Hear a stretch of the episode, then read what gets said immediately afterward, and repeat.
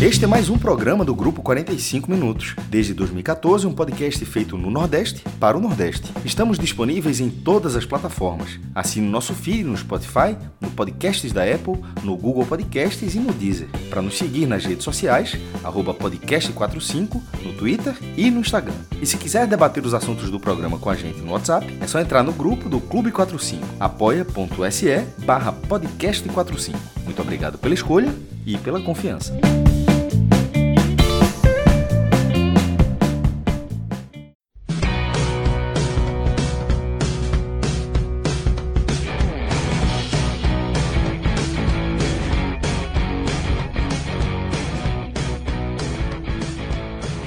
Todos bem-vindos e bem-vindas a mais um podcast de 45 minutos, numa noite de domingo, né? Talvez de todos os horários nossos, por mais que a segunda seja o que ficou mais tradicional, mas já tivemos longas noites e madrugadas aqui de domingo para segunda, desde o nosso início lá em 2014, e a gente entra aqui para mais uma. Eu sou Fred Figueroa, abro esse programa com Lucas Holanda e Pedro Pereira, mas a equipe vai crescendo ao longo da noite novos integrantes vão se juntar aqui para a gente poder traçar né, uma análise o mais completa possível, o mais profunda possível dos principais jogos e do contexto das séries A, B e C em um momento de definição, né? na série A, virada de turno, na série B, posições começando a ficar mais estabelecidas a gente começa a ver uma dança menor das cadeiras na Série B, acomodação da pontuação e dos posicionamentos, e a Série C, essa sim, numa fase aguda, faltando apenas duas rodadas para sua final, para final do primeiro, da primeira fase da fase de classificação, né? antes de separar os oito sobreviventes em quatro grupos, a gente tem duas rodadas de vida ou morte pela frente. Como eu falei, eu estou aqui com o Lucas e Pedro, e a gente vai iniciar agora essa análise. Então, Lucas, vamos abrir justamente pela Série C, tá? Até porque Minhoca vai se juntar daqui a pouquinho, então a gente faz um mergulho na Série A mais detalhado quando Minhoca estiver aqui. Mas vamos começar por essa virada duríssima sofrida pelo Náutico, duríssima, tá? Lá na Curuzu. Ambiente hostil, como sempre, tá? Mas para quem gosta de futebol e como chama hoje em dia do futebol raiz, a Curuzu é um prato cheio, né? Porque é aquele estádio com atmosfera de estádio. Muito perto, né? Um jogo com times e personagens muito. Só os grandes roteiristas colocariam frente a frente com o desfecho que teve, né? Ilha dos Anjos e o Paysandu enfrentando o Náutico depois de toda a repercussão e as provocações daquela decisão da Série C, marcada por uma, por uma, por uma decisão bem contestável, questionável, polêmica de voada. Ele mesmo, anos depois, fala em erro né, naquela marcação do pênalti. Mas, enfim, com muita rivalidade, com o sentimento de revanche batendo, pulsando, batendo no peito do Paysandu e pulsando na Curuzu o Náutico vai lá, vivendo uma crise interna grave, por mais que tenham colocado panos mornos aí nos últimos dias, na hora que o jogador líder do elenco, principal referencial maior do Náutico, fala tudo o que ele falou para Marchiori, a crise está muito grande. Para isso tudo via público, para ser vazado, a crise é muito grande. Então, o Náutico tentou ao máximo contornar essa crise, levou um time é, fortemente pressionado, em xeque, por todo esse ambiente negativo que está instalado na, nos últimos dias, pela diminuição da pontuação, né? as vitórias foram ficando escassas, o risco de sair do G8. Aí o Náutico entra na Curuzu, desse cenário que eu falei, o estádio pulsando, Paysandu em alta, e o Náutico vai lá, esfria tudo, faz um ótimo primeiro tempo, abre 2 a 0, poderia ter aberto até 3 a 0. E daí por diante, Lucas. A outra face alvirrubra veio à tona E o time leva uma virada como se não existisse. Né? O Paysandu acelerou, passou por cima do Náutico. E um resultado duríssimo. Né? Então, eu queria tua visão do que aconteceu lá em Belém, nesse golpe duro, pesado, mas ainda reversível que o Náutico leva a duas rodadas do fim da fase de classificação da Série C. Fala, Fred. Boa noite. Boa noite, Pedro. Boa noite aí para todo mundo que tá ligado. É, assim, foi o Náutico acho que teve a pior semana do ano, ou pelo menos uma das, né? Porque por tudo aí que tu falaste dessa crise interna que explodiu né, na, na quarta-feira, com tudo que envolveu o episódio Souza e Marchiori. Na verdade, tinha explodido na, na segunda, né, com o Matheus Carvalho.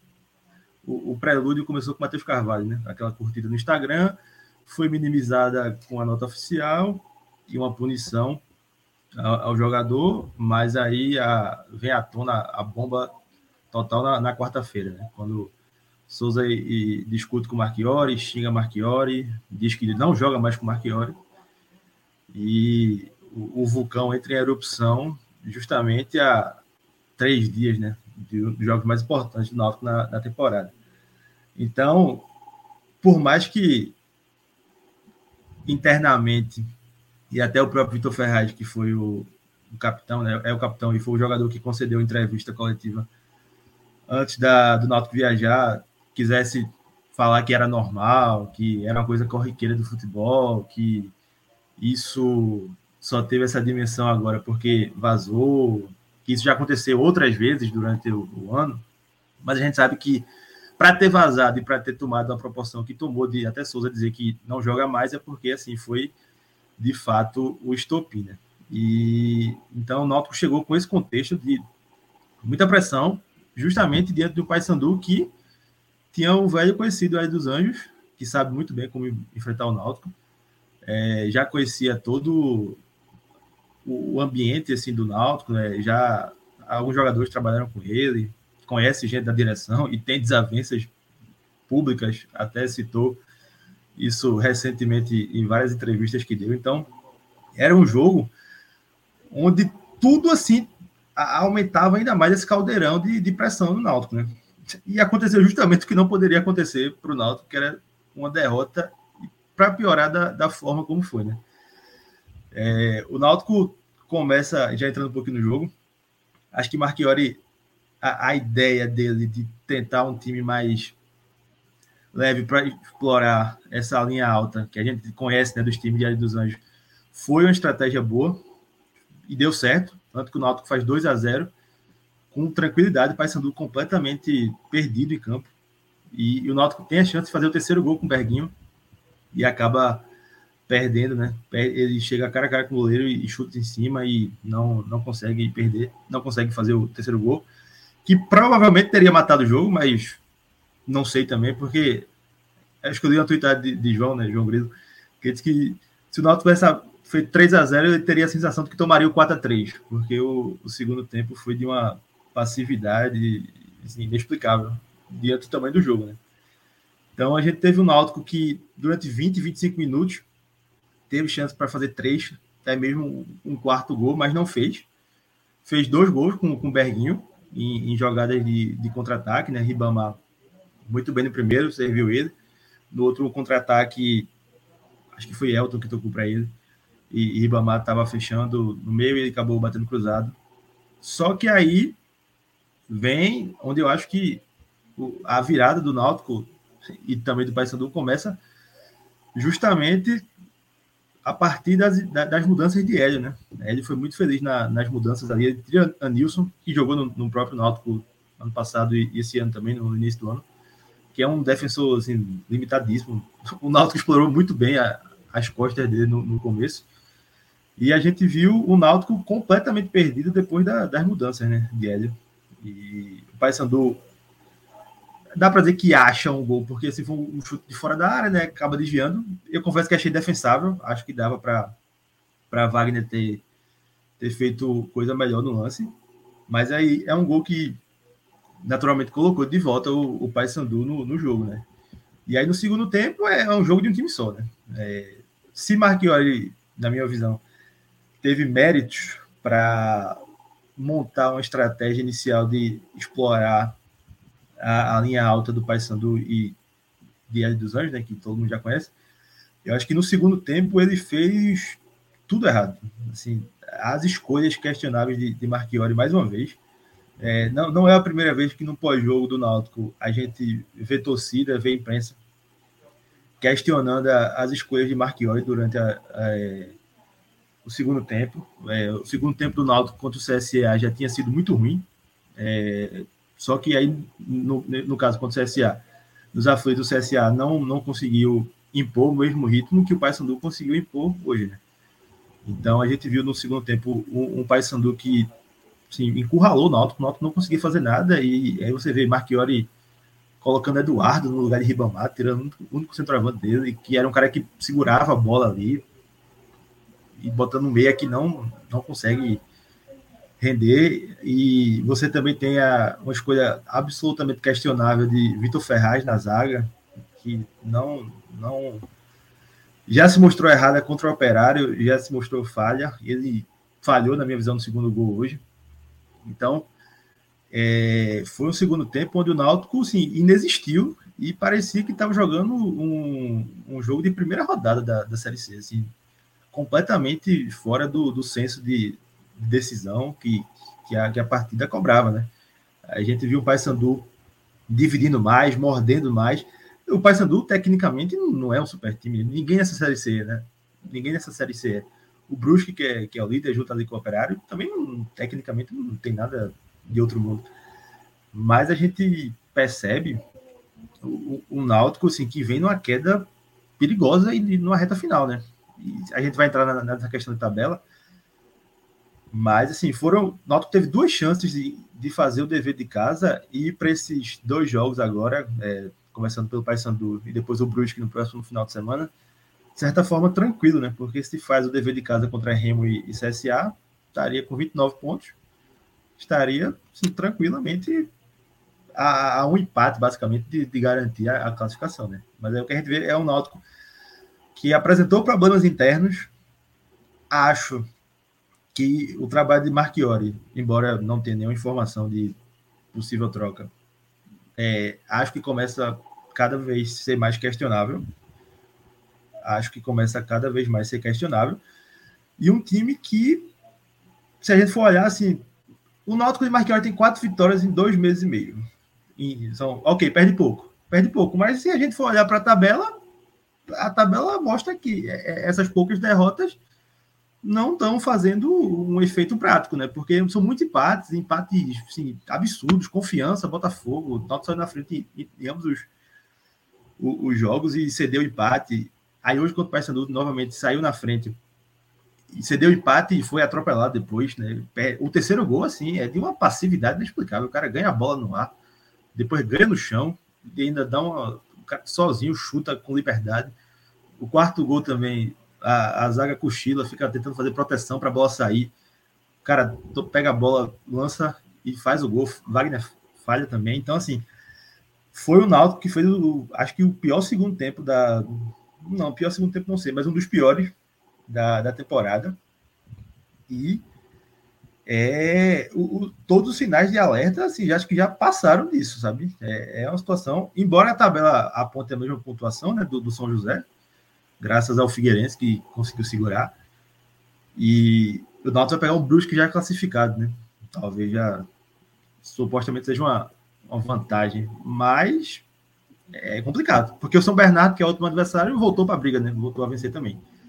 Então, assim, o jogo de hoje acho que deixa ainda mais dúvidas né, nesse Náutico, nesse próprio trabalho de Marchiori.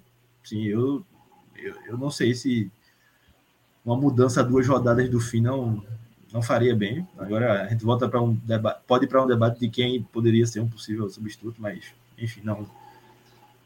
É, até o momento não, não tenho nenhuma informação de possível troca, então tem, tem que trabalhar com o que tem de momento, embora eu ache o trabalho muito questionável. É isso, sabe, sabe Lucas? É, independentemente de fazer uma análise mais profunda de como o time está jogando, do trabalho de Marchiori até aqui. A verdade é que não tem nada Nada, nada que você diga assim. Porra, foi importante aqui, foi fundamental. Vamos manter. Por que manter? Por que manter? manter. Por quê? É, que, é, se existe planejamento, e existe, vamos lá, ok. Para trazer Marchiori foi pensado, foi conversado, foi planejado. Massa. O planejamento deu errado. O planejamento Marchiori deu errado. A relação interna não é boa. O desempenho do time não é bom. Tá? Eu até escrevi o seguinte no Twitter, sabe, Lucas? Que o Náutico ele abriu uma margem de relativa segurança dentro do G8 sem jogar bem. Foi lá e abriu essa margem. E não foi muito diferente o futebol de quando essa margem foi sendo corroída. Me pareceu o Náutico muito. É, como que diz assim? Daqui a pouco a gente vê esses dois joguinhos e acalma. É. E aí passa por Marchiori, passa pela direção do Náutico, que também negligencia os reforços que podem mudar o patamar do time. Porque é, eu até escrevi no Twitter o seguinte: um time grande, e até algumas pessoas provocando responderam: ah, o Náutico não é grande, não sei o quê. Para a Série C é grande. É o maior camisa da Série C. Não que é gigante do futebol brasileiro, o maior time do mundo, não. Mas na Série C é uma das maiores camisas. Se você tem uma, eu falo muito isso Santa Cruz da Série D. Se você tem uma das maiores camisas, só faz sentido isso pesar a seu favor se você tiver um elenco diferenciado para se impor. E o Náutico não tem. O Náutico não tem. O jogador diferenciado do Náutico, Souza, é um jogador contestado. No, no podcast ao lado, né? no Timbucast, é o alvo número um de Atos e, e, e não sei se todos mas sobretudo de Atos. A torcida até se volta contra ele por causa disso. Né? A referência técnica hoje estava no banco. E aí sobram jogadores que você bota frente a frente, os adversários têm iguais ou melhores. Tá? E o Náutico deixou a, a, janela, não existe janela né, na Série C. O período de contratação está aberto. O período é. de contratação, de contratação ainda está aberto. Mas não adianta muito, porque a, a definição está vindo agora. E aí agora a, diretoria já vai ficar com medo de pensar em contratar, porque pode trazer e o cara nem estrear pensando numa fase final. Mas se o Náutico for para a fase final com esse time, vai vulnerável. Vai vulnerável. E aí está nessa situação agora. Como a classificação se tornou incerta, eu acho que não vai vir reforço. Vão trazer, vão assinar contrato para um time que talvez não se classifique? Que pode realmente não se classificar? Então, é, para mim, foram esses dois pontos fundamentais que pesaram para o Náutico chegar nesse buraco que está hoje. E, observando de longe tudo, não sou um profundo acompanhador né, do Náutico, não acompanho o Náutico de perto, muito menos tenho informações internas que não sejam já compartilhadas por Clauber, né, por exemplo. Mas eu mudaria o treinador como um ato de um ato claro de, de correr risco assim. Eu Mas eu, eu, eu acho que a aceitação, qualquer postura de dizer, ah, vou trazer um, o Santa Cruz fez isso, trouxe o treinador para dois jogos, são tiros que você tem que dar às vezes vai. Eu, eu, eu acho muito difícil que vá com o Marchiori. Muito, muito difícil. Muito difícil. Não só pela ausência de evolução, porque não há evolução. Até há momentos bons, mas os momentos bons há desde que ele chegou. Então você recorta momentos bons com momentos mais confusos. Não há uma evolução, não há um crescimento gradual, tá? E ambiente. O ambiente pesa demais. Tá? O ambiente pesa demais. A ponto de que tem jogador hoje dizendo que essa virada foi para derrubar o treinador. Aí eu concordo com o que o Cláudio escreveu. Quem quer derrubar o treinador não abre 2 é, a 0 Não faz 2 a 0 é. é óbvio que, que não foi. É óbvio que não foi. Mas. há uma sensação na torcida, pelo menos acho que minoria, de que tenha sido, mas obviamente não, não foi. Não, é só, é... é só o piloto automático, né, Lucas? De Sim. qualquer derrota hoje seria dito isso. E eu acho que o Náutico escolheu esse piloto automático quando, quando mantém Souza e Marchiori, né? Eu é. acho que eu acho uma decisão muito questionável, muito questionável, porque ok foi um, um acordo de paz, mas sim, a gente sabe que futebol é muito muda tudo camisa, muito rápido. A camisa dos irmãos, né? Que tem só é. Qualquer. Pronto, aí Souza começou no banco hoje. Se Souza não for titular, a gente no cenário que Marchiori permaneça, já volta. Ah, porque Marchiori não está colocando Souza? Então, assim, é, são, são muitas. São muitas interrogações nesse trabalho. Eu estava, a título de curiosidade, ver as quatro vitórias do Náutico com Marchiori. Pouso Alegre, lanterna, atualmente. Um gol de Denilson de cabeça, boa parada. Partida de canteiro de Souza. É, volta redonda, dos aflitos. 2 a 0 Um gol de Souza de boa parada. E aí um gol de Jael desviando o zagueiro. Qual é outro, meu Deus? Aí tem o, tem o Altos. O Náutico joga muito mal, mas muito mal mesmo. Consegue um gol de, com Berguinho, depois de um cruzamento. E, e o Figueirense, que foi a melhor atuação sob o comando dele, assim, que rendeu três pontos. Foi um 2x1. Um. Mas assim, são, são vitórias, claro que toda vitória tem os mesmos três, três pontos. Mas são vitórias, assim, contra os dois piores times do campeonato, Pouso Alegre e Altos, e Altos. E você tem o Volta Redonda nos aflitos, que naturalmente o Náutico já tem uma imposição maior, e que foi o Volta Redonda, né? E, e, também o Figueirense, que é esse time de meio de tabela. Então, assim, o Náutico com, com o Marchiori é, é um time que, assim, nos jogos cascudos, não perde, não estava perdendo, né? Antes dessa derrota do Paysandu, mas também não estava conseguindo ganhar, né? Tipo, para mim, os jogos contra CSA e Remo, assim, são de, uma, de um absurdo, assim, sem tamanho, sabe? E eu acho que se a gente for até num, numa análise um pouco mais voltar um pouquinho na tabela, voltar para aquele jogo contra o Ipiranga, eu acho que é porque aquele gol de, de Vitor Ferraz sai para salvar o Náutico, né? Do, de uma é, derrota. Mas se perde, aquele jogo era para você ter interrompido o trabalho ali. Aí dá uma sobrevida. Tira um pontinho do Náutico. Lucas, tira um pontinho do Náutico e coloca dois do Ipiranga para ver como é pois que é. Tava o, o, o Náutico. Gente tava falando agora a eliminação, pô. É.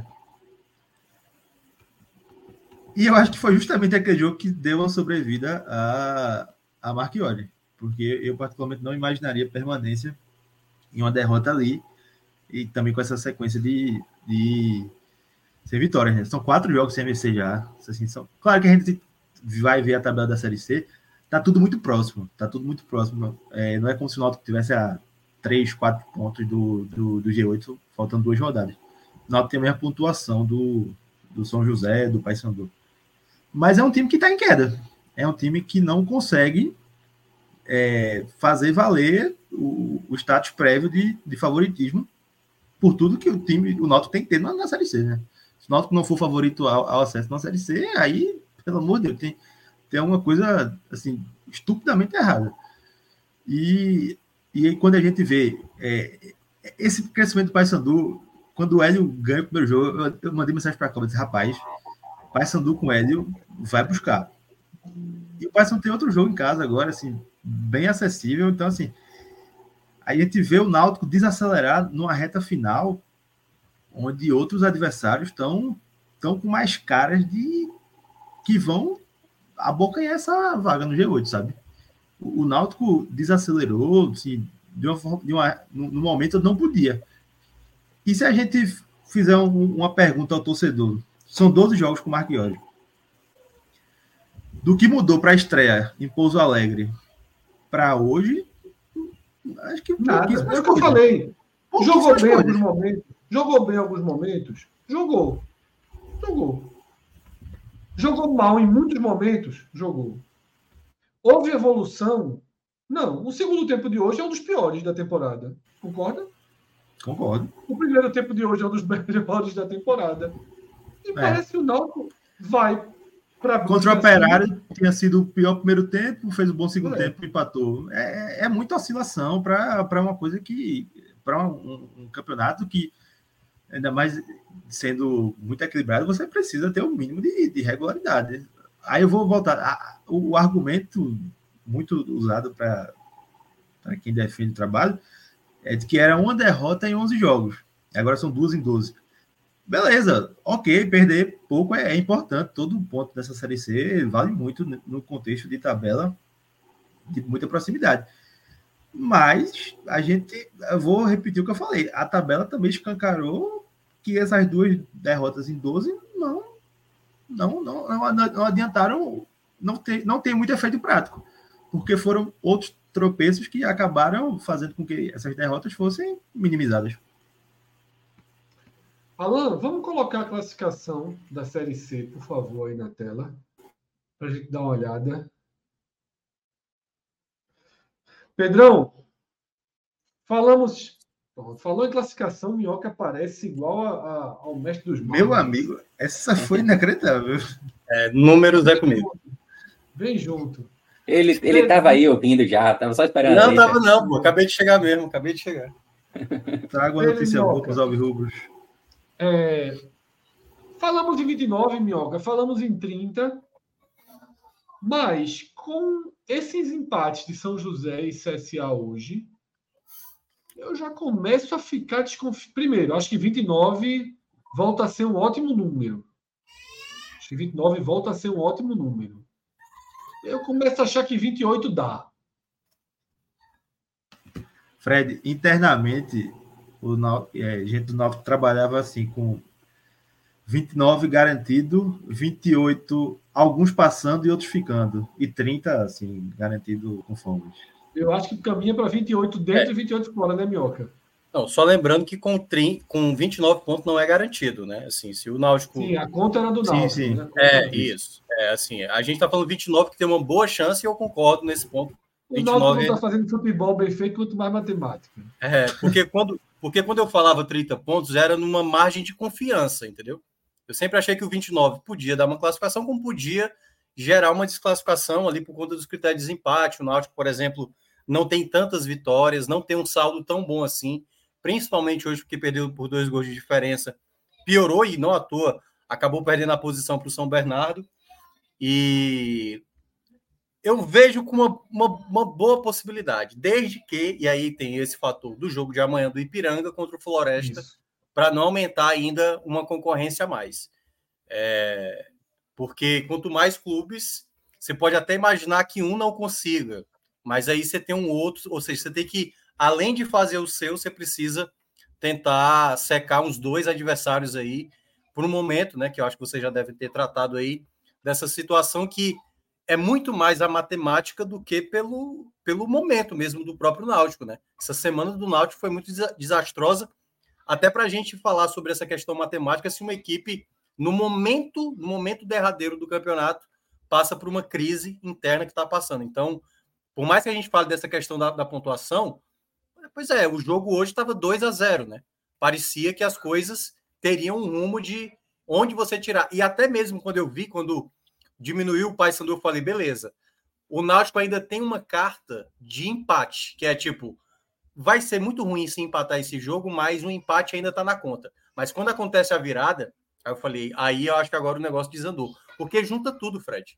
Junta o fato da equipe já ter tropeçado em casa no jogo passado, perde o confronto direto, sai do G8 e ainda com isso uma pressão basicamente para um time tumultuado, né? Um momento praticamente onde as coisas não estão acertadas. Então, matematicamente, eu diria que para o Náutico, mesmo com quatro pontos, a depender do contexto, claro que tem uma situação, por exemplo, se ele está fora do G8, só para explicar um caso, e o Náutico, por exemplo, vence a próxima partida, mesmo fora do G8, tem como, né, acontecer, né? Se o Náutico vencer, São Bernardo e São José vencer e volta Deixa, redonda... Se o jogo não for... Tem, tem. Pode, pode pois é. acontecer. É. Pronto. Se acontecer esse cenário, que também o Ipiranga pode também é, passar, né? É, um empate já não vai resolver na última rodada, possivelmente. Sim. Então, por isso que aí é, é o tal cenário. Iria pelo empate se isso acontecesse, né? Quem teria o empate era o São Bernardo. Isso. O jogo é a coisa que mais faz no mundo, o São Bernardo é empatar. é essa, da vida. Pronto, é essa composição dos 29 pontos onde é o risco do Náutico. E aí é que tá. Qual outra composição? Um, um, empate na próxima rodada com uma vitória na última rodada. Só que você ainda precisa também dos tropeços dos demais adversários para você ter essa combinação com 29 ainda favorecendo. Então, nesse momento. Eu acho eu que 29 acho que, É, eu acho que vai ser, e aí é que tá. Eu acho que pode até ser que o 29 entre. Eu acho que é, talvez o Náutico não vai ser uma dessas equipes, entendeu? Porque Sim. nesse momento, se eu fosse fazer um palpite de como vai terminar a classificação, eu acho que vai ter gente passando com 29 e o Náutico talvez não vá ser uma dessas equipes. Então, eu acho que a grande questão é: se o Náutico atingir 29, eu acho que possivelmente o nono colocado também vai ter 29. E aí ele precisa estar tá aí nesse critério com o São Bernardo para superar né, esses 29 pontos. Por isso que ele precisa possivelmente ter que vencer na última rodada o São Bernardo, na minha avaliação. Ô, Alan, é, o GE não vai ficar com raiva da gente se a gente entrar no GE, não. Porque no GE a gente consegue ver e ver nos próximos jogos ali do lado, tá? Sem, pode ser frescura, vamos entrar aí dentro, dentro do GE, tá? que tem uma classificaçãozinha com o jogo do lado, porque é necessário, tá? É necessário. Melhor do que eu ficar dizendo, para quem está acompanhando Total. visualmente, é uhum. muito importante para gente, a gente desenhar a tendência de como vai chegar a última rodada. Eu preferia o GE, tá, Alan? De verdade, porque você consegue ver ali do lado uma, uma rodada, né? pode entrar lá mesmo. Um do lado do outro. Né? Outros, a gente vê o do Náutico a gente sabe, para a gente ver o dos outros, para poder comparar. Pode entrar no GE sem bronca. Eu estou até com ele aberto aqui, eu vou te mandar o link. Tá, para já ser mais rápido. Pronto, tá aí, tá aí na tela. Já está aí, né? Uhum. Pronto. É, coloca ali, por favor, Alan, 18 rodada. Perfeito, velho. obrigado. São José joga em casa e São Bernardo jogam em casa. E Paysandu joga em casa. Essa já é a primeira notícia ruim para o Náutico. Seus três adversários diretos acima, porque agora os adversários diretos estão acima, não estão mais abaixo. O Ipiranga a gente está deixando congelado, a gente não sabe o que vai acontecer com ele amanhã contra o Floresta.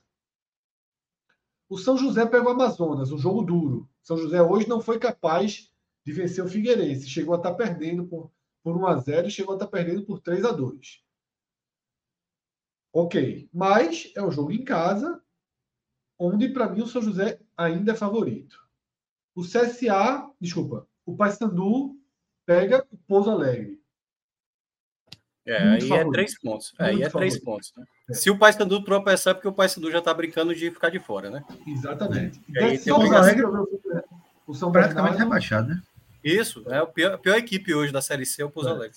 Perdeu hoje do América. o São Bernardo faz um confronto direto com o Ipiranga. Tá? O São Bernardo faz um Esse jogo, para mim, é o jogo chave. É, em casa. Esse, esse é o jogo chave para o Náutico.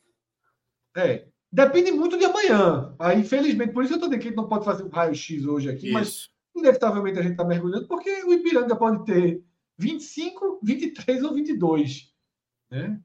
E, e se ele é. tiver 25, esse jogo vira desesperador para o Náutico. Tem que né? ser só, só um empate, empate, né? Só um é, empate. É, só um empate salvaria. É. E aí mas, mas... tem o CSA ainda, tá? E você tem o CSA ainda, que perdeu uma chance hoje, porque empatou com o Botafogo, tendo um homem a mais durante um bom tempo, tá? Mas o CSA pega o Remo, que é um jogo bom. Um jogo bom. O Remo precisa de pontos ainda para não cair, mas é um jogo bom para o CSA. Que pode, vamos lá, o CSA ganhando e o Náutico perdendo, o CSA ultrapassa o Náutico. O Náutico vai pegar o Brusque fora de casa. É um jogo duríssimo para o Náutico. Duríssimo. Viagem chata, campo chato, adversário forte. Probabilidade de vencer baixa. Probabilidade de empatar. Porque, porque, porque tem aquela coisa que a gente falou também da última vez, né? Que ah, o Brusque já está garantido. Mas o Brusque prefere que o Náutico não passe. Ele não é. quer que o Náutico entre no G8, porque ele sabe da dificuldade que, assim, o Náutico está mal, mas chegou ali no quadrangular, aí simplesmente ele pode mudar a chave, né, e fazer uma outra maneira de jogar. Então, o Brusque vai jogar para eliminar o, o Náutico, com certeza. E aí a gente vê algumas questões que vão ser fundamentais, tá? Que é o São Bernardo. O Náutico precisa, no melhor dos cenários, chegar nos aflitos na 19 rodada. Chegar nos aflitos na 19 rodada. Precisando ganhar de São Bernardo. Seria ok para o cenário que está hoje. Último jogo, decisão, Náutico São Bernardo dos Aflitos. Qualquer Alvirrubro assina hoje. Qualquer Alvirrubro assina. Em nono e o São Bernardo em oitavo. Pronto. É. Só que para isso, para isso, para isso, o Náutico, ele, ele precisa, tá?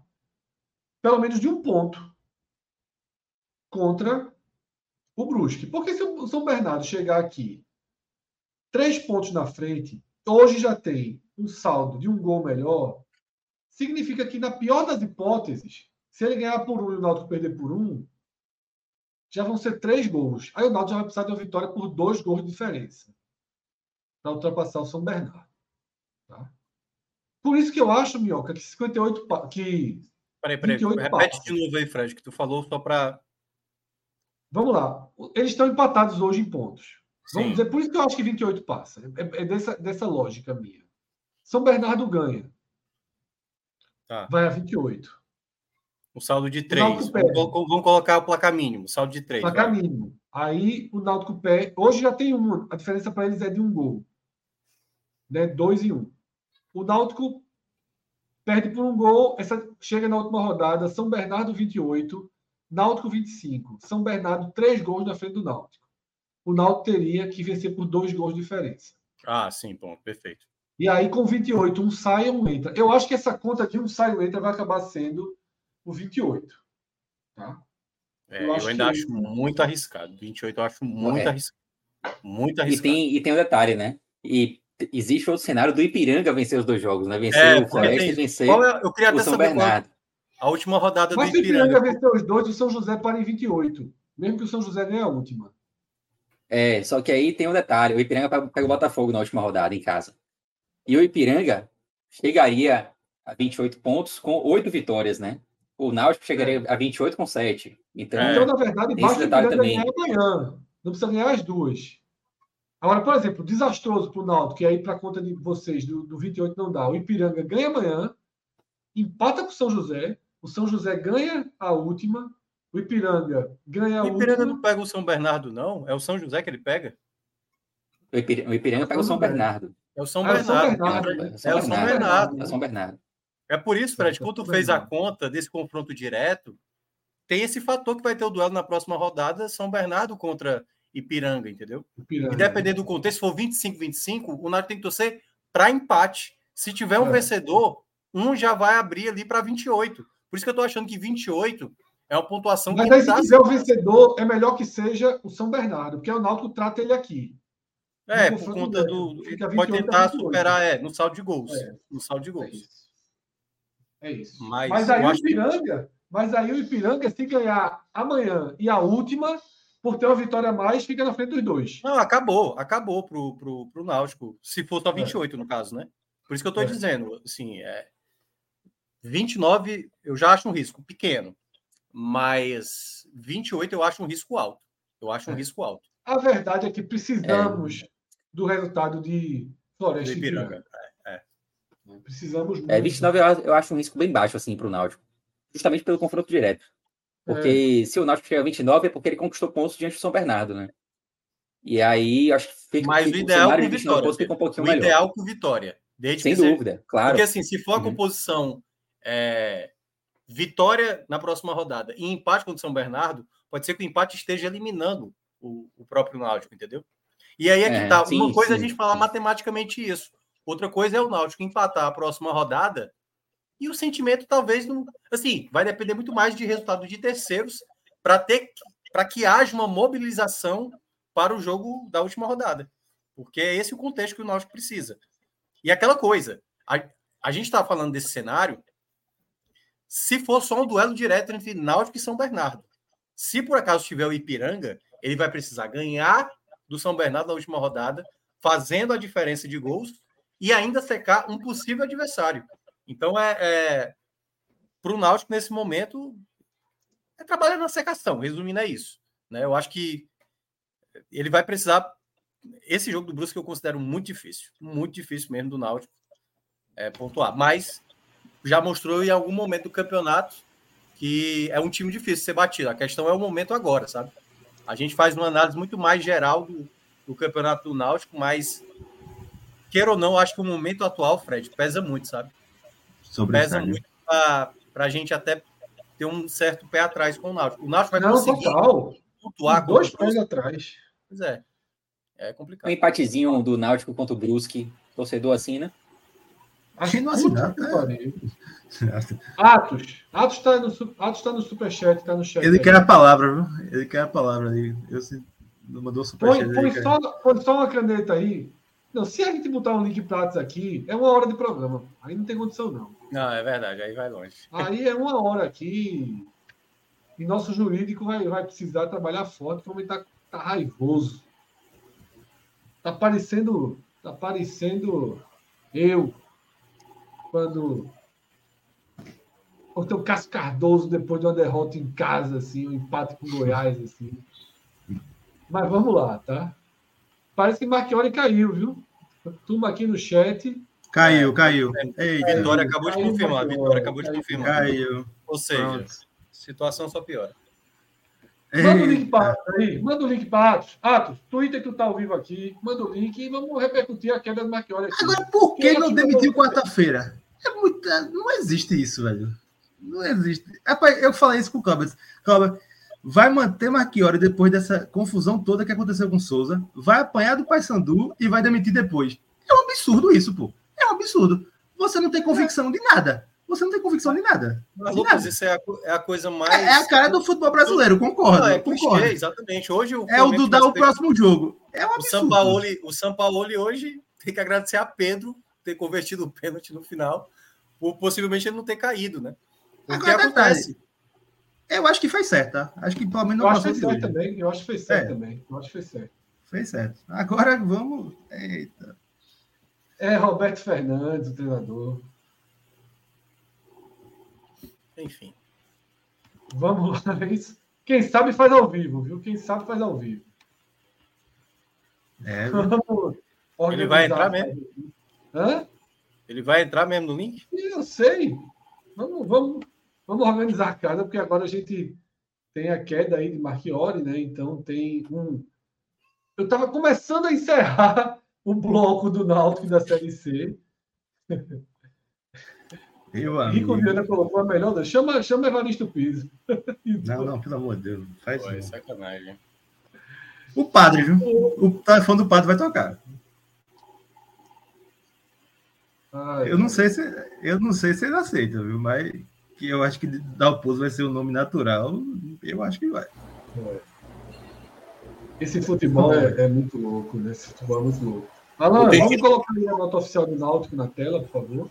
Te mandei exatamente aí. Comunicamos que o treinador Fernando Marchiori e o auxiliar Carlos Azevedo não integram mais a equipe técnica do Náutico. Atos Gildo, já presente aqui. Você tinha acabado de mandar um superchat, Atos, pedindo para que eu de- justificasse e defendesse a mudança do treinador. E eu vou te passar já com a cabeça posta, né?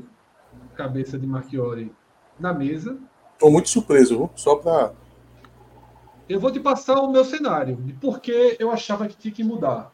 Não sei se você estava acompanhando desde o começo do programa, mas eu cheguei a dizer a Lucas o seguinte: não há nada evolutivo desde desde a entrada de Marchiori. Os pontos positivos, as- os recortes bons, eles existem desde o começo. Você vê o Náutico jogando recorte de bom futebol em algumas partidas, e os problemas existem desde o começo. E você viu hoje as duas faces desse Náutico. Né? Um time que se impõe, que esfria um cenário absurdamente desfavorável a ele, interno e externo, um estádio pulsando revanchismo, tá? motivação extra, você enco- encobrindo crise, você chega lá, mete 2 a 0 chance de fazer o terceiro, não faz, e é atropelado como se fosse um time de cone no segundo tempo.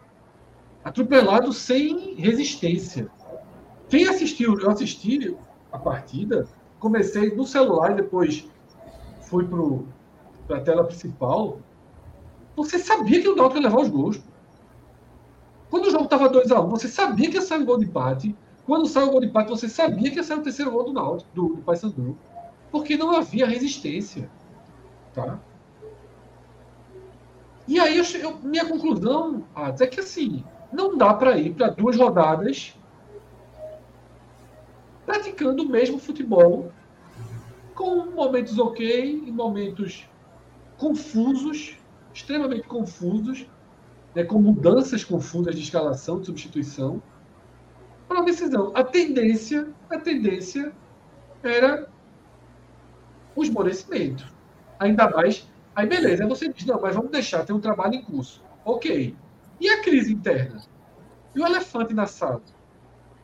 E Souza, referência técnica, moral do elenco, chama o cara de filha da puta no dia e do outro veste a camisa da amizade. E o que Souza falou? Né? O que foi externar, externado, e não só por Souza, deve estar dentro de vários outros jogadores, convenhamos, né? Convenhamos. Então, num caso desse, meu velho, é melhor mudar. É melhor mudar, porque você, pelo menos, pelo menos, vai criar no jogador o sentimento de que, bicho, vamos provar que a culpa era daquele cara mesmo, vamos para um tiro final. E eu acho que o Náutico, com a motivação retomada, ele é de igual para igual. E isso também é um erro, eu já falei. Para mim, eu inclusive concordo com você que brincou muito, brincou não, falou sério, mas bateu muito na tecla de um ponta de qualidade, um ponta de qualidade, um ponta de qualidade. Porque eu acho que o Náutico tem essa característica, de novo, de negligenciar reforço. Atos fez a campanha do solo uno. Só, só um, um atacante de lado. Até agora não do tem. Do jeito que está dado, do jeito que está dado, do jeito que está dado. E aí o Náutico já tem experiência com isso na Série B. Mas então, Atos, para além da sua surpresa, e pode explicar por que da surpresa, né, o que, é que você achou dessa queda? Primeiro, Fred, eu, tava, eu não tinha pegado a parte que você falou sobre isso, sobre a situação do treinador, peguei um pouco depois. É, também é porque tu, tu estás dando a opinião de agora, do cenário de agora. Eu acho que tu não desse pós, é. pós jogo do CSA. E após o jogo do CSA, eu fui da opinião que o Náutico deveria mudar o treinador. E boa parte da torcida não concordou, inclusive. Aí tem aquela turma mais que diz que você está tumultuando o ambiente, como é que pede cabeça do treinador faltando três rodadas. E eu disse que a janela era muito curta, que eu sabia. Eu sei que faltando três rodadas, é complicado mudar treinador. Mas eu achava que era o último momento. Muito porque eu sabia que o próximo jogo ia ser muito difícil contra o Paysandu. E eu disse, eu trocaria agora para caso venha perder do Paysandu, que era um resultado até o mais óbvio. O Paysandu era favorito para o jogo. Não troque depois do Paysandu. Para que o Náutico tenha uma semana tranquila com o treinador já há algum tempo, já há alguns dias pelo menos, para ter toda a preparação para o jogo do Brusque. Eu disse, só não adianta você, porque essa semana, isso eu estou falando na semana do jogo do Paysandu, essa semana já está prejudicada para uma mudança de treinador, para a chegada do novo treinador. Mas é o que tem. Agora, só não dá para prejudicar, perder o jogo contra o Paysandu e prejudicar a semana contra o Brusque. Só que essa minha opinião foi um pouco. Assim, tem um torcedor que fica revoltado, mas a maioria da torcida não queria a troca. Só que se abriu uma outra oportunidade, que foi a confusão que, que teve com o Souza. Que naquela situação do, do jogador, enfim, fazer o que fez, todo mundo já sabe o que aconteceu. É, sempre tem a situação de ter perdido o elenco, né? Pode ser que tenha vários jogadores que tenham a mesma opinião de, de Souza. E se abriu uma nova oportunidade, talvez mais curta ainda, concordo, para se trocar o treinador. Então, o Náutico não trocou na verdade, não sei nem se discutiu a troca do treinador pós o jogo do CSA. Depois apareceu na quarta-feira uma nova oportunidade, que aí era uma situação muito tensa, muito complicada, e se tomou a decisão de continuar tanto com o treinador quanto com o jogador. Eu era da opinião de demitir os dois. E aí eu disse: olha, se perder do Paysandu, eu não vou ser a favor de derrubar o treinador, porque não dá para a gente concordar em um intervalo de uma semana com tantas decisões erradas. Porque se está tocando hoje, vamos convir que que está claro que a decisão foi errada de não ter trocado contra o, contra o CSA. Naquele domingo contra o CSA, quando o Náutico empatou em casa. E, e ficou na situação de ir para três jogos, muito difícil, tendo que pontuar fora de casa. Então, se está tocando agora, é porque errou pós-jogo do CSA. E também errou depois da confusão com o Souza.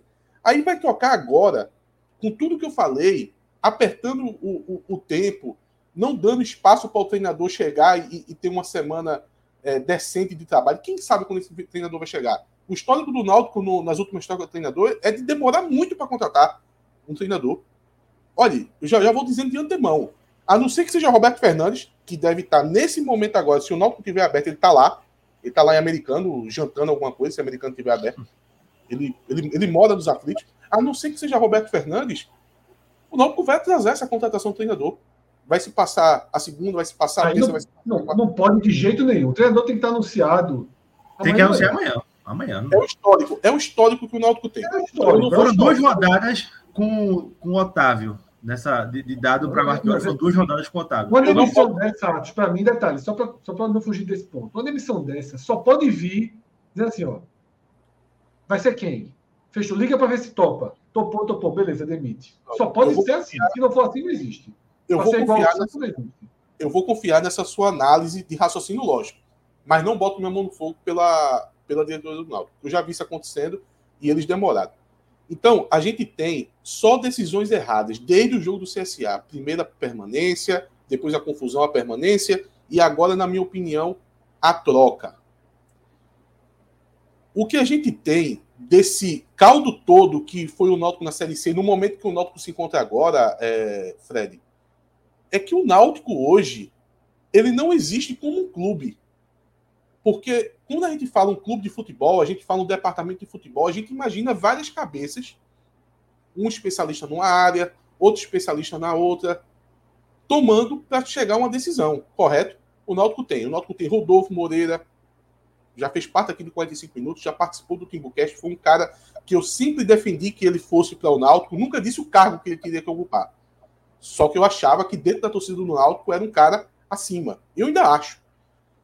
Tem os outros diretores de futebol, tem Léo Portela, é, tem Cartacho, que foi contratado agora como executivo, tem os outros diretores que acabam dando sua opinião, mas acontece que nada disso vale, porque só existe uma pessoa no controle do Clube Náutico Caparibe que se chama Diógenes Braga. E ele controla o Náutico como se fosse o save, o save dele do FM, do futebol manager. Ele atropela todo mundo, tudo e a todos todas as grandes decisões que o Náutico teve no ano, Fred, foi Diógenes que tomou. Veja, muita gente cobra de Rodolfo, eu acho que Rodolfo deve ser cobrado mesmo. Mas deixado para Rodolfo trabalhar com as contratações de 15 mil reais, 12 mil, 10 mil, 5 mil. Aí bota Rodolfo para trabalhar, bota o SIM, que é o Centro de Inteligência, que é a turma que, das análises de, de desempenho. Mas quando era contratação para fazer diferença, que a gente sabe que é o que mil, né? É, nem chegava a 60, mas 50, 50 ali, 40, todas foi Diógenes que conduziu e Diógenes que acertou. Então, Paulo Miranda lá atrás, o próprio Jael, sabe? A permanência de Souza, a gente bota aqui na conta também. A, a, a chegada agora desses, desses últimos jogadores. Então, todas essas contratações mais fortes foi Diógenes que decidiu. E agora, nessa muvuca toda que houve com Souza e com e com Marchiori, na direção do Náutico, boa parte, boa parte achava que tinha que demitir os dois. Mas quando se viu na situação que o Náutico não tinha ninguém nem para assinar o, o, o, espaço lá de treinador, porque só tinha Otávio. O Náutico demitiu Otávio, não tinha mais ninguém. Se o Náutico demite Marchiori, o Náutico ia, ia ser treinador na, na área técnica para o jogo do Paysandu. Então isso praticamente obrigou o Náutico a deixar Marchiori para ir para o jogo contra o Paysandu. Mas pelo menos que tirasse o jogador. Para poder ser passado alguma, a, alguma mensagem que o Náutico é um clube sério. Todos os diretores do Náutico eram a favor de Souza ser retirado do time, do elenco do, clube. E Diógenes simplesmente passou por cima de todo mundo. De todo mundo. E pior, e pior, que quando alguns diretores chegaram para ele para poder pressionar, ele usou o departamento de futebol, de, dessa vez da forma mais cínica possível, porque ele já tinha. Ele, ele faz isso durante os dois anos de mandato dele. Mas dessa vez foi cínica, porque todo mundo sabia. Era unânime de todos os diretores. Unânime. Tem que tirar Souza. E ele passou por cima, ele mandou Souza ser reintegrado. A, a opinião de Marchiori não existiu nesse caso. Simplesmente não existiu.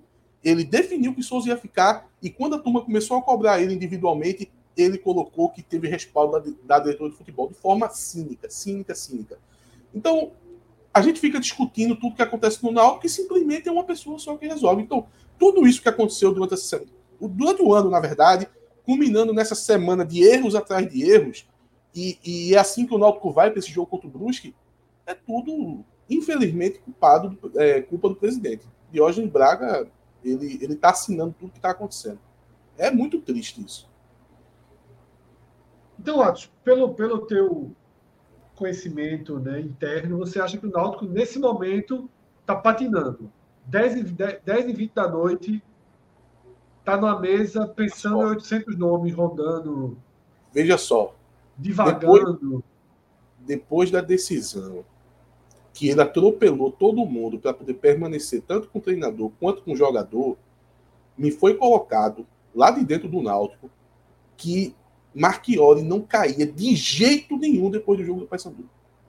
De jeito nenhum. Eu, eu, não, eu não sei se eu estou surpreso porque eu tinha essa informação ou se, na verdade, é, é, mais, um, é mais uma vez que eu, que, eu, que eu acabei me fazendo de bobo de acreditar nessa turma, que, na verdade, é um bando de mentirosos. Né? Porque pelo, pela, pelo cenário que você descreveu para mim, em que ele bancou contra todo mundo, agora é para dizer assim. Ele que arrume. Tipo, em tese ele bate no peito, ele demite e ele arrume. Mas é ele que vai arrumar. Uma, é, geralmente, treinador também é ele que toma frente. No final. Marchiori ele... foi ele. Marchiori foi ele depois do empate com Exato, o Roberto Ele bateu no peito e foi lá negociar com o Marchiori. Roberto Fernandes é, é, chegou ao ponto que tinha gente do elenco na.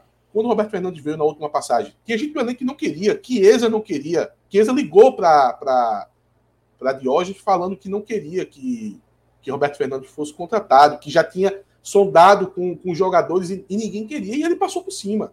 Não, não que ele deve, é, devia escutar jogador, não é esse o ponto. Mas essa decisão também foi dele. Todas as decisões de treinador, todas, todas as decisões grandes, quem toma é Marchiori. Que, desculpa, quem toma é Diógenes. Ele, ele não adianta, ele, as pessoas podem dar opinião, pode ser consenso. No final das contas, é ele que vai decidir. E agora vai ser novamente, vai ser ele que vai decidir. Que nomes a gente pode considerar circulando dentro de um espectro lógico, fácil, porque veja só. Características do próximo treinador do Náutico. Um nome lógico, não vai vir uma invenção, é impossível que venha invenção. Um nome fácil, um nome que num telefonema se resolva, tá? E um nome disposto a trabalhar duas semanas, se for o caso. Você sabe que só tem um nome, né? Nas condições que você colocou. É Roberto. Só tem Roberto, Fred. Olha, pra, é, é, é, Roberto no Náutico e, e Martelotti no Santa Cruz. Veja é. só, olha a condição que você colocou, que numa ligação aceite, é.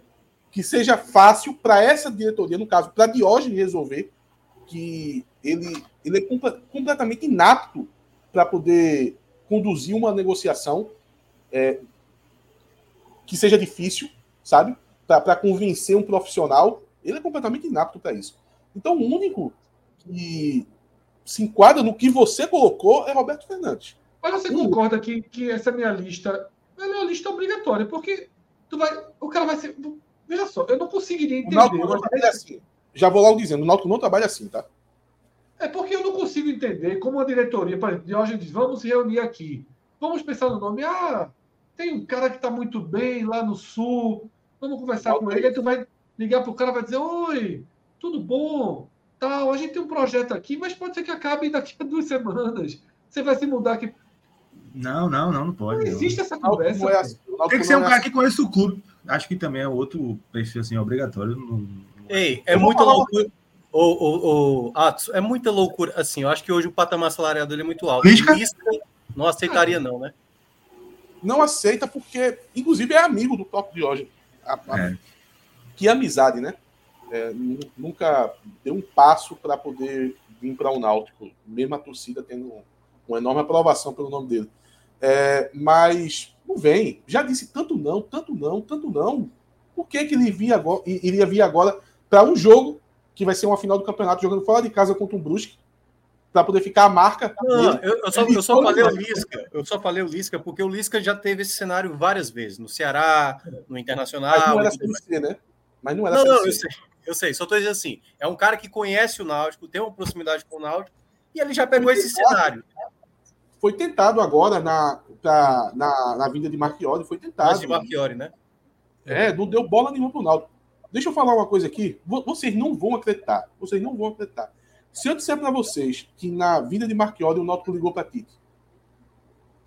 Pra quem? Aqui? Tite, Tite? Não, Maria. não tem como. né? Essa é Não, aí é o Náutico liga. O Náutico liga. Então, se acontecer o que Fred está colocando de que é o raciocínio lógico, qualquer clube trabalharia dessa forma. Decidiu tirar o treinador, já ligou pro, pro camarada que, que o Náutico quer. O cara disse, beleza, eu vou, tal, não sei o quê. Aí o Náutico vai, anuncia a saída do treinador, esse cara já tá acertado, esse cara vai chegar amanhã. Se isso acontecer, é novidade. É novidade. Nunca aconteceu. Nunca aconteceu dessa forma. Pelo contrário, é, o, o, o padrão do Náutico é amanhã começar a ligar para várias pessoas e começar a receber um monte de não. Eu acho que o primeiro deles vai ser Dalpozo. Dalpozo é outro nome que faria, que poderia topar. Conhece o Estado, conhece o Náutico. Seria bom para o Náutico. Para ele, eu já não sei se. se para ele não seria nada É. bom, na verdade. Não é bom para ninguém. Tirando o Roberto Fernandes, não é bom para ninguém. Não, pra ninguém. Mas, assim, dá ver no- no- em dois trabalhos de queda, né? No, no Ituano foi, foi ruim, no, na Chapecoense também. Claro que no patamar de Série B, né? Não, Mas, só, assim, aquela ida dele Dois jogos é, é esporte. bronca. Olha só. Dalpozo estava acabando. É, tá no Joinville, Aí dele pro esporte deu essa sobrevida aí. sim. Só que ele está queimando as fichas da sobrevida do esporte. O Ituano. E detalhe do Ituano, ele ainda conseguiu ganhar mais uma Na chave. sobrevida, porque ele não foi nem bem no Paulista. Mas ele ganhou um jogo chave depois de se classificar, Corinthians. que aí deu a vida, né? Pô, uma semana, né? Que ele elimina o Corinthians e É. elimina o Ceará na Copa do Brasil. Exatamente. Aquela semana ali deu essa mais. é, eu não viria, não, no caso dele. Até porque também tem problemas, né? Deve a ele, né? Tem É. muitos problemas. Problema, olha, não vai se A demissão dele foi ruim. né? A questão da multa lá, obrigatória. O Náutico colocou ele no. O Náutico mandou ele treinar o aspirantes. Foi. Exatamente. A relação entre o presidente do Náutico e Dalpozo, ela só não é tão ruim quanto a de Hélio dos Anjos. Por quê? Porque Hélio dos Anjos, primeiro que a- é porque Hélio dos Anjos é Hélio dos Anjos, né? Ele É. não vai aguentar calado. Então, ele vai para a imprensa, ele fala tudo que está acontecendo, é, e, e- e essa, esse, é, essa relação dele só foi piorando conforme o tempo, porque ele vai dando declaração e aquela coisa toda. Mas Dalpozo era era para ser desse nível, sabe? Então, não sei. Tem gente que diz que não é 0% uma chance de Dalpozo. Eu falo isso é, quando, durante a semana, né, que eu conversei com algumas pessoas dentro do Náutico, é, não tinha chance de cair, mas a pessoa me falou, olha, Dalpozo não é 0%. Eu cheguei a perguntar, por causa da relação pessoal de- dele com Diógenes, é 0%? Então, eu também não ficar cogitando aqui o nome a esmo, né? A gente fica ca- falando aqui no nome do treinador que não tem chance, chance nenhuma. Aí a pessoa disse, não, não é zero, mas é difícil. Difícil. A situação é, é, é difícil no Náutico, porque as opções são escassas. Acho que o Roberto Fernandes também nem seria uma opção boa. Acho que não salva, não, tá? Mas. Na verdade, eu acho que para um jogo, para um jogo 2, nem sei se, Pra classificar, tá, o- é, problema é, tá, se a qualidade do treinador, É. se a qualidade do treinador interfere em alguma coisa. Como você mesmo disse, Fred, Ma- Marchiori, ele tem algumas coisas boas. O problema é que as coisas ruins dele são gigantes e muito visível. Ele, ele sabota o próprio trabalho dele. Veja só, Marchiori é um treinador, na minha opinião, muito melhor do que Dado Cavalcante. Porque dado, você vê o trabalho de dado e você não consegue extrair. Eita, isso aqui de dado é bom. Na verdade, é, o trabalho de dado é tudo muito confuso. O de Marchiori, você vê coisas boas. Eu acho que ele seria um bom auxiliar técnico. Ou ele precisa de, uma, de um auxiliar que, que, que ajude ele. Mas o problema é que Marchioli tem as coisas boas e tem muitas coisas ruins. Por exemplo, por que ele coloca Vitor Ferraz de zagueiro no jogo como hoje? Já tinha feito isso no jogo contra o Operário. Operário. De hoje. Tipo, isso não tem. Eu não, olha, eu queria pegar aqui um, um especialista em tática, em técnica, para poder me explicar, que me convença do porquê ele coloca Vitor Ferraz de zagueiro. Não tem como. É, o, jogador pede para sair, demora a substituição e leva um gol em cima Foi. dele. Né? Aconteceu exatamente isso. Ele pediu para sair. Veja, se você pegar o primeiro tempo do Náutico hoje, foi perfeito. Foi perfeito. Foi de almanac. Pegue todo o primeiro tempo, chame Marchiori. Eu acho que isso, o departamento de futebol deveria fazer isso, mas não faz, né? E diga assim: Marchiori, me prove que todo esse desempenho do Náutico teve colaboração de Vitor Ferraz jogando de zagueiro. Não tem. Não tem. Ah, a saída de bola. Não foi por aí. Por isso que eu bati na tecla no jogo passado dele ter sacado Mangabeira. Teve muita gente que, que disse, disse, disse da seguinte forma: ah, o treinador estava certo porque o time rendeu no primeiro tempo. Mas veja, não foi por causa que Mangabeira saiu. Não tem efeito, não, no time, não. Se Mangabeira tivesse jogado naquele primeiro tempo, o time ia desempenhar bem do mesmo jeito. Então, ele toma, ele, ele, ele, toma algumas atitudes que é inexplicável. Não tem como explicar essa, essa de Vitor Ferraz. E engraçado que, que foi o único erro da escalação e foi um erro que ainda veio prejudicar o Náutico no segundo tempo, quando tomou o gol em cima dele. Tem um detalhe sobre o Roberto, que Roberto foi o primeiro treinador a dar uma chance a Rodolfo, né? No futebol profissional. Natal, né? Levou o Rodolfo para a América do Natal. Trabalharam juntos na América, né? Verdade. É, eu, eu, eu, fui pego de surpresa, eu não, não deu tempo nem de, de fazer qualquer tipo de checagem, saber se está algum, algum nome na agulha. Não, não, não é, dá nem para ter um norte. O que a gente tem contato até agora, Atos, né? Até Cláudio já começou a apurar, que ainda Roberto não foi contactado, certo? Ele não recebeu nada. Até agora, nenhum tipo de contato foi feito. Ele até agora não foi procurado. Se o Náutico vai procurar ou não, a gente ainda vai esperar mais tempo, até porque acabou de ser, ser anunciado, né? A demissão de Marquinhos. E Cláudio falou aqui no grupo a mesma coisa que você falou ligar, de hoje ele liga para qualquer um, né? Que vai ligar para a Lisca de novo, vai ouvir é, de Lisca, né? Mas veja só, o Náutico não entrou em contato com o Roberto Fernandes. Eu garanto a você que uns 100 torcedores já entrou. Da, Entraram do antes do jogo contra o Paysandu? Exato. Daqui para que eu chegue no Twitter vai ter um print de alguém. Exatamente. Assim, Roberto, vem embora ajudar o Timba e ele vai botar avante. É tá convocação. Roberto, no eventual convite, Roberto tá lá. Tem, tem aquela é. arte no Instagram dele já. É, o, o, o, Náutico, o Náutico se sabotou. O Náutico. Eu, um absurdo, eu assim, um... o, o Fred. É, Não, essa, essa, semana foi bizarra, cara. Essa semana foi muito bizarra. Eu, eu dei uma opinião no Timbucast agora há pouco que também quebrou o pau em cima de mim. É, eu, percebi, tava... eu, percebi, eu percebi hoje o tom do Twitter alvirrubro muito contra você. Tá, porque na verdade a turma. Né? É, a turma. A, veja só, eu, na verdade, eu acho que já se comprovou a situação de Souza, né? Há mais de 10 jogos que não rende.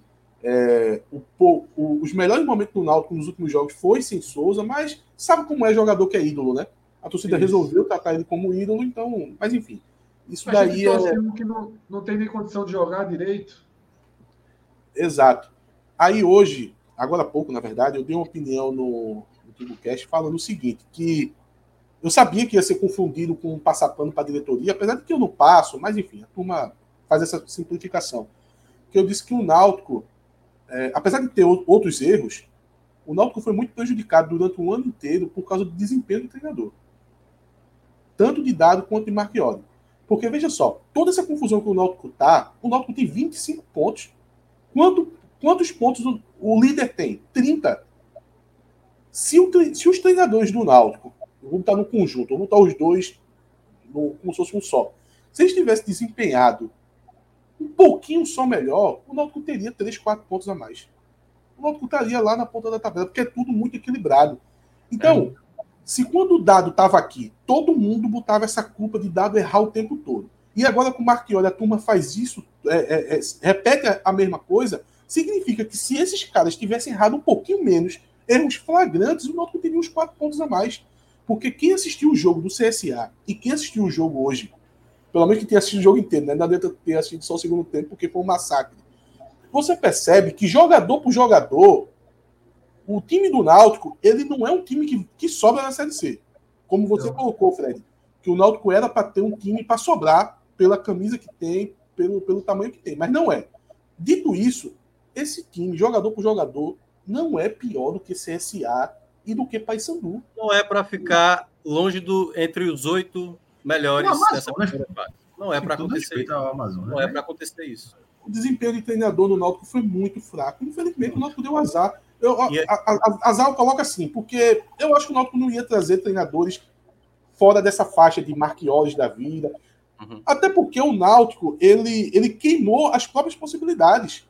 Ele queimou as próprias, as próprias possibilidades quando ele brigou com o Dalpozo, que é um treinador que o Náutico na Série C poderia ser uma situação, quando ele brigou com o Hélio dos Anjos, que talvez seja o melhor treinador possível, se tratando de parte baixo da B e parte Série C. O Náutico queimou essa possibilidade, queimou Dalpozo, queimou o, o Hélio dos Anjos, o Lisca não consegue trazer. Daniel então, rejeitou, é, Alau também não. É, tem um, tem um que ele queimou, mas também era para queimar mesmo, que é Elano, né? Não, ah, isso aí. Não, eu sei, eu sou. Não, sim, sou... sim. não, não, não. Mas, é, mas, mas perceba, eu não estou falando. Martelote.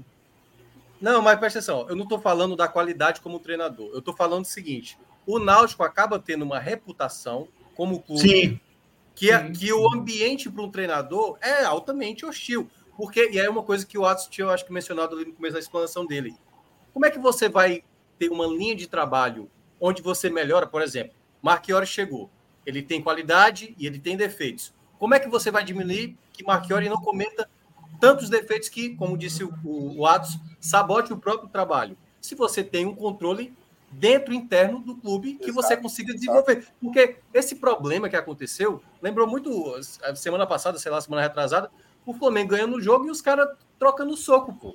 O Flamengo, quando cai no meio de semana, já era um acumulado de coisas. O Náutico, para perder esse jogo, tomar essa virada como tomou, tomar o baile no segundo tempo, bastava uma fagulha, pô. Era praticamente ali, era, é, pegava, chama-se, bastasse uma fagulha aparecesse e ia causar o incêndio que causou. Então é nesse ponto onde o, Náutico não se preparou para uma situação como essa. E ele agravou essa situação, mesmo com todo o contexto do jogo de hoje, que estava favorável para ele, e a situação praticamente desandou por problemas internos, como disse Atos, né, que é o, o se Diógenes não conseguiu resolver do, do ano retrasado, o time que estava ali liderando, sobrando, não resolveu a situação. Ano passado, totalmente displicente com a situação, como o próprio caso do Elano, e deixando a situação. Ou seja, quantas vezes Diógenes tinha um problema a resolver e ele não resolveu o problema, ele piorou o problema. Então, São quatro anos consecutivos um com problemas internos, um né? Para ver claramente que internamente não consegue resolver situações. Quando vem, quando vem uma crise, basicamente a tendência é realmente afundar. Ô, Fred, eu quero te responder. Aceitaria, aceitaria agora mesmo. Martelotti. Martelotti. Né? Martelotti. O problema é, a chance de Martelotti sair do retrô, puta que pariu. É zero, pô. É zero, não tem como, é. pô. O é, ninguém tira Fernandinho do retrô, vai, vai, vai tirar Martelotti, vai tirar o treinador. E o antecessor de, de, de Martelotti, de Cooley?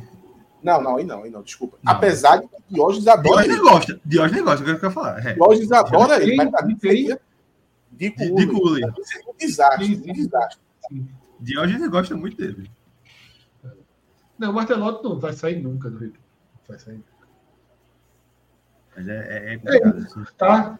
Vamos de superchats, porque, detalhe, torcida do Fortaleza tem contas a acertar com o Atos, que apareceu por aqui.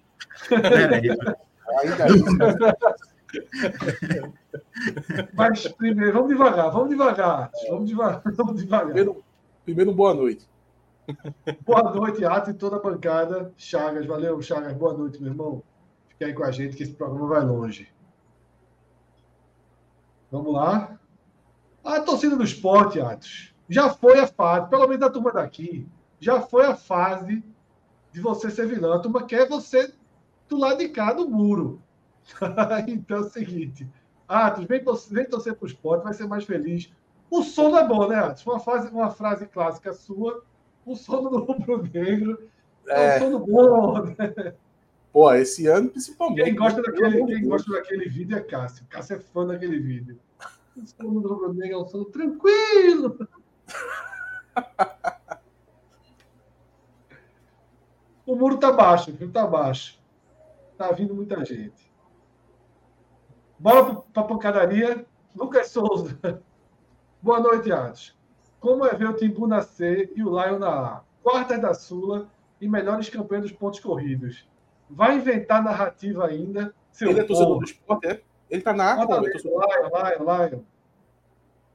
Ah, o único, o único mascote que eu sei é o Leão do Esporte. Eu não conheço outro time com leão, não. Lucas Andrade, tem mais superchat aí? Lucas Andrade, eu acho que ele não conseguiu escrever. Aí, Lucas, qualquer coisa, escreve uma mensagem aqui no chat normal que a gente que a gente lê, né? Se o time dele for Fortaleza, deixa pra lá. O esporte não tem tibuzone para vir, né? Mas eu, eu, que, eu, e olha que eu não bebo, mas eu queria uma tibuzonezinha no esporte. Eu já, porque agora ficaram jogos muito sérios. Agora não dá para ir para o jogo do Náutico contra, contra o São Bernardo, né? Eu perdi a chance de chegar no joguinho mais leve do Timba. Quando as coisas ainda estavam sob controle. Não dá para eu ir agora. Timbuzano foi a única coisa que, que deu certo no Náutico esse ano foi a Timbuzano. Muito bom. É foda. É, uma, é, uma, é, uma, é muito bom a Timbuzano. Assim, eu, eu admiro é de longe. É, tá? é, se não tiver mais superchats em relação ao Náutico, Tá? A gente vai fechando por aqui essa primeira parte. Eu acho que não tem. Não vi se Lucas Andrade. Também não achei nenhuma segunda não, mensagem não. do Lucas. Opa, tá? aí, ó, mandou mais cinco, mandou mais cinco aí. Valeu, Lucas. Ah, por Lucas. Eita! Eita! vamos lá, vamos lá, vamos lá. Vamos lá. Paola! Marquioli caiu. O time saiu do G8. Tu sabe o que é isso, Atos? Tu acompanhou isso semana passada? Eu, eu, eu vi, eu vi. Paola, a situação. Aguenta Lucas mais três semaninhas, pelo menos. Vamos Posso dar minha opinião sobre isso aí? Pode. Tomara que Paola dê um pé na bunda desse cara e nunca mais volte, pô. O Náutico tá ficando na Série C e o camarada com esse papo aí de Paola volta para mim. Paola, não, volta não, Paola, volta não, tá bom. O cara que fica chorando no chat de uma live, não merece que você volte, não. Eita. Lucas, tu só pega bronca pela frente aqui. É Cássio seco com sua porra, é Atos com raiva, é Minhoca sem querer tocar violão para fazer uma, uma, uma, serenata aqui para Paola. Fred líder Paola, fica logo romântico. Fred líder da Série B fica logo romântico. Quer fica ajudar o próximo. Quer ajudar o próximo. Fica fácil. Né? Tomara que Paola arrume o rubro negro, para poder Lucas aprender a não ficar aí na live choramingando. Então é isso, Lucas. Se não for para você, Paola, liga para alguém aí.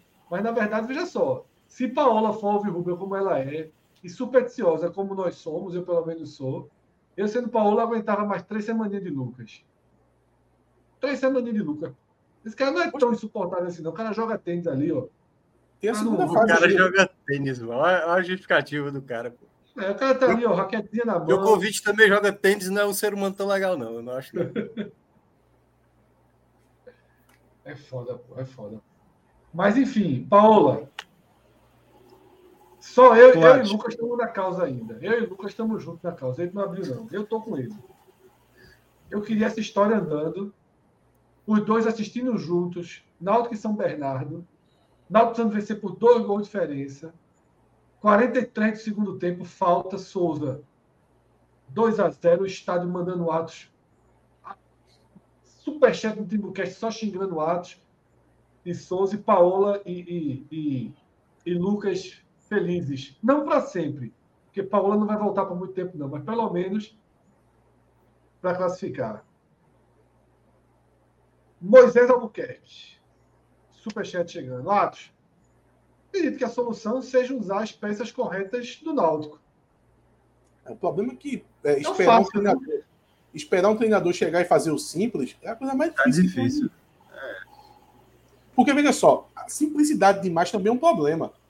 O Otávio, que, enfim, era o técnico sub-20 e foi até demitido, ele fez o simples. Agora, era algo que parecia que alguém só passou a escalação, mandou o time jogar, mas tipo, o time era completamente estático, sabe? O time não tinha, enfim, nenhuma filosofia de jogo, nenhuma noção do que fazer em campo. Então não pode ser tão simples. Então não é só pegar assim, ah, pega o, o, o cara mais, o treinador mais básico que tem aí e coloque. Não, aí também é demais. Mas também um, um cara que tenha noção de colocar um esquema tático, de, de, de colocar um, uma situação de jogo interessante, é, não pode chegar querendo inventar, querendo inventar a roda como o Marchioli fez aqui no Náutico.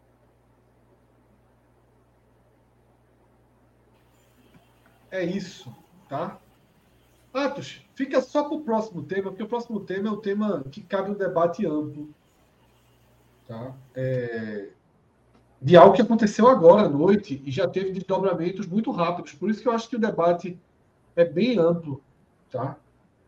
Que é o caso da foto tirada pela equipe nacional dentro do gramado né, do Bahia de Feira com a. Desce só um pouquinho aí para a gente ver a foto corretamente, Alan. É porque, na verdade, a foto está cortando ali, né? O, o, o, jogador. Mas uma foto né, simulando um velório, né, uma pessoa morta. Quando o Bahia de Feira teve né, a morte de um atacante, do seu jogador, recente. É um clube de luto. E o, e o Nacional postou essa foto. A primeira, a primeira corrente, digamos assim, foi de choque, revolta, críticas. Né? Cássio Cardoso, inclusive, foi um dos primeiros a mostrar sua profunda indignação com essa imagem, né? pedindo até o, a exclusão do Nacional do campeonato. A Federação Baiana de Futebol também se posicionou oficialmente Inclusive, a gente pode até descer na matéria, Alain, pra, até para ler alguns trechos, porque tudo isso que eu estou falando foi sendo atualizado na matéria. Tá? A Federação Baiana se posicionou. E, enquanto isso acontecia, é, pessoas no Twitter buscaram outras imagens que mostravam que o Nacional sempre faz essa foto após os rachões. Sempre fazem essa foto. E que não tem, naturalmente, se sempre fazem, um tom provocativo, um tom de provocação em relação à morte de Deon. Tá? E o Nacional se posicionou também é, reafirmando o mesmo que, os, que as próprias pessoas do Twitter fizeram, né, de tentar separar essa imagem da morte, né, da trágica morte de Deon. Ok, ok. Me parece claro que não foi uma provocação. Mas eu não acho que ninguém pode e deve viver numa bolha, muito menos uma instituição. Um clube de futebol sabe onde está pisando, nesse caso, literalmente. Você está usando o estádio do seu adversário todo mundo envolvido no contexto da Série D tem ciência da morte de Deão. Quando você está enfrentando esse time na cidade, no estádio, é óbvio que essa informação existia e a falta de sensibilidade ela é brutal, brutal. Uma ferida, você está mexendo numa ferida. O jogo, inclusive, foi adiado, Fred. O jogo Como seria... é? O jogo, inclusive, chegou a ser adiado, mudou para amanhã, né? Por conta da morte dela. É. Seria hoje, né, Pedro? Seria hoje, o jogo foi para amanhã. Então, seria hoje, seria, então, seria ontem. É, tá absolutamente viva na cabeça de cada um. E mesmo assim fazem a foto, fazem a postagem que já foi apagada. é, é um caso de absoluta punição, exclusão. É um caso em que a internet, o tribunal da internet, foi rápido demais e sentenciou de forma muito violenta. É um caso de alienação e que, mesmo assim, mesmo não intencionalmente, provoca uma ferida grave. Em que, em que, em que classificação a gente tenta colocar esse, esse, essa foto tão repugnante, né? E assim, cá entre nós também, que, que jeitinho de fazer foto pós-rachão, né? Cá entre nós. Fred, eu diria que, assim, nesse caso especificamente, a gente pode falar eticamente da postura, porque, ó, eu estou olhando aqui, são seis, onze pessoas que estão nessa foto, e tem uma décima segunda que tirou essa foto.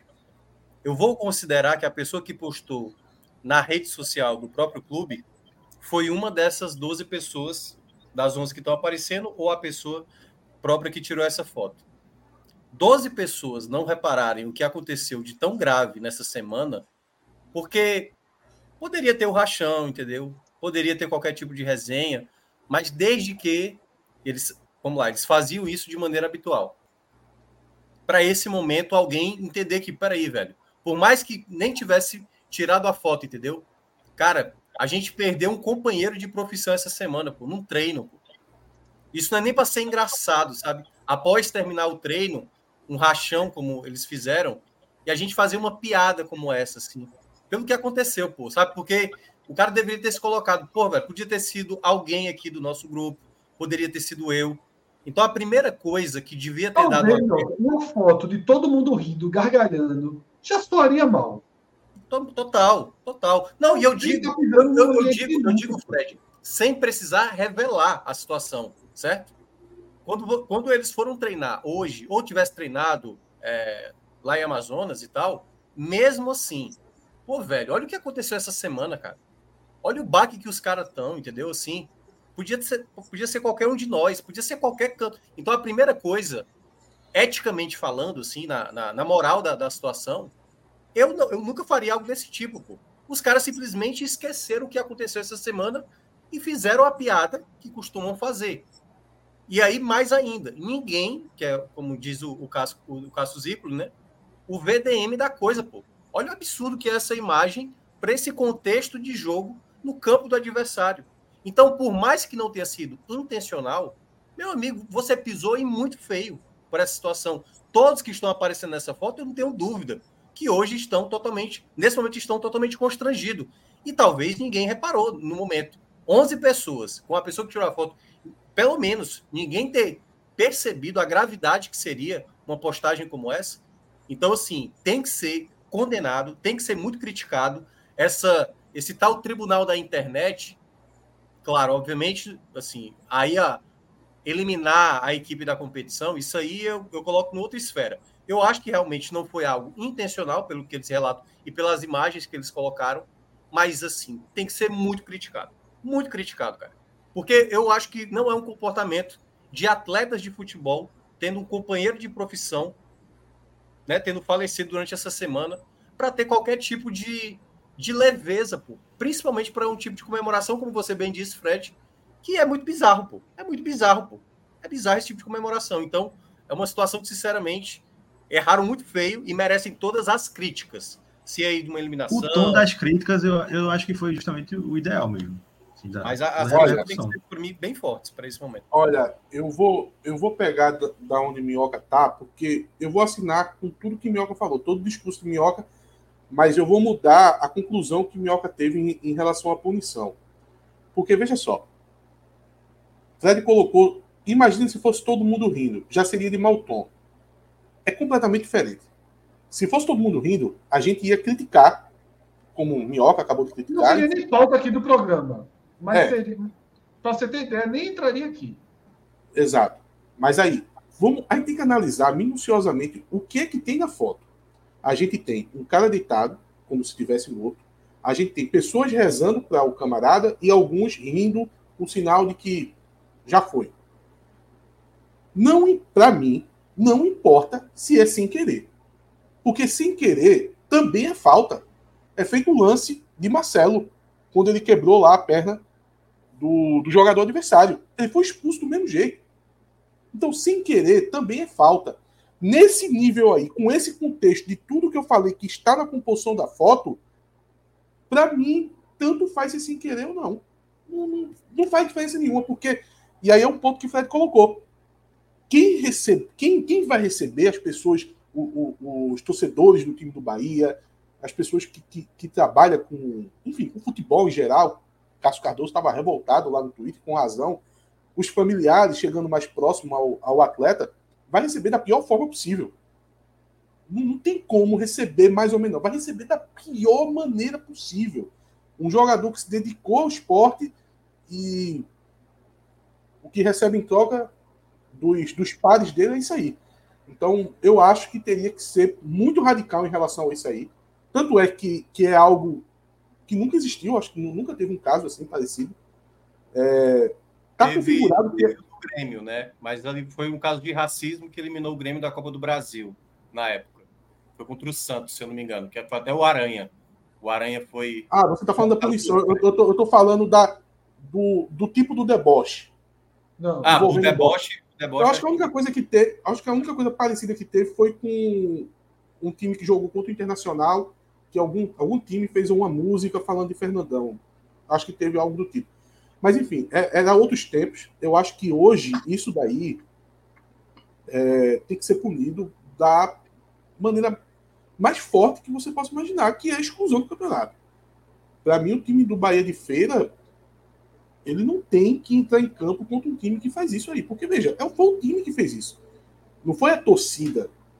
Não foi um jogador. Foi o time. Como é que o time do Bahia de Feira, o respeito que deve ter pelo seu companheiro, vai enfrentar esses atletas aí? Me digam. É. Para mim não tem condição nenhuma. Para mim o time deveria ser excluído da competição. É, eu, eu acho que a exclusão é, é, muito dura.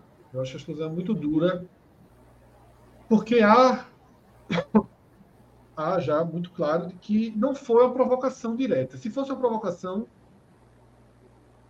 eu, eu iria para a exclusão. Agora, eu acho que tem que ter uma punição, tem que encontrar uma punição, não sei se financeira, sabe? E precisa vir uma punição. Porque, e aí eu vou na mesma linha de Minhoca e de Iatos. É, não importa se você querer. E nesse caso, não é uma entrada de um jogador que é algo que você faz em um segundo, como foi de Marcelo, mas eu entendi. A, a, porque aquilo foi só para mostrar que, mesmo sem querer, existe uma punição, e naquele caso a punição do vermelho. Atos não está colocando os dois casos na mesma balança. É só para mostrar, obviamente, que sem querer machuca na vida. Na vida. Um cara alcoolizado que mata uma pessoa atropelada, ele não queria matar aquela pessoa. Mas ele é responsável na hora que ele é. vai dirigir bêbado. Ele não quer matar. O cara não, não tem o instinto assassino dentro dele. Ele tem uma irresponsabilidade absoluta dentro dele. Mas muitas vezes essa responsabilidade. Muitas vezes não. A lei determina que essa responsabilidade transforme o atropelamento em crime doloso. Com intenção de matar. Com intenção de matar. E esse, é uma, esse para mim, é uma espécie de crime doloso cometido pelo, pelo Nacional, sabe? Acho que os jogadores podem ser punidos, talvez até suspensos. Os jogadores fizeram essas fotos. Poderiam ser suspensos. Inclusive, já para não entrar em campo amanhã, se fosse o caso, o time entraria com os que sobraram, os que não estão na foto. Eu acho que a eliminação ela é muito, muito, muito dura. E eu sempre te, eu temo muito por precedente, que às vezes você usa para uma coisa, Aí depois o cara faz a provocação, enfim, de outra e, e de outra natureza e abre precedentes, eu, eu acho muito perigoso. Sobretudo porque, assim,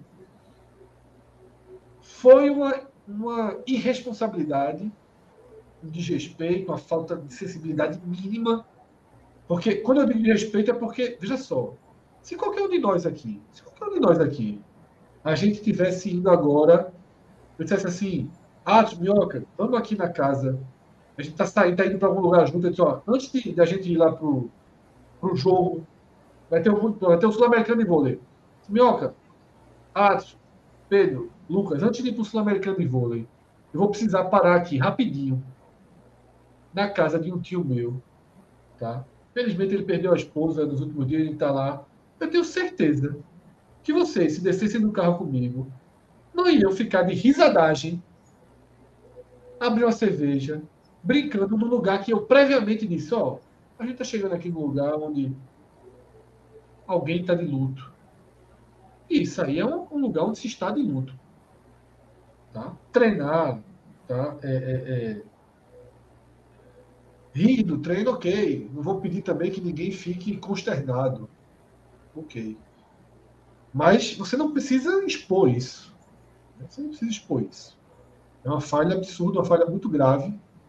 É. E vamos ver como a CBF se posiciona nessa, nessa segunda-feira. Uma punição aos jogadores da foto. Ainda que os que perderam o rachão possivelmente fariam a mesma foto.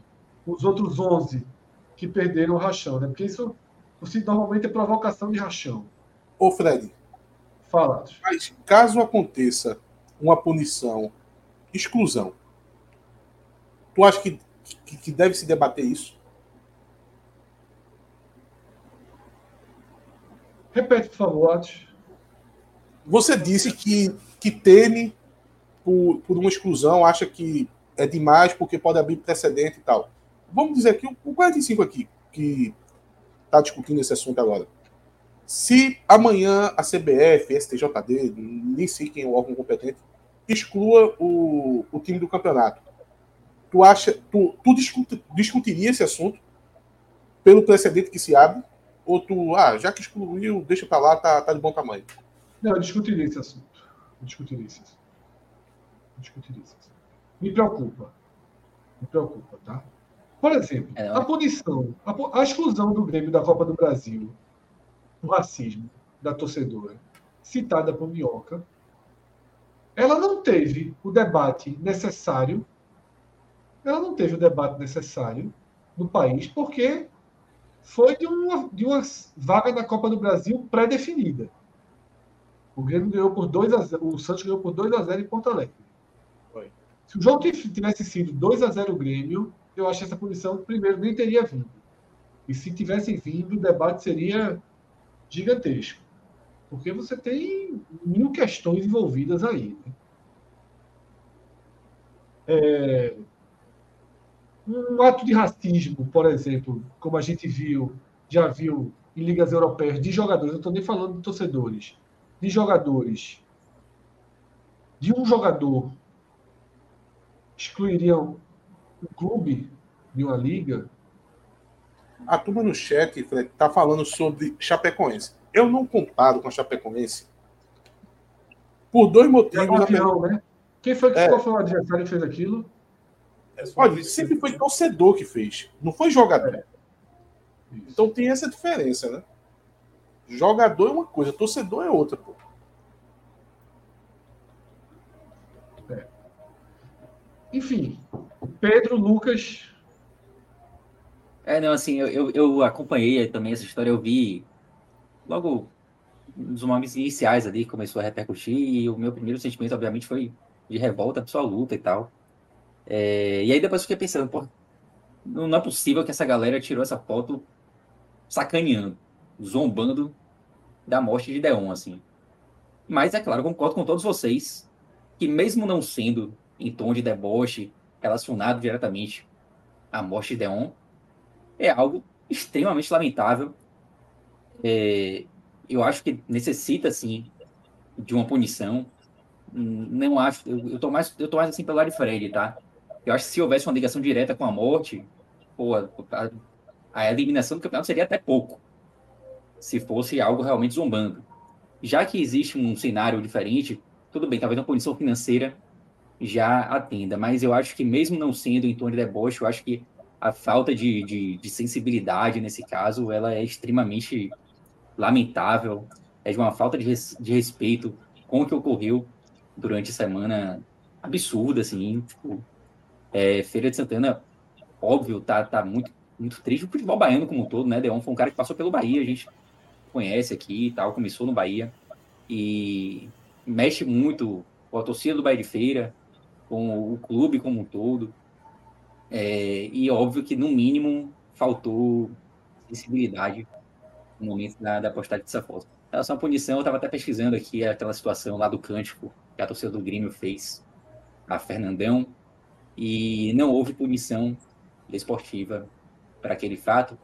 Um dos argumentos que o STJD utilizou é que não existia, não havia, não há no, no é, na justiça desportiva algo que puna situações desse tipo. Existe para racismo. Racismo, inclusive, é um crime, né?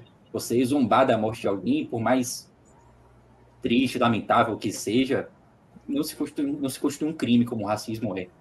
E talvez até por isso não haja uma punição em âmbitos esportivos ou até em, âmbitos de justiça comum também, né?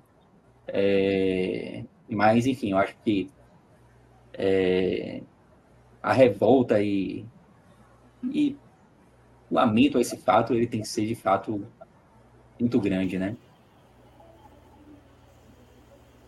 Tô nessa linha aí também. É, eu vi algumas pessoas comentando para punir somente quem está na foto, assim. Mas, feito o Fred falou, provavelmente o time derrotado no rachão teria feito a mesma foto, né? No mesmo. Cara, no mesmo é, rapaz, eu vou dizer, eu acho que então, é, é nesse caso. Só, só pegando o seu gancho aí, Lucas, rapidinho, só foi mal ter dificultado uhum. ainda, porque, tipo, complementando já o que você falou. Eu acho que a punição nesse caso deveria ser mais ao clube do que, do que as pessoas, assim. Não, não, não, não, tô querendo. Não tô querendo, assim, tirar as pessoas assim do bolo, não. Pô, elas que bateram foto. Mas às vezes o contexto, a, a, foto, ela, ela diz muito quando ela é postada, né? mas às vezes o momento ali é completamente diferente. A gente, a gente não consegue entender exatamente o momento da foto através da imagem por si só, né? Eu a gente nem isso, sabe se os atletas sabiam, né, que ia ser postada essa foto, né? Não, aí, aí peraí, peraí, é... peraí, peraí, peraí, gente, veja só. O, assim, eu, eu, eu, não discordo que o clube deveria ser punido, mas o clube ele não tem controle disso. Isso, assim, controle tem, mas essa decisão ela é tomada pelo profissional que trabalha com mídia. Pô. Então, vou falar no Náutico. No Náutico, as pessoas que fazem o, tomam conta do Facebook, tomam Facebook não, do Instagram, do, do Twitter, elas têm autonomia de postar uma foto como essa, por exemplo, se fosse algo ok. Então, tipo, o presidente do clube nem ficou sabendo disso. O vice-presidente ficou sabendo. A instituição não ficou sabendo eu, eu tô calado você achar que mesmo assim a instituição deveria ser punida. Agora, também não dá pra gente isentar quem tá na foto, isentar quem tirou a foto e cair só pra instituição. Eu concordo plenamente, Adson. Foi o que eu falei até no começo lá, que era aquela, aquela situação do. Eu, eu não faria qualquer tipo de brincadeira no campo onde o cara faleceu, pô, essa semana, é. pô. Não é nem para ter lá. espaço para isso. É, eu, isso eu, eu falei, acho, Nem se fosse uhum. filmado, nem se fosse, se não tivesse tido foto. Não era para os caras terem tido essa mentalidade, pô, por uma situação como essa. É, então, mas, por assim, mais que fosse algo vou... interno, sei lá, Pedro, só um segundo. Não, é rápido, Pedro. Mais ou menos. Então, deixa eu só fazer uma pontuação, de, na verdade, retomar algumas coisas para ilustrar, para conversar com o pessoal do chat também é o seguinte. Nós já passamos aqui a cronologia dos fatos, tá? A gente já passou a foto, a primeira leva da repercussão, o posicionamento da Federação Baiana, a descoberta de que esse tipo de foto já foi feita em outros estádios, em outros rachões do Nacional, e o posicionamento oficial do Nacional. Porque aqui no chat tem muita gente dizendo como se a gente não tivesse, não soubesse disso. Inclusive a matéria do NE45, que a gente está aqui no ar, a matéria tem todas essas três fontes. Né? A primeira onda de repercussão, como se tivesse sido uma provocação direta. A Federação Baiana, inclusive, se posicionando como se tivesse sido uma provocação direta.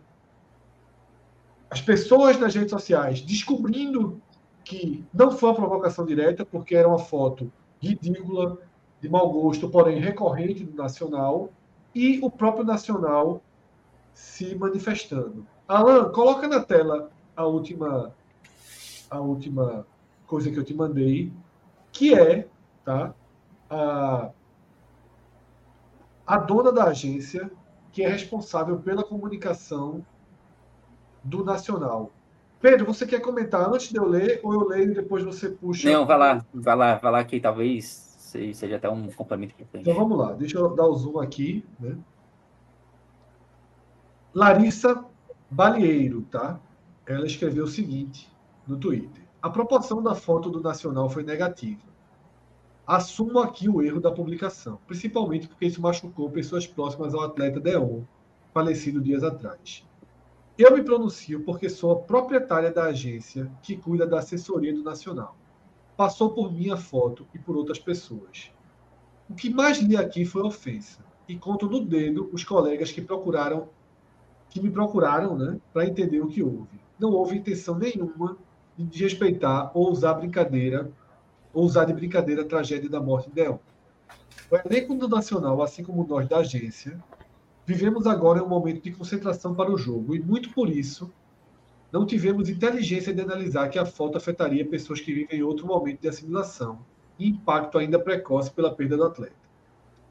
Nos solidarizamos e acompanhamos a comoção do acontecido, mas foi no automático a publicação, sem nenhuma intenção de afetar. A gente aprende no erro. A gente sabe que não foi adequado, mas esclarecemos. Só peço que não usem isso para atacar o clube, o futebol amazonense e, acima de tudo, as pessoas que trabalham no clube. Todo mundo tem caráter, tem consciência e, como falamos, estamos de coração limpo, que não foi para afetar. Falhamos, falhei e aprenderei. Esse todo mundo tem consciência, eu deixaria uma interrogação. E assim ela conclui, tá? Acho que é até um bom posicionamento dela, mas é bom, mas tem umas falhas. Consciência, caráter, a galera pode ter. Consciência, não sei se tem, né? É um bom posicionamento, antes de, de passar para Pedro, é um bom posicionamento, mas tem algumas falhas. Quando ela diz é, que estava focada no jogo e por isso acabou deixando passar, não faz muito sentido. A agência não vai entrar em campo. A, a única Exatamente. função dela é fazer esse tipo de análise. Ela dizer que foi no automático, ok, mas ela está dizendo que o trabalho dela já não é tão bom, porque postou isso no automático. Mas eu, eu acho que foi bom é, ver que existe uma agência e ela colocar o posicionamento, se colocar como responsável, que no, acho que no, no, fim das contas, mesmo que a responsabilidade caia na instituição, no fim das contas, ela foi a principal culpada por a foto ter, ter sido publicada. Porque, como eu disse, o presidente, o vice-presidente do, do Nacional nem sabe do, do, do, que aconteceu. Isso aí é autonomia da turma que mexe com, com rede social. Eu, eu entendo, Atos, que, que o presidente talvez não saiba, mas é porque o perfil do Nacional ele é o perfil institucional, assim, né? Então, quando, quando a pessoa da comunicação ela faz o post, ela está falando pela instituição. Sim, sim. Por isso, isso, eu, por isso que eu acho que a punição, nesse caso, deve ser o clube. E por que, que eu, que eu não, não acho que as pessoas talvez pudessem ser punidas? É, eu acho que é muito pelo, pelo momento da foto. Talvez eu, eu, eu não estou querendo aqui crucificar aqueles jogadores, porque talvez eles estivessem assim, extremamente. Estou supondo aqui, tá? Eu quero, eu quero acreditar que eles estão mexidos com a morte de Deon, é um colega desde de profissão, só, talvez tenham sofrido durante a semana e que talvez naquele momento específico ali tenham sido infelizes ao tirar foto. Eu quero acreditar nisso, entendeu? E talvez por isso, por acreditar nisso, é que eu não, não acho que nesse caso a punição seja mais as pessoas que estão na, foto. Eu acho que o erro maior foi do clube. Para mim, o erro foi o, o, clube ali foi o principal culpado por essa, por essa situação assim lamentável que ocorreu. E aí eu tomo como exemplo até um post do próprio Bahia de Feira mais cedo hoje no Instagram. É, o Bahia de Feira fez um treinamento hoje, fez um rachão também e também um colocou uma foto que para mim não cabia pelo momento assim. Só que eu tenho certeza que as pessoas que estão na foto do Bahia de Feira tem uma falta. Guarda até algumas semelhanças, se vocês quiserem até puxar aí. É, guarda até algumas semelhanças com a que foi postado, a que foi postada pelo, pelo Nacional. Mas eu tenho certeza que as pessoas do Bahia de Feira estavam extremamente sentidas com a morte de Deone, um colega deles de dia a dia, assim. Então, para mim, a foto não cabia o Bahia de Feira também. Claro que em outra proporção, não estou querendo comparar. Mas o fato das pessoas estarem ali no momento de, de tentando descontrair após um rachão, me faz crer que talvez os jogadores do Nacional também estivessem ali num momento específico de descontração, depois, uma, depois de uma semana ali mais, mais delicada, em que eles também talvez tenham ficado mexidos. É isso que eu quero crer, assim. É isso, tá? É isso. Vamos acompanhando no NE45 todos os desmembramentos desse assunto vão ser colocados em tempo real, tá? Porque a gente está cobrindo de perto a própria atualização aí do posicionamento de Larissa vai para nossa matéria, vai para o nosso, nosso portal, tá? Então, quem não segue o NE45, siga lá para que a gente possa é, para que vocês, para que todos nós a gente possa seguir acompanhando esse caso, né? E ver os desdobramentos comportamentais, morais, né? E esportivos, né? Que pode, pode vir a acontecer. Tá? Mas é isso. Atos, valeu aí pela participação, obrigado. Estamos. Não sei quando voltaremos do Agamenon. Deixar o Agamenon para quinta-feira, já aprendemos que é a pior das decisões, porque chega quinta-feira e a gente não, não acaba não colocando o programa no ar. Né? Então, quando tiver uma vaguinha antes, a gente tem que posicionar ele no início da semana. Tá? Vá para os bastidores, vá pegar o WhatsApp para rodar, rodar, rodar, rodar. E chegar em Roberto Fernandes. Roberto Fernandes. Realmente o WhatsApp aqui está cheio. Vou ver o que é que tem, se tem alguma coisa, se tem alguma informação. Tu assina, Roberto? Cara, a situação que tá, para mim, não faz muita diferença, não.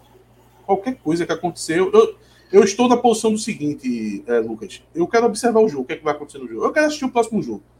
Eu, eu, eu dei uma segurada no tom no Timbucast hoje, porque eu não queria antecipar o que pode acontecer semana que vem. Porque eu vou ter quatro meses para poder destruir qualquer diretor do Náutico. Para que, eu vou Vai fazer isso agora? Vai ter muito filme, viu, Minhoca? Vai ter muito filme, muita É. série. Total. Eu, eu não vou antecipar nada. Eu disse o seguinte: eu, eu- o Náutico não tem mais um jogo para jogar? Não tem mais uma decisão para fazer? Então, tem os dois jogos, deixa jogar os dois jogos e se for eliminado, aí a gente começa a, a, a trabalhar com a turma que está lá dentro do Náutico. É, mas eu vou, vou aqui que o WhatsApp tá cheio e, porra, eu agendei o Timbucast, rapaz, direitinho, os dias para poder sobrar quinta-feira por causa do Agamenon. Cadê o Agamenon aparecer? Apareceu, foi A nada. turma, a turma da quinta-feira não é de hoje, não, viciados. Não é de hoje, não. Na quinta-feira a farrapada é muito grande, mas vamos ver o que é que, o que, é que a gente faz. Mas- Porque, Ah, e, e só para terminar, enquanto eu tô aqui, é, Cláudia tá vendo o show de Arnaldo Antunes. eu ia, Convidado eu ia. especial.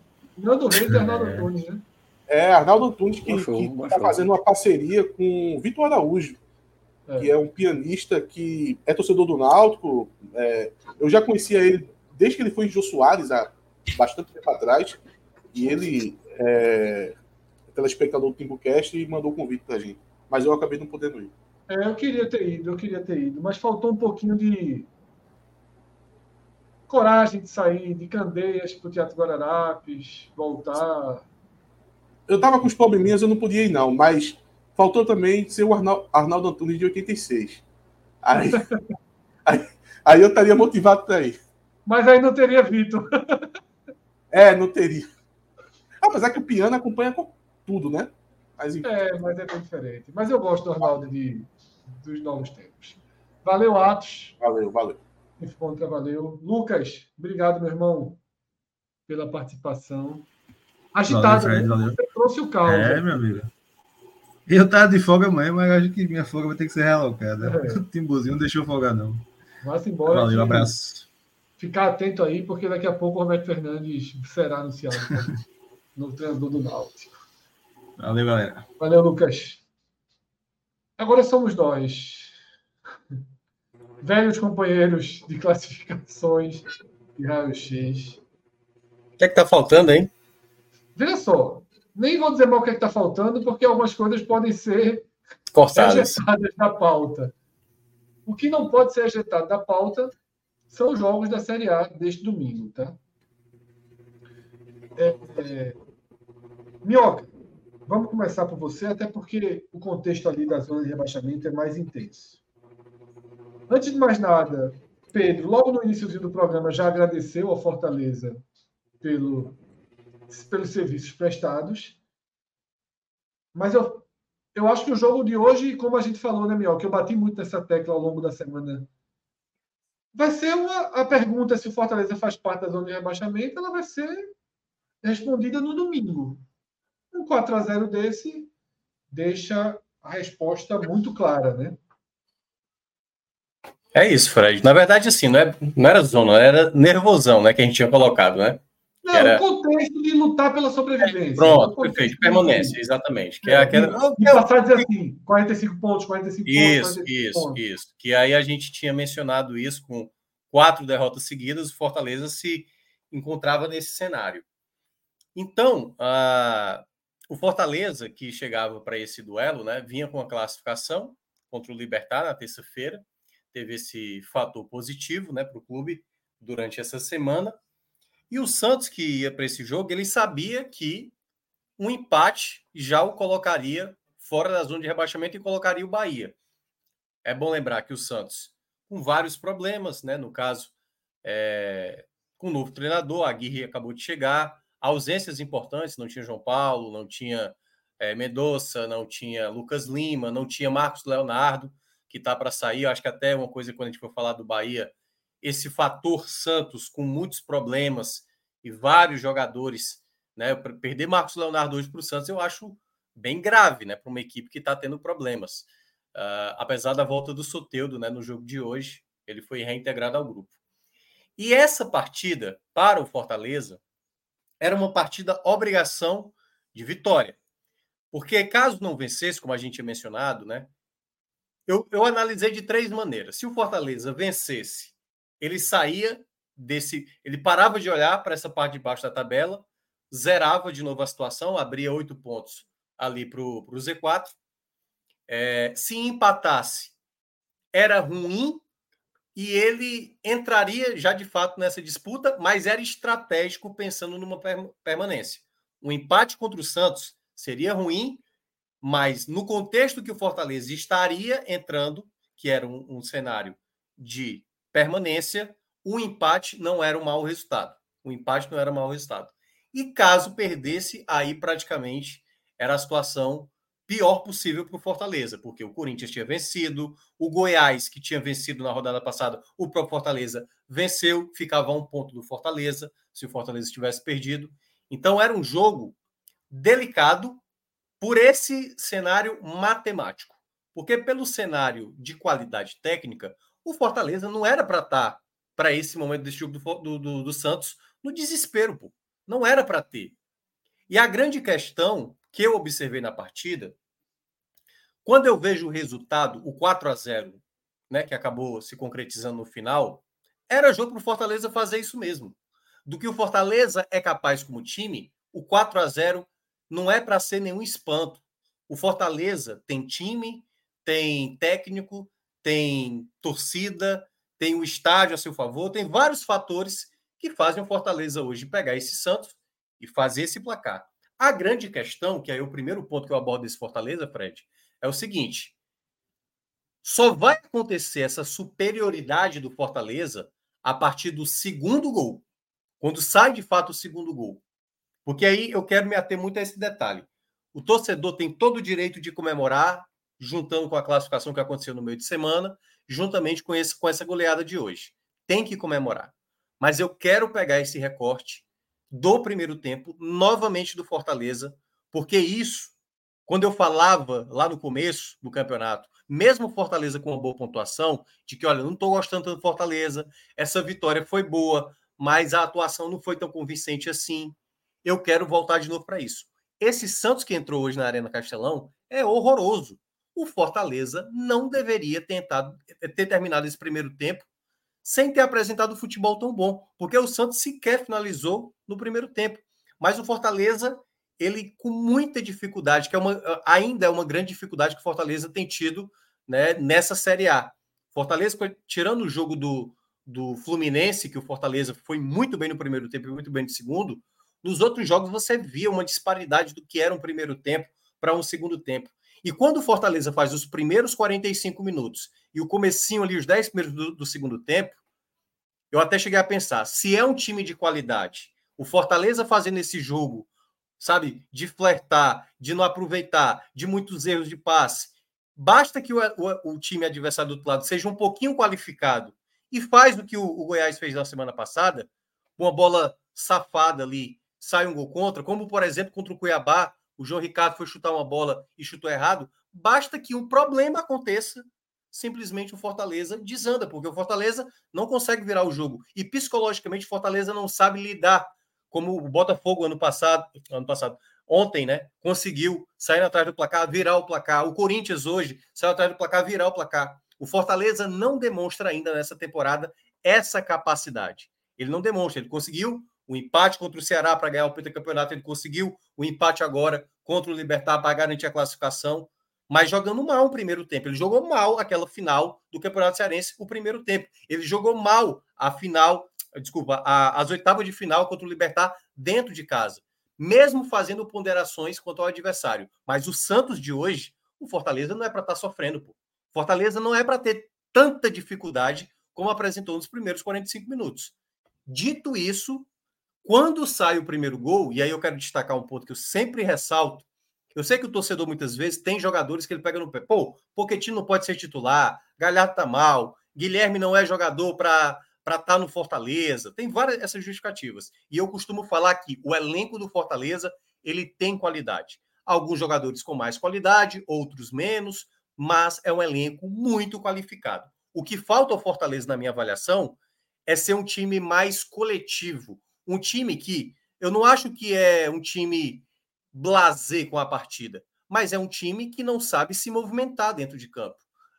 Claramente deu para ver isso no primeiro tempo. Você tinha o Marinho, você tinha o Machuca, e aí eram dois jogadores que têm muito mais a jogada individual do que propriamente coletiva. Você tem o Galhardo que sequer recebeu bola, porque o Poquetino não é esse jogador de criação. Dois laterais, Tinga e Bruno Pacheco, que não acertavam muitos passes. Caio Alexandre e Zé Wallace, que hoje são os melhores volantes, erraram demais no primeiro tempo. Então, quando você vê o primeiro tempo do Fortaleza, esse, isso é algo que o Voivoda precisa trabalhar.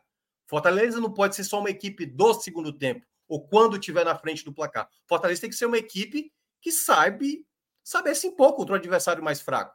Então, esse, esse tipo de, de situação que aconteceu no jogo de hoje, ele me fez lembrar o jogo passado contra o Goiás, mas que não houve uma falha grotesca a ponto de sofrer um gol e, e, e, simplesmente deixar escapar uma boa oportunidade, como foi contra o Cuiabá, como foi contra o próprio Goiás, como foi até contra o Palmeiras e Flamengo, que a oportunidade surgiu no começo, que o Fortaleza jogou bem os dois jogos, mas se perdeu quando toma o segundo gol do Flamengo e quando toma o segundo gol do Palmeiras. Esse Fortaleza, e quando eu faço esse tipo de cobrança, não é ponderando. A série é difícil? É muito difícil, pô mas tem horas que os jogos eles se abrem para você. O jogo do Palmeiras se abriu para o Fortaleza, o jogo do Flamengo também. Esse jogo do Santos ele estava aberto para o Fortaleza fazer o placar de maneira natural. E só quando sai o primeiro gol, e aí eu vou destacar a jogada do primeiro gol, que foi muito bem executada, né? O que é que estava faltando para o Fortaleza para não conseguir abrir o placar? Não tinha jogada rápida, construção rápida. E o primeiro gol é exatamente o Brits aciona rapidamente o Poquetino que quando ele tenta acionar o Galhardo, e aí é o ponto que eu quero destacar. O Galhardo, para mim, hoje é um atleta. Você pode criticar. Pé está perdendo muito gol, é um jogador que não está com a mesma entrega que apresentou em outros momentos, mas olhe a jogada do primeiro gol do Fortaleza. Não é qualquer jogador que teria aquele senso de leitura. Talvez boa parte dos atletas queriam ter dominado aquela bola para tentar fazer. E ele já tinha errado em outros jogos. Esse, esse mesmo tipo de jogada e a torcida cobrou muito. Mas foi determinante essa, esse, é, esse corta-luz que ele acaba fazendo para o Machuca fazer o, o, belo primeiro gol que fez. E aí, após 1 a 0 o Fortaleza até tem alguns contra-ataques, incluindo com o próprio Galhardo, acaba desperdiçando, mas eu não gostei também da postura do Fortaleza até sair o segundo gol. Porque o Fortaleza simplesmente começou a flertar de deixar o Santos entrar na área do Fortaleza. Teve finalização de dentro da área. Esse Santos, sinceramente, claro, respeito com toda a história do Santos, o Fortaleza não era para ter permitido uma finalização sequer. A do ser uma ali, mas houve um momento que o Santos começou a querer empatar. Então, acho que o Fortaleza não soube ainda ter mecanismos dentro de campo para. Peraí, pô, 1x0, tô jogando em casa, a bola é minha. eu vou, vou fazer agora o segundo gol.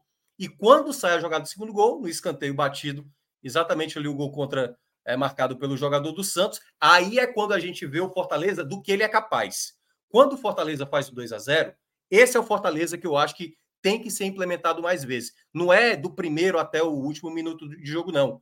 Mas é usado mais vezes. Tem que ter esse Fortaleza após o 2 a 0 no primeiro tempo, quando tiver com a zero, quando tiver atrás do placar, sabe? Então esse Fortaleza, ele precisa ser mais organizado dentro de campo. E quando sai o segundo gol, aí o Fortaleza passa a criar muitas possibilidades. Né? A jogada do terceiro gol, que aí, olha, olha o detalhe, a torcida que reclama do Guilherme, olha a bola que o Guilherme solta para o Pikachu.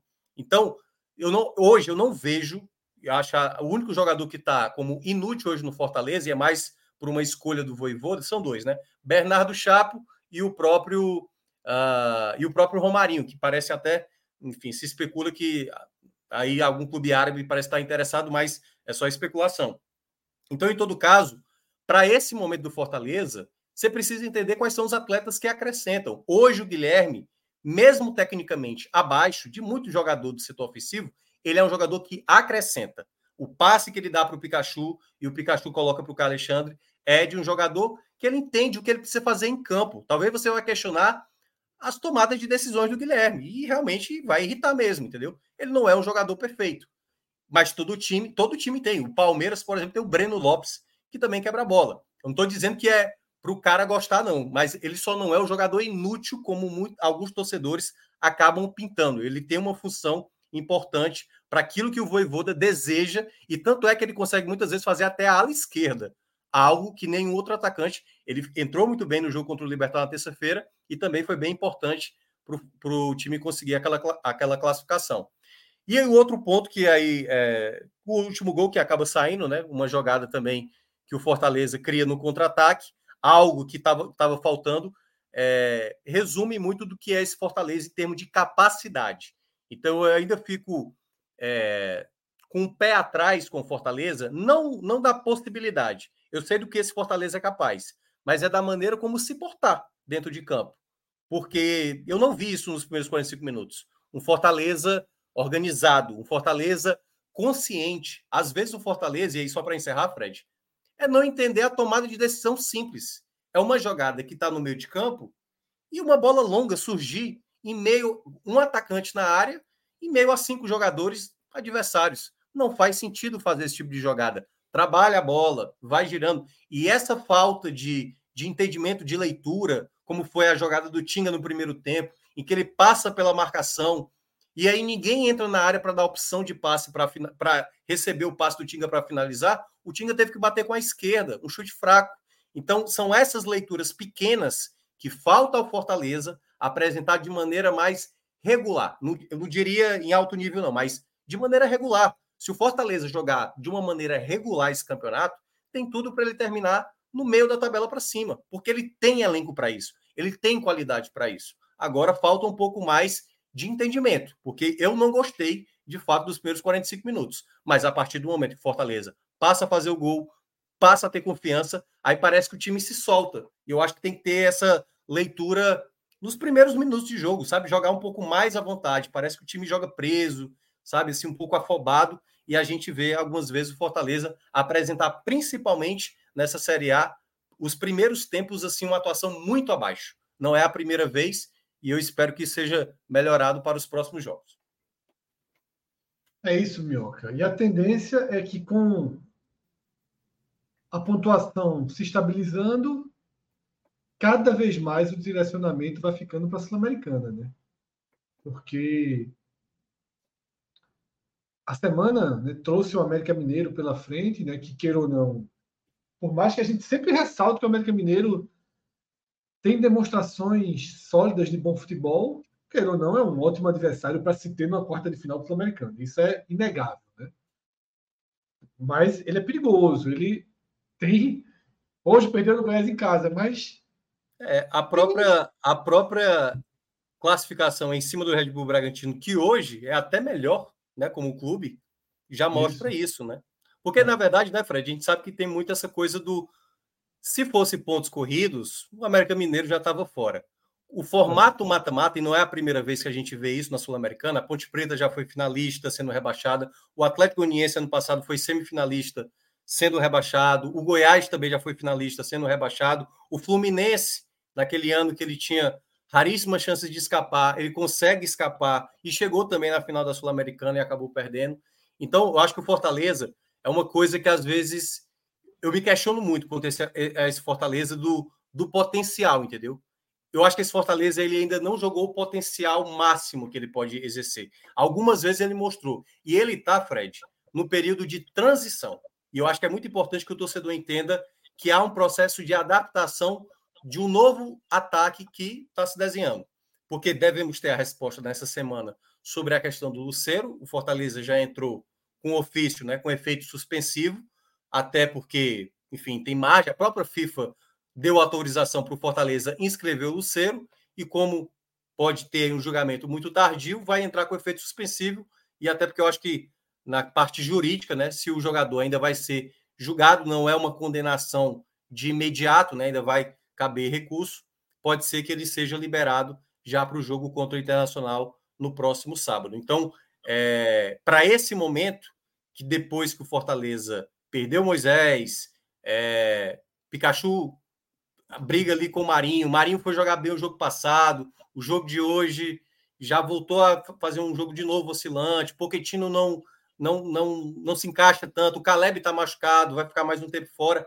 Esse ataque ainda não há ainda jogadores, na minha avaliação, titulares. Talvez hoje o único jogador que seria titular seria o Luceiro, que está suspenso pela FIFA, mas que só durante a semana a gente vai saber se ele vai ter condições ou não de voltar. Mas nesse momento eu acho que ainda é muito, muito cedo para a gente tirar conclusões, principalmente às vezes do torcedor que é mais agoniado para dizer não, esse aqui não serve, e quando ele fala não serve, o cara tem que ir embora, porque eu acho um exagero muito grande, como foi, por exemplo, a escalação do Fortaleza contra o Libertad no Paraguai. Muita gente dizendo que o Voivoda tinha largado, pô, porque colocava o Guilherme como titular. E eu, e eu acho que foi um dos únicos, um dos raros. Eu falei isso antes de começar o jogo, né? Porque é bom falar antes, né? Do que falar depois. Eu falei, eu gostei da escalação do Fortaleza. Acho que vai dar certo. Depois é melhor, viu, Minhoca? Depois é não, melhor. Não, depois mas... você não erra. É que nem a torcida. Teve um torcedor, e aí eu não, não lembro qual foi o nome da pessoa, torcedor do Vitória que apareceu depois do primeiro turno dizendo que a gente errou, né? A análise lá do começo do campeonato. Aí eu sugiro para ele aparecer no começo, né? Quando a gente for fazer ali, antes de começar o campeonato.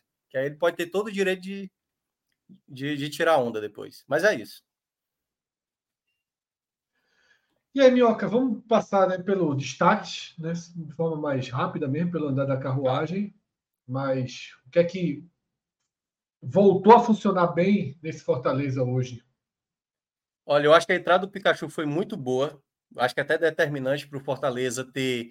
Eu gosto muito do Pikachu hoje como titular. Até um tempo atrás não estava gostando muito, não. Mas eu acho que ele é uma peça que, com o fato de ter chegado o Marinho, essa concorrência fez o Pikachu ser um jogador mais focado. Antes parecia que ele não tinha sequer uma sombra ali. Até teve Caleb por um determinado momento, Caleb até merecendo mais a titularidade, mas como o Voivoda enxergava o Caleb mais como uma peça de segundo tempo do que como titular, o Marinho assumiu essa titularidade inicialmente, mas eu vejo que o Pikachu foi uma peça determinante para fazer um time mais fluido. Eu acredito que o Fortaleza fica melhor quando tem assim um jogador da movimentação que o, o, o, próprio Pikachu faz. Ele não é um jogador de tanta criação. Não espere um Pikachu tão construtor. Ele é muito mais um jogador de chegada, de finalização. E eu acho que nesse aspecto ele é uma peça que se encaixa mais para o contexto do Fortaleza. Hoje eu pensaria nele como titular. Acho que o Marinho tem potencial para isso, mas eu vejo que o Marinho ainda é um jogador que oscila, né? Ainda tem os seus momentos, ainda vai precisar de mais tempo para entender um pouco o funcionamento com os demais jogadores. Outro jogador que também jogou muito bem, eu vou colocar. Uh, eu vou colocar, que eu vou olhar mais pelo segundo tempo. O primeiro tempo me incomodou muito o Fortaleza. Mas a partida do Pacheco no segundo tempo melhorou bem. Fez um gol. Aliás, tem um detalhe, né? O Fortaleza chegou a 96 gols na temporada. É o segundo melhor, só atrás do esporte, né? Das equipes brasileiras que mais marcou gols. E, e tanto o Machuca, como agora também o, o, o Pacheco, que tinha feito até um gol, mas o gol foi considerado como contra, foi o 25 jogador do elenco a balançar as redes, o que é, mostra né, que o Fortaleza tem um elenco de qualidade, todos os jogadores são bem efetivos, ainda tem muito jogador ainda que, que não balançou as redes, uh, mas eu vou colocar o Pacheco também como essa opção, e um terceiro, eu, eu sei que talvez o pessoal vai discordar, mas eu acho que o Galhardo foi bem importante no momento que Fortaleza melhora, bem importante. E aí eu vou destacar também o terceiro gol. Para quem reparou desde o começo da jogada, o Fortaleza perde uma bola no ataque, o Galhardo, bem cansado, ele volta até o campo de defesa para ajudar nessa recuperação de bola, que gera a bola ali para o Guilherme, que acaba dando um passo para o Pikachu para tocar para o Caio Alexandre. Então, eu acho que o empenho do, do Thiago Galhardo, para mim, mostra o quanto ele está interessado em ajudar o Fortaleza. Ele não é um cara descompromissado. Eu, eu entendo que há muita crítica, e eu acho que tem que ser criticado mesmo, porque ele vem tomando algumas escolhas erradas, mas eu não duvido que o Galhardo é uma peça fundamental, tanto em termos de grupo dentro do Fortaleza, como também tecnicamente falando. Volto a falar, o lance do primeiro gol, eu não sei se o Lucero teria feito algo parecido. Eu não sei se o Romero teria feito algo parecido. O Galhardo, eu espero esse tipo de jogada. E é um jogador que pode estar mal, mas basta um lance, ele pode deixar o companheiro numa situação propícia. Do lado negativo, é, eu acho que o Tite deu uns botes muito no limite, muito no limite, estava amarelado, mas eu digo é aquele bote mais alto que deixava a defesa um pouco desarrumada. Foi uma partida do Tite que me preocupou muito, muito mesmo. Outro jogador que foi mal, aí eu vou colocar. Caramba, cara. Eu acho que eu vou colocar a partida do Zé. Acho que o Zé teve uma certa dificuldade. Até ajudou um pouco na construção, mas eu acho que fez uma partida mais abaixo. E um terceiro nome eu acho que eu não consigo ter de maneira tão simples assim. Eu acho que teve um momento ali que o Brits né, cometeu umas falhas, mas eu acho que não para ser terceiro do pódio, né? Ah, só uma mençãozinha só para terminar, Fred. O Machuca, né? Por ter feito o primeiro gol dele. Tem muita qualidade, é um jogador de, de muita responsabilidade naquela coisa, dá a bola em mim que eu vou tentar fazer alguma coisa, mas ainda está aprimorando essa ideia de o momento que vai dar o passe, o momento que vai fazer a jogada individual. Mas vale o destaque porque fez o primeiro gol, né? Um belo gol que ele fez é, jogando, jogando aí no, no Castelão pela segunda vez. É isso. Fortaleza põe. Vira a página né, daquela duvidazinha e acho que não veremos de novo essa, pelo menos tão cedo, esse debate em torno de qualquer risco do Fortaleza de ter que sofrer e contar pontos para não ter risco de rebaixamento. Até porque, Pedro, a luta lá embaixo ela vai ficando mais delimitada, digamos assim. O Bahia consegue virar o turno fora da zona de rebaixamento, mas com a pontuação do 17º colocado tem os mesmos 18 pontos do Santos. Tá? Uma margenzinha que já é uma margem, quatro pontos em relação ao Curitiba. Tá? O Vasco e o América tem um jogo. O Vasco, na verdade, nesse momento tem dois jogos a menos, né? Ainda vai jogar nessa rodada. E o América tem um jogo a menos, o que deixa a pontuação deles ainda incerta para essa virada de turno. Né? O Vasco joga nessa segunda-feira com o Red Bull e depois fica faltando o jogo deles, que vai ser quando, Minhoca? Esse América e Vasco? Ainda não está agendado. Eu até achei que eles iam marcar agora para o meio de semana, né? Porque ia ter Copa do Brasil. Isso, é. Mas aparentemente vai ficar ali para outubro, é, não, é, setembro, né? Que é o próximo mês, né? Ele vai ficar para setembro. Então, Pedro, o Bahia ele vira o turno numa situação muito delicada. Tá? Ele vira o turno numa situação muito delicada. Porque, queira ou não, também o Goiás coloca quatro pontos, né? dá uma resposta, não perde a cinco jogos, dá uma resposta melhor do que a resposta do Bahia. Porém, não seria exagero dizer que hoje tivemos uma resposta do Bahia. Né? Pelo primeiro tempo, unânime, mas eu acho que no próprio segundo tempo não foi desastroso, não. Não foi. Existiam ainda elementos positivos ali naquele segundo tempo. Tua visão do jogo e desse e da forma com que o Bahia vira o turno, né? Se consegue deixar uma pontinha de esperança para dias melhores. Vou começar até pelo, pela sua segunda pergunta, Fred. É, assim, a situação é muito delicada, delicada, de fato. Concordo que as equipes que brigam para não cair, elas já estão postas na tabela.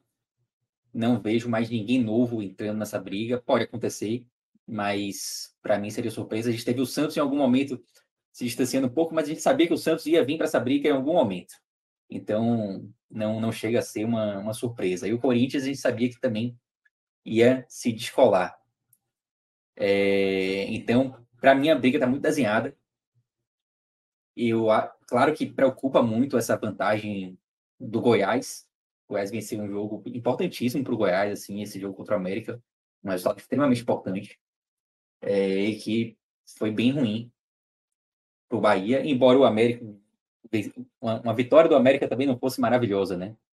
Mas nesse cenário atual, eu preferia ter o Goiás mais próximo. O América, a pontuação do América ainda deixa o Bahia um pouco mais confortável em relação à distância que abriu. É... Então a briga está muito desenhada. Cuiabá já foi, já saiu, não, não vai vir mais ninguém para essa briga, tá? E o Bahia está, obviamente, numa situação extremamente delicada. O que é que pode dar esperanças ao Bahia? Primeiro, os reforços, que eu acho que já começam a dar uma outra cara ao time, a gente já consegue ver alguma evolução. É... E o segundo, até em decorrência também dos reforços, foi justamente a postura que o Bahia teve no, no jogo de hoje, né? O primeiro tempo, de fato, do Bahia foi um primeiro tempo que, que dá esperanças ao torcedor, né? Um primeiro tempo que mostra que o Bahia talvez possa conseguir permanecer na Série A. E nada além disso, tá? Não, não vejo o Bahia brigando muito além disso, mesmo que consiga fica mesmo, mesmo com os reforços. O Filipão está errado, né, então, né? Porque Felipão falou que nem. Felipão disse que o Bahia é, vai jogar para oitava décima quarta posição. Foi, não, eu, não, eu não soube, não. É, Dia dos Pais, hoje eu, eu, me desliguei completamente depois do jogo. É, mas assim, é, o jogo hoje dá, dá alguma esperança, assim. É, e uma outra, uma terceira esperança é ainda esperar que os, os, times que hoje estão ali no Z4 se enterrem de vez, né? Até conversava sobre isso aqui com, com o Alan antes de vocês chegarem. Ah, isso, isso também passa pela cabeça do torcedor, pode acontecer daqueles quatro times ali se enterrarem cada vez mais, não conseguirem pontuar. O que está acontecendo, Bahia... né? A gente sempre mostra no, no quando abre né, o painel com o cenário da Série A, a gente sempre mostra, e pode até fazer isso também já já, mesmo não sendo raio-x, a gente pode passar, que o Z4 é muito abaixo da média histórica. Né? É, só que o Bahia também está nesse grupo, né? Isso, é, é, um grupo é de cinco ali no momento. É um Z5, perfeito, perfeito. É um Z5. O Bahia se inclui nesse grupo de equipes ali que está Z4 mais um, para ser da melhor maneira, porque Z5 cairia 5, né? É Z4 é. mais um. Perfeito. É, então, assim, o Bahia está nesse bolo aí. Por enquanto, ainda não existe essa, esse, terceiro, esse terceiro ponto, né? Mas espera-se que, quem sabe, uma, uma esperança, assim, né, de ver os quatro últimos ali realmente se enterrando ainda mais do que o Bahia, o Bahia conseguindo um pontinho outro ali e tal, é, conseguir se, se deslocar um pouquinho. São as esperanças dos torcedores do Bahia, são essas três aí. É, sobre o jogo de hoje. De fato, o primeiro tempo foi muito bom. Vi muita gente, inclusive, considerando o primeiro tempo desse jogo contra o Atlético Mineiro como o melhor tempo do Bahia no campeonato, e eu não consigo discordar embora a gente consiga também lembrar de outros jogos, o jogo contra o Vasco, por exemplo, acho que o Bahia foi, foi bem, claro que o Vasco, já naquele momento era um time que é, tinha seus problemas e depois se confirmou como uma equipe clássica ali da zona do rebaixamento, né? É, mas achei que o Bahia foi bem naquele jogo. Mas o jogo de hoje ele tinha um tempero mais de ser um adversário em tese um pouco mais complicado, com o Mineirão cheio. É claro que o Atlético não vive assim o seu melhor momento, mas não deixa de ser um adversário difícil. É, então, foi um primeiro tempo, de fato, onde o Bahia conseguiu se sair melhor do que o Atlético. O Bahia foi melhor do que o Atlético Mineiro, mesmo jogando ali como visitante, com uma atmosfera boa ali no estádio. O estádio cheio, esses jogos das 11 da manhã, né? É, sempre são cheios e tal. O Bahia conseguiu é, explorar melhor os espaços do que o Atlético. É, o Bahia conseguiu ter mais a bola do que o Atlético, e mais do que isso, conseguiu ter mais volume ofensivo também do que o Atlético. Acho que esse foi o principal ponto de diferença, assim, entre Bahia e Atlético no primeiro tempo. É, embora o Bahia não tenha criado, assim, grandes chances de gol. É? Mais que o Bahia tenha sido melhor no primeiro tempo, não foi assim. O Bahia não, não colecionou chances perdidas, não foi isso que aconteceu. É, me lembro, assim, de, de uma chance é, mais afetiva, que foi aquela jogada de Gilberto pela direita, que Caldi finalizou, e Everaldo eu vi essa. Atrapalhando. Everaldo, ele, ele, ajuda muito pouco e hoje, hoje atrapalhou. E aí, aí vale até abrir um parênteses, tá? Na análise do é, ontem foi ao ar uma, uma entrevista, vou chamar de entrevista, tá? Porque na verdade a do Santoro, que é o diretor de futebol do Bahia, quem manda no futebol do Bahia, ele ontem respondeu perguntas enviadas pelos sócios do Bahia. A Santoro, eu não lembro de nenhuma entrevista dele, entrevista de fato assim, né? Desde que ele assumiu o Bahia, é um cargo importantíssimo. E eu não acho que tenha sido ruim ele responder perguntas dos sócios, não é isso. Eu achei massa, acho, acho bem legal, acho que é algo que poderia ocorrer mais vezes. Mas eu, como torcedor, e eu, eu até eu, eu embora eu esteja aqui falando, mas eu não, me, não sou assim membro da imprensa, né, nada disso. Mas eu, como torcedor, eu sinto falta de, de entrevistas com membros da imprensa ali, pessoas que possam apertar mais o cara ali e tal, né? É, tem uma entrevista verdadeira com o Cadu Santoro, porque ele é o único cara que fala efetivamente pelo futebol do Bahia. É, dito isso, ontem, nesse, nesse programa que foi ao ar, ele citou que o Bahia até tentou trazer um centroavante, mas que as opções que existiam ali no mercado eram, eram opções que estavam acima do preço que eles acreditavam que era justo pagar por esses atletas, e por isso o Bahia optou por não trazer ninguém. Só que aí o que é que acontece? Tem, tem Cara, duas ressalvas aí quanto a isso. É. Primeiro, essa carência de centroavante no elenco do Bahia, ela não surgiu no último mês. Ela vem, ela já é muito clara há muito tempo. Desde, não vou botar janeiro, vai lá, mas desde fevereiro, março, a gente já sabe que o Bahia tem uma carência numa, posição ali que é importante, que é de centroavante, onde você só tem Everaldo e depois veio o Mingote também, que Mingote. foi outro jogador que também não, exato, que também não, não correspondeu até agora. Acho até que pode vir a corresponder no futuro, tá? Mas para esse ano, Everaldo e Mingote não são assim opções que você diga, pô, estamos tranquilos aí para jogar a Série A com Everaldo e Mingote. E não é de hoje. Então, do Santoro, ele teve aí desde março, no mínimo, assim, para entender que aquilo era uma carência importante, que precisava ser combatida e precisava ser resolvida. E nesse período todo não surgiu assim, não, não encontrou nenhuma possibilidade de, de reforço é, no mundo inteiro que pudesse ser uma opção melhor do que Everaldo Mingote. E aí ele fala do preço também e tal, que as opções que estavam aí no mercado nesse momento eram opções que não valiam aquilo que estavam cobrando e tal. E assim, tudo bem, eu, eu, eu não quero que o Bahia faça é, seja responsável financeiramente, por mais que o dinheiro não seja mais um problema do Bahia, mas eu também não quero que o Bahia saia gastando dinheiro a rodo. Só que é importante entender que uma carência como a de centroavante, ela é uma carência que aumenta muito o risco de rebaixamento. O Bahia já está no DNA. Falou aqui agora que o Bahia está no, no, no, bloco ali do, do Z4 mais um. Então, o limite do Bahia, assim, é mínimo. O Bahia não tem nenhuma folga para a zona de rebaixamento. Qualquer, qualquer coisa que possa diminuir esse risco, ela precisa ser feita. E você ser rebaixado, isso causa, em termos financeiros, e aí eu vou falar efetivamente em termos financeiros, é, e exclusivamente em termos financeiros, porque foi o Cadu Santoro ele citou a questão financeira, o prejuízo ele pode ser muito maior do que você fazer uma, uma eventual loucura, assim, para contratar alguém, você ir um pouco mais além do que você tinha planejado para contratar um centroavante.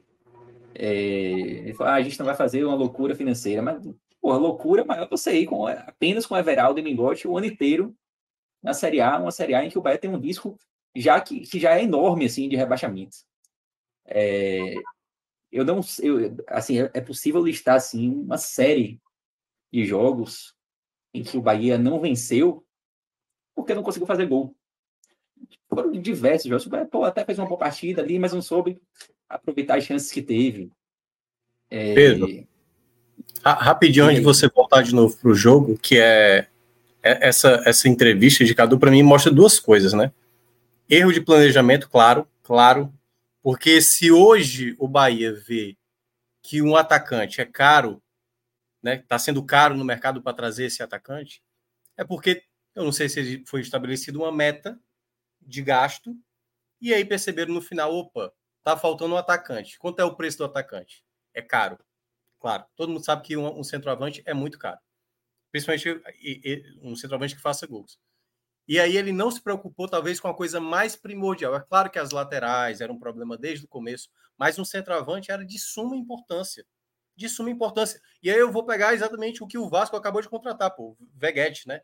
Veguete, acho que é. Que é o, um... o cara já no primeiro gol já balançou as redes.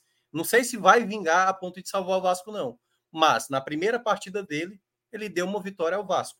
A vitória veio através de um centroavante que pode muito bem ser determinante para o Vasco ainda conseguir essa recuperação. E a segundo, o segundo ponto dessa entrevista de Cadu, que é quando ele menciona essa questão do a, a, da maneira como, como, como parece que o Bahia não levou com a devida a Bahia sim, né? O, o grupo City não, não levou com, com a devida seriedade certas situações do elenco mesmo, assim, de eu não sei se o pessoal se iludiu com o gol de Everaldo contra o Grêmio, aquele golaço, algum, alguns gols de Mingote, não, dá para dá para ir, sabe assim?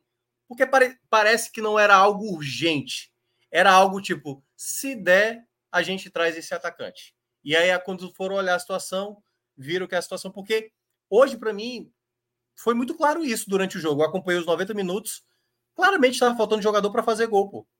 O time jogou bem, mas não tinha jogador para fazer gol. Faltava isso como peça ofensiva, né? E até pela a fala de Paiva na coletiva que eu também acompanhei, ele mencionar que não fez alterações assim, tanto porque o gol foi logo cedo no segundo tempo, né? O primeiro gol, né, do Atlético Mineiro. E ele demorou para trocar. Eu, eu tava gostando do time. Aí é que tá. Tinha uma peça que estava errando demais, estava sendo inútil, que era Everaldo. E a partir do momento que não tem um substituto à altura, né? Mingote vai entrar nos minutos finais é porque realmente esse setor é um setor grave para uma equipe que vai precisar de resultados. Precisa ter jogado. Eu acho que o Bahia termina com menos de um gol, né? Por jogo, né? Termina com mais jogos do 18 que gols. gols. É, 18 gols marcados. Como é que você vai conseguir, né? Dessa maneira. Enfim, é complicado. É isso mesmo. É, para mim, assim, Minhoca, tá, tá, tá muito claro que não trazer um centroavante foi uma escolha do Bahia. É. O Bahia escolheu e olhou ali a Everaldo e Migode e falou: não, vamos com esses jogadores aqui até o fim. Porque esses jogadores aqui não valem esse preço, vamos, vamos até o fim com, com Everaldo e Migode. É uma escolha. E toda escolha tem seu preço. E toda vez que o Bahia deixar de pontuar por falta de um centroavante, como foi hoje, concordo com você, Sim. hoje é. essa carência ela ficou escancarada mais uma vez, não foi a primeira vez, mas hoje ficou bem claro. A gente vai lembrar disso. A gente vai cobrar de quem optou por não trazer um centroavante. Isso estamos fazendo isso aqui hoje contra o Atlético e vou fazer sempre que o Bahia não vencer jogos pela falta de um centroavante de qualidade. É... Bom, é... dito isso, o primeiro tempo termina, né? Com o Bahia de fato sendo superior ao Atlético. E aí vai para o segundo tempo, que o Bahia até começa bem ali nos primeiros minutos. O gol foi muito cedo, né? Com três, mas assim, tipo, Até os dois, o Bahia tava parecendo assim que voltava para o segundo tempo da mesma forma que, que tinha terminado o primeiro e tal.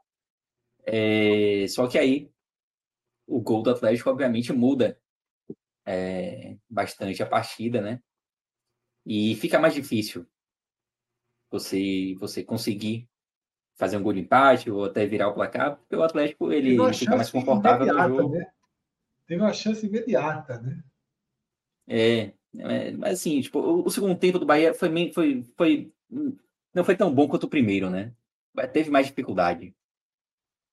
E que era natural também, porque o Atlético ele conseguiu ali ficar mais confortável no jogo, sair mais no contra-ataque. É, porque fez o gol, mais, o gol logo cedo no segundo tempo, né? E eu acho que o erro é. ali também na, naquele gol, Pedro, deram muita liberdade para o Igor Gomes pensar, entendeu? Quando ele recebe aquela bola no meio, ele tá com muito espaço para acionar o Hulk, o Hulk acaba colocando lá para o Paulinho, e aí ele acabou okay. fazendo gol. Mas essa falha é. ali na entrada da área, que é, é, isso, se você bastou cometer um vacilo com uma equipe de qualidade, mesmo jogando mal, como o Atlético vem jogando, basta você cometer um erro, aí você coloca o emocional, né? Muda, né? Ah, porque a pressão era toda do Atlético Mineiro. Tomou o gol, a pressão uhum. foi, foi para o seu lado. Exato, o emocional muda, o próprio adversário ele fica mais confortável também. É, então, o segundo tempo ele, ele foi mais complicado realmente para o Bahia. Muita gente reclamou, reclamou da demora de Paiva em mexer. E talvez eu tivesse mexido mais cedo também. É... Mas, assim, eu acho que, no geral, dá para dizer que a partida do Bahia foi boa, só que o torcedor do Bahia tá cheio de fazer partidas é. boas e talvez não tão, tão boas quanto essa, mas de ser melhor do que o adversário e não pontuar. O Bahia precisa pontuar. O Bahia está no momento do campeonato precisa urgentemente se afastar ali do, do Z4, né? É, talvez nenhum empate hoje pudesse ser tão comemorado é, pela situação que o Bahia vive na tabela. É, o Bahia teve aquela chance com o Tassiano, aquele chute cruzado Tassiano, que foi. passou ali pela frente do. For, do foi, gol, né? foi dois, duas finalizações ali, né? A primeira, Everson coloca para o lado e aí é. Tassiano pega o rebote, ela passa ali rente à trave, né? É, foi um chute de Ademir. Bela jogada de Ademir. Fez, né? foi. foi, que fez uma boa partida. Fez uma boa partida, Ademir. E o Atlético também teve chances, né? No contra-ataque ali, por pouco. Né, Sim, não, Paulinho perdeu muitas chances. Paulinho perdeu umas duas assim que é. se não tivesse feito gol, pelo que ele perdeu contra o Palmeiras no meio de semana, uhum. muito bem, né? E aí vamos lá. É, o Marcos Felipe foi bem. Foi. É, agora também era natural que o Atlético tivesse chance, né? Porque o Bahia é, teve que sair mais pro jogo, é. deu, deu espaço. Era, era natural que as chances pro Atlético surgissem. Ainda mais com o Bahia precisando muito do, do placar. No geral, a postura me agradou, mas não tem como não terminar mais o domingo extremamente preocupado. É, no jogo passado contra o América, eu, eu nem acompanhei, tava, fiz uma viagemzinha rápida, não, não consegui acompanhar o jogo contra o América. É, mas falou-se muito, ah, pô, agora é virada de chave. Eu não acho que você pode, pode considerar uma chave virada por causa de um jogo, assim, sabe? É. E Bahia ainda não conseguiu virar a chave, não virou contra o América, e não é porque jogou bem hoje que virou, porque precisa, precisa ganhar. O Bahia precisa, precisa de sequência, né? O Bahia precisa jogar bem e ganhar e ter alguma sequência de pontuação que dê a ele uma folga em relação ao Z4, para aí sim se falar em, em virada de chave. Então, é isso aí. Eu acho que mais uma, mais uma semana de, de preocupação o torcedor do Bahia com um jogo difícil do domingo que vem contra o Bragantino. E aí depois, depois acho que é o Botafogo. Isso. E aí depois vem uma sequência em que o Bahia vai ter que pontuar. Que é, os jogos em casa mais fáceis, né? Que é, que é Vasco, né? É, eu não vou, vou, vou até abrir aqui. É. Mas é uma é. sequência que é, muito, é muito importante que o Bahia Vamos trazer para a tela, vamos jogar tela abrindo o. Tá, Colocar pode ser. os blocos, né? Nele. É. Peraí, deixa, Come... eu, deixa eu aqui rapidinho que eu não Começou o, blo o bloco 4. Começou o bloco 4, foi. É o bloco 4 que é importantíssimo pro, pro Bahia. Só um minutinho. Aqui. Mas esse jogo fora contra o Botafogo, o Botafogo não tá perdendo ponto em casa, pô. É, é. Não, esse, esse é muito difícil, realmente. Cara, o, Botafogo tem 30 pontos em casa, pô. Ele podia ter só os pontos em casa que ainda estava ali na, na zona de Libertadores, ali, brigando. Batido. Olha aí, ó. Tá, tá, aberto, tá aberto no Santos porque eu tava olhando, tá? Preocupação, quando a preocupação bate na porta, a gente olha tudo. Tá certo, não, você tá certo. Tem que olhar o Santos mesmo. Tem que. É. E a sorte é porque assim, é. o, San, o, San, o Santos tá jogando pior do que o Bahia. E quem tá atrás do Santos, tem, o Bahia tem pelo menos uma rodada de vantagem, que o Curitiba ali tá, tá a quatro pontos, né, nesse momento. Não, é, e assim, e a derrota do Santos hoje, ela é uma Foi. derrota que, que é, machuca, né? derrota, né? É, derrota pesada mesmo, 4 a 0 Não, o torcedor do Santos hoje, ele praticamente tem quase convicção que o time não vai, não vai ficar, depois do resultado de hoje. Então, o Bahia tem o Bragantino agora em casa, um jogo duro, jogo difícil. Mas que o Bahia vai ter que pontuar. Esse jogo contra o Botafogo, se quiser, até pode poupar o time aí para mim. Se precisasse, né? Não, não é o caso, porque tá, a, agenda do Bahia tá bem folgada. Mas se precisasse, era o jogo para poupar. E aí vem uma sequência que é bem decisiva para o Bahia. Curitiba fora, Vasco em casa e Santos em casa. Aí depois tem, até um intervalozinho ali no bloco 5 já contra o Flamengo. E aí vem o Goiás fora.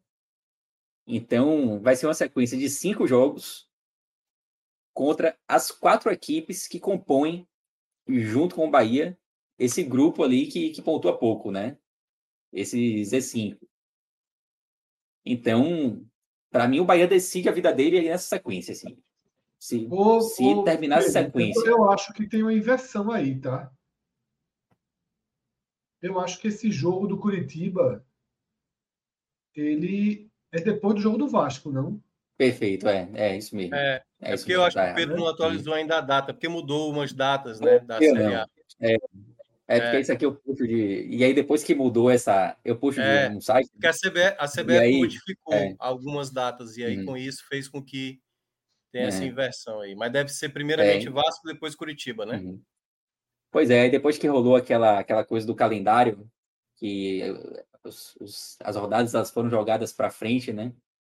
Aí ficou muito jogo com a data é, igual. Basicamente, vezes... é, quem quiser saber é só olhar ali como foi o bloco 1, bloco 2, que foi a sequência é. de fato que aconteceu. Exato. É, Exato. Mas, primeiro, qualquer forma, a sequência, a sequência não muda, né? São cinco jogos contra quatro times aí. Perfeito. É, que, que fazem parte desse, desse bloco. É, então, para mim, o Bahia decide a vida dele nesse, nesse campeonato, nesse momento do campeonato. Assim.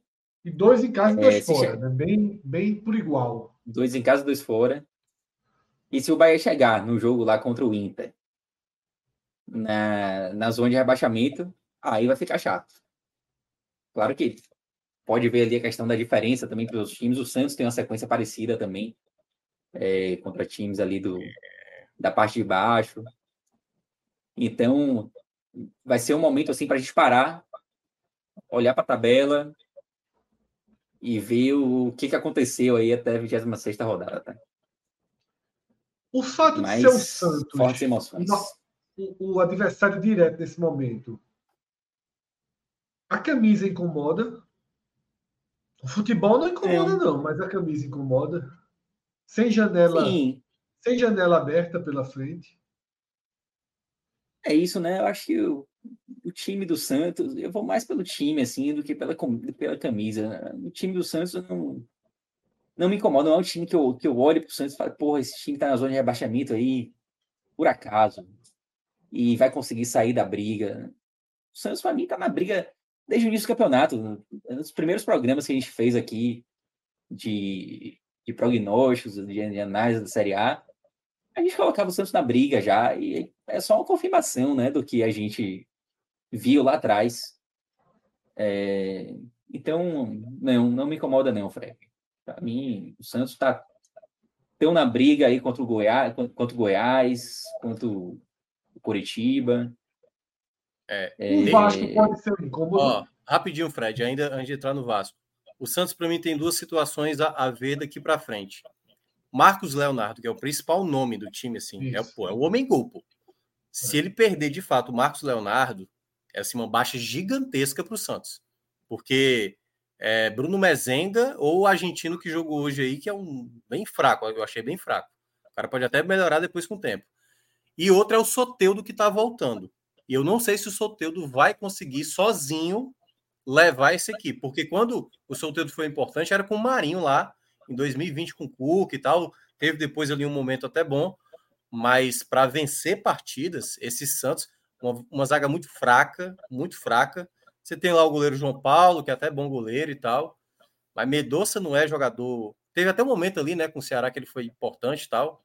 Eu não sei, não. O, Santos, nesse momento hoje, é... se tivesse alguém tendo uma recuperação, que eu achei até que seria o Curitiba, acho até que o Curitiba hoje seria o mais próximo, assim, de ameaça. É, o, o Curitiba teve uma reação técnica e moral, mas continua sendo muito difícil pontuar. É, né? muito difícil. Isso. É. Você melhora, você abre, chega lá em São Paulo, pega o Corinthians, abre o placar, leva virada. Em dois minutos tomou dois gols. É, o Curitiba tá jogando, tá tentando, mas é, é difícil demais pontuar, né? E, e, e, esse jogo aí contra o Bahia, né? O, ba... o Curitiba não vai ter largado o campeonato. Esse jogo vai ser muito difícil para o Bahia. Muito, muito, difícil. Nenhum vai ter largado ainda, né? Nem, é. Ninguém vai ter largado. O América. É, o América eu acho que já tá naquele ritmo de de, é. de tchau. Viu? Até porque criou essa outra frente, né? Que fica sendo a muleta também para o 2023, né? É. Eu acho difícil. O América, eu acho que eu já estou quase dando como certo que vai cair. É. é porque, na verdade, fica faltando esse jogo para dizer o quanto o Vasco pode estar na briga ou quanto a América poderia estar vivo, né? É. Mas é isso. Quando você é, perde eu... em casa do Goiás, confronto direto nesse momento do campeonato são sinais muito devastadores, né? Eu acabei de dizer o quanto o Curitiba está jogando, se esforçando, melhorou tecnicamente, melhorou o ambiente, melhorou o desempenho e está ali. É muito, muito é, pesado né? ali embaixo. O América, o América ele, ele aparece na tabela do Bahia na penúltima rodada, né? Um jogo fora de casa. Pode ser uma sequência interessante porque o América pode estar rebaixado já na penúltima rodada. E aí o Bahia faria a última rodada dentro de casa contra o Atlético Mineiro. É, antes, antes do América ainda tem o São Paulo em casa também. O São Paulo certamente vai estar brigando por alguma coisa nesse momento. Não, não acho que o São Paulo estará nem classificado para alguma coisa, nem eliminado de, de completamente eliminado. Acho que a América, a, a tendência é que Atlético e, e São Paulo estejam disputando posições. Torça para que o São Paulo ganhe um título aí de Copa. E aí o São Paulo vai estar largando aí. Mas eu já, é. já dou a dica, vai ser difícil ganhar essa Copa. É, eu acho. Também. Outro incômodo para o Bahia pode também. ser uma, uma, uma, melhora do Vasco, né? Que se reforçou. Né? É. Exatamente, aí... eu acho que uhum. Minha, minhas grandes preocupações assim nesse momento são Primeiro o Goiás, que está quatro pontos já do Bahia. Essa diferença me incomoda. E aí você tem os reforços do Vasco, que a gente não sabe até que ponto o Vasco pode melhorar. E até o Curitiba também, que esboçou uma reação, como o Minhoca já citou. Essas são as, as maiores. Qual a tabela do Vasco aí? Assim. Qual o começo do, do Vasco é aí? Só para dar uma olhada aí. Porque o, o momento do Bahia é esse, certo? Incluindo o jogo contra o Vasco. Mas a tabela do Vasco indica uma possível reação? É Bragantino, que ainda é o Bragantino, é, amanhã, é, o, né? é o jogo. É amanhã, né? É. é. E, o, e o Vasco tem um jogo também fora é, de. O, o, jogo é independente, né? Sem, sem marcação, né? É o do América. Jogo que, é. que não tem data para acontecer. Uhum. Aí... E aí você tem no bloco 4 Atlético Mineiro, Vasco, Atlético Mineiro, Palmeiras, Fluminense, Bahia, Curitiba e Santos. Parecido, tem também uma sequência né? Bahia, é parecido é, mais com Curitiba e Santos também. É, mas tem uns obstáculos maiores aí, Palmeiras, Fluminense, é. que é clássico. Não, mas o, é, é, equilibrado porque o, o, Bahia tem tem Botafogo, Flamengo, equilibrado. É. E aí o Santos também tem uma sequência parecida, né? porque enfrenta também o Vasco, enfrenta o Bahia, enfrenta o América. É, tá com cara que a então, coisa vai desenrolar no final do bloco 4, viu? Tem Santos é, e Vasco, começo do bloco 4, 5. início do bloco 5, exatamente. É. É, final do, do 4, início do 5, ali na 26, 27 rodada, a gente É, Vai ter um setembro desenho a gente vai claro, ver esse assim, desenho aí, viu? É isso. é, nesse momento a gente vai ter que, pa- vai ter que parar, É. olhar para a tabela e ver o que foi que aconteceu. É, nesse Nesses caso do Santos também, esse diretos. jogo do Atlético Mineiro é antes do jogo do Cruzeiro, né? Teve a- É. Isso, isso. É, tá, é assim mesmo. Tá, para todos tá assim, Fred. A 21 primeira tá depois da 22 segunda. É isso. Só para a gente fechar, Pedro, vamos só ver o quanto esse Z4 mais 1 está abaixo da média histórica. Olha ali, ó. Terça-feira a gente se a gente, a gente mergulha É. mais na Série A. Tudo vermelhinho ali, do Bahia para baixo. Menos 4, meu amigo. Menos 4, Curitiba e Vasco. O América também é o lanterna bem clássico, assim. É, talvez não seja tão clássico por conta da, da diferença ali para o, o Vasco não ser tão grande, né? E o Bahia com uma, uma pontuação que costuma ser de Z4. É, o Bahia, nesse momento, tem a, tem a pontuação média de um 18º colocado. 18º Todas as vezes colocado na não 19 foi, rodada. Todas as vezes que não foi, é o mesmo cenário de agora. Estava empatado com o 17, né? Que foi 2014 e 2019. É, eu, eu contei quatro vezes. É, tem tem 19, uns ali parecido. Tem tô também falando ali. 23, é, 23 esse ano. 2009, 2009 é um pouquinho parecido. Ah, é, tem 2009 que eu não tinha visto. É. 2011, na verdade. E- ah, não, e são tem só os três 2000 mesmo. É, porque E 2012, tem 2012. 2012 é Com até mais 17 baixa a pontuação aí. É, É, o É, 2019 é aquele 2014. ano. É, 2019 é aquele ano que Cruzeiro e Ceará largaram, né? No final do campeonato. É, e aí em 2014, o Vitória caiu com 38, o Palmeiras safou com 40. Que é a segunda menor pontuação Pontuação. de uma equipe que, que ficou. Uhum. E em 2012, o Sport caiu com 41. O Português se safou com 45, mas poderia ter se safado, em tese, né, com 42. É. E 2000, 2009, olha ali, que também tá parecido.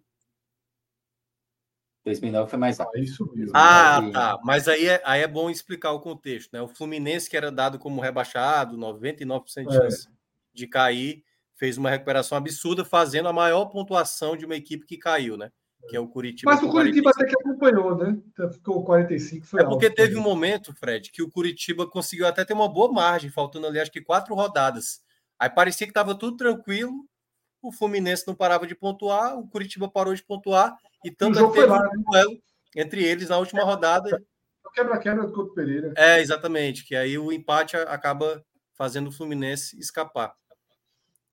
É isso. Mas é isso, a tendência é que seja baixa, né? A tendência, porque terminar com 18 pontos, esse Z4 vai ter que subir muito, né? Para imaginar que, É, se, é, uhum. por se exemplo, tudo ó, continuasse como está, se subir 20 23 pontos, dá 41. 41 pontos. E eu acho que nesse momento eu colocaria 41 com uma margem de segurança, mas o palpite aqui, certo? Não é nem tô nem fazendo conta não. O Uhum. palpite 41 eu tô botando uma, uma certa confiança. aí. É, é, não, eu acho que é um, um bom palpite, sim. Se a gente espelhasse é, o primeiro turno no segundo, claro que a gente sabe que não, não, não, não acontece assim tantas vezes, mas seriam 36 pontos, né? É. É, mas aí deve subir um É pouco. muito baixo. Eu acho que vai É, correr por ali 40, 30, de 40 a 41 mesmo.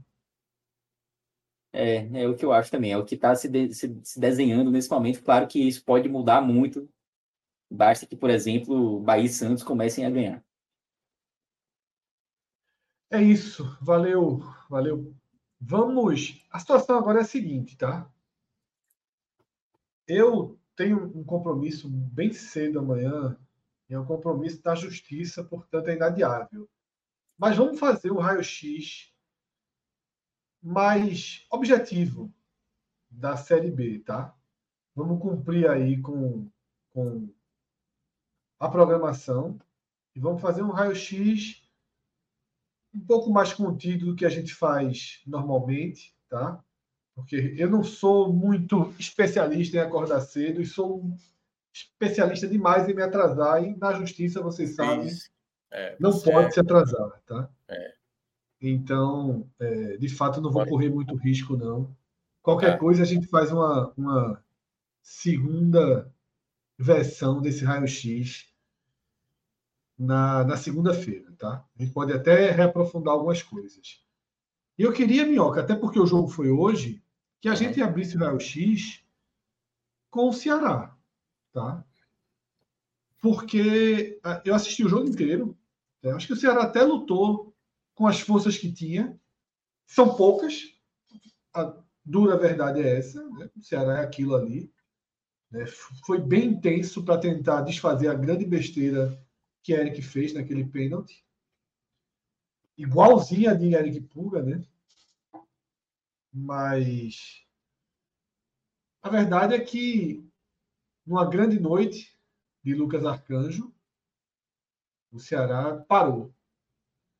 E aí, Guto já está há algumas rodadas, os reforços chegaram, o Ceará demonstra um ímpeto, demonstra um acréscimo de força, mas ele nada, nada, nada, nada contra a corrente.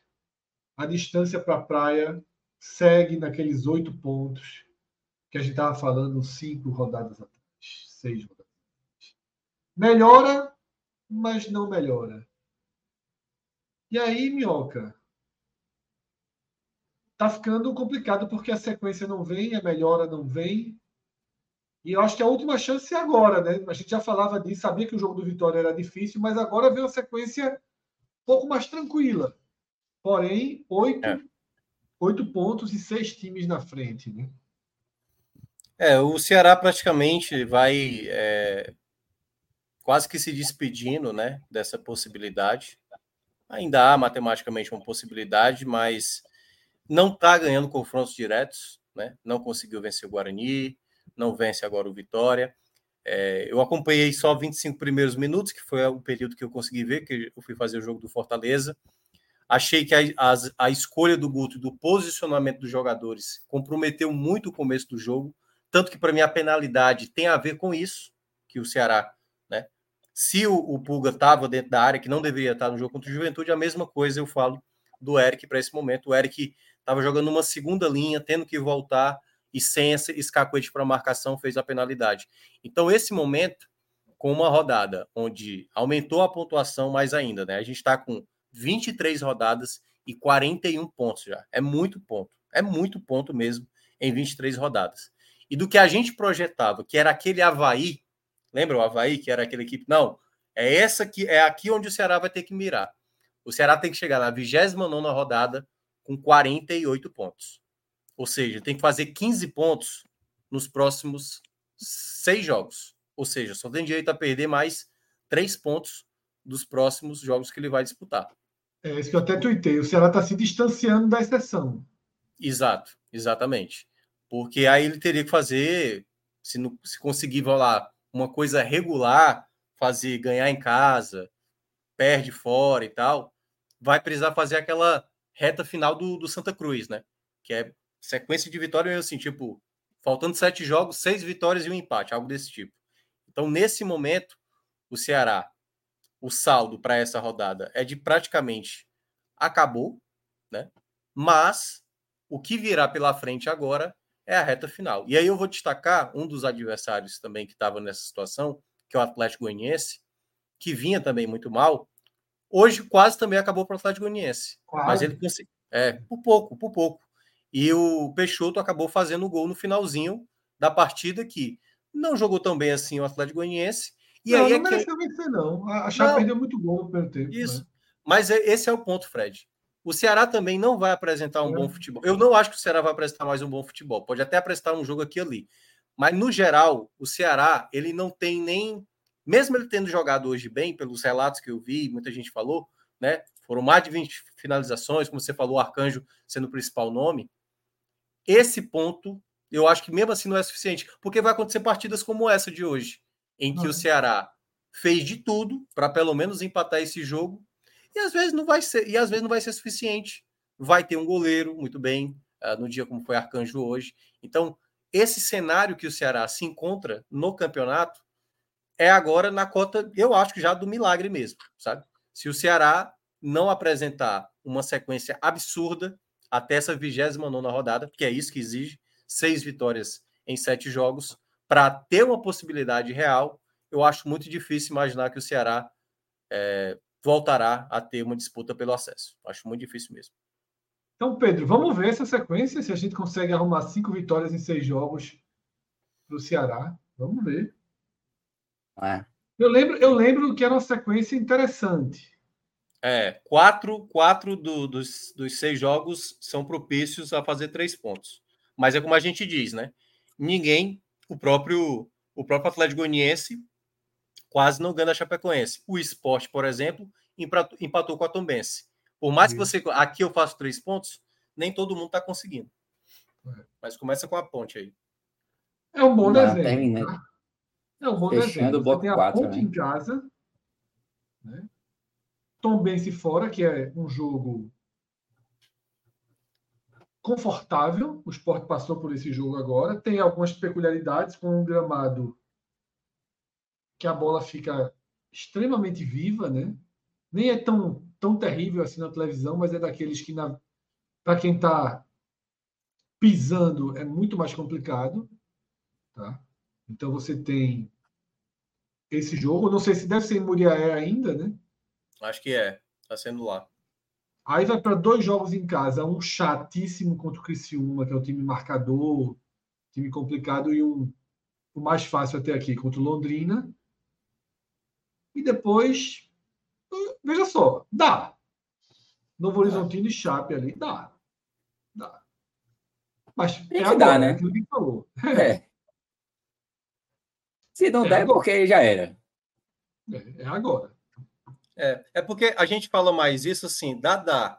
Mas a gente vê também equipes que têm até hoje um, um coletivo melhor que o Ceará tropeçarem também contra essas equipes, né? Isso, Acabou, é. É, a gente acabou de falar do caso do é esporte, do o, o caso do Juventude. Pode se complicar com a ponte, é. que não é isso, isso, que não é horrorosa, tá ligado? Que não é o Londrina.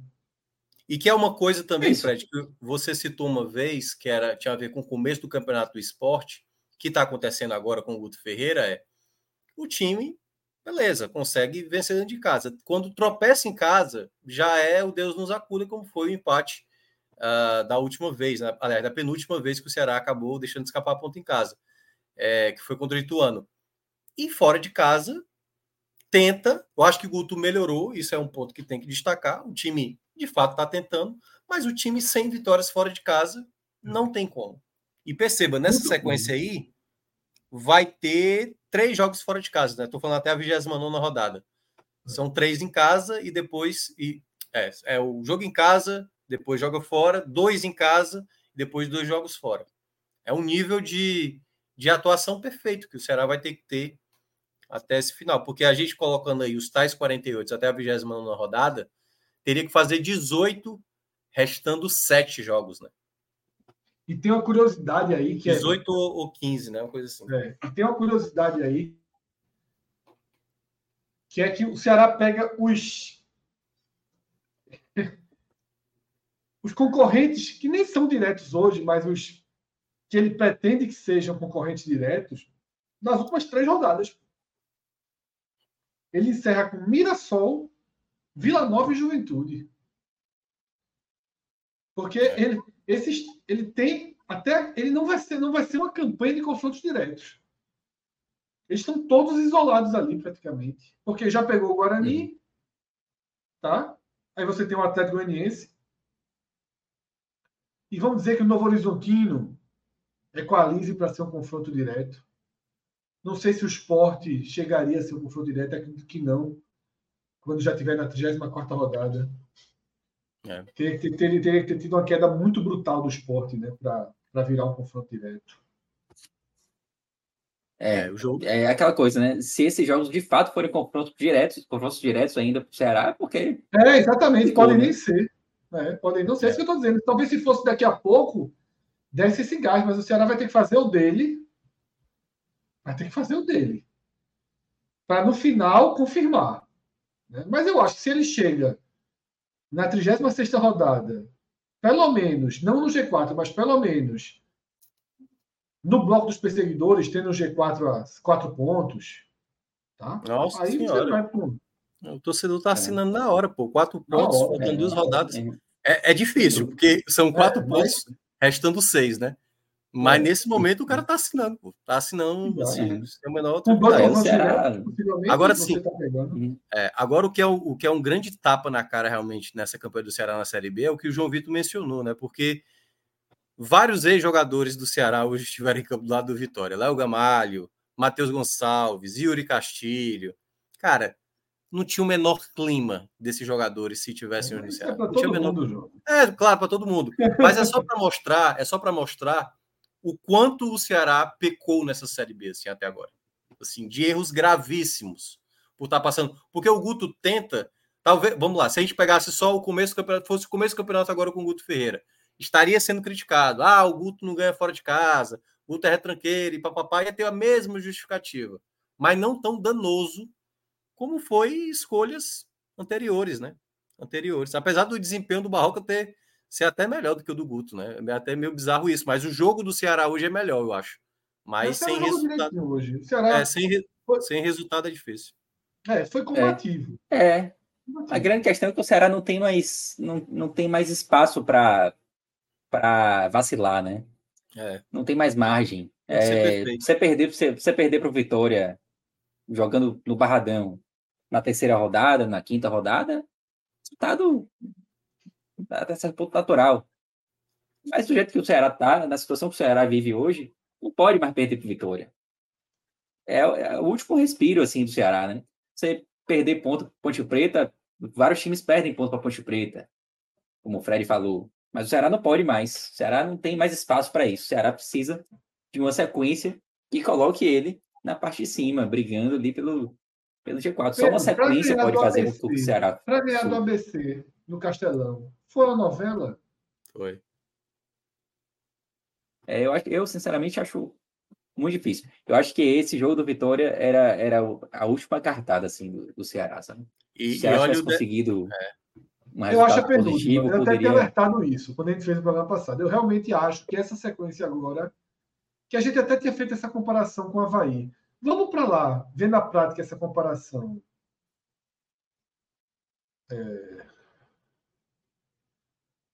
aqui ou, na, ou na, É, nega de aqui? posição, a gente já acha, a gente já faz três É, a já aí. descobre aí quem é. Foi 2016, né? Acho que é o que É. tava ali com 30, né não? É o 30, ele É, tá tem perdendo dois o times. mais embaixo. É, tá aí, ó, Sim, décimo Tem segundo. dois é. times com 30, né? Tem dois É. times com 30 né, na história. É, 2016, o Havaí, que sobe em segundo e dá uma arrancada É. boa, bem considerável. E em 2013, o Figueirense. Os dois, os dois É, porque a rivais gente aí considera que Catarina, 60 né? pontos não dá. Por isso que a gente só, É, só exatamente. trata, pontuação É. baixa. é, o Havaí. E aí eu Só vou pegar aqui, Um ponto vou que pegar essa campanha do agora Havaí.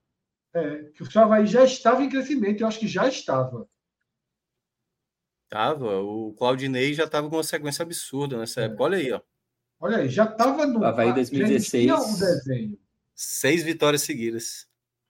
É, isso na 23ª, no 23º jogo do, do Havaí, É um empate. ele né? empatou com o Ceará, mas ele vinha de, De duas duas, vitórias. vitórias, né? Contra o Sampaio Correia e Luverdense.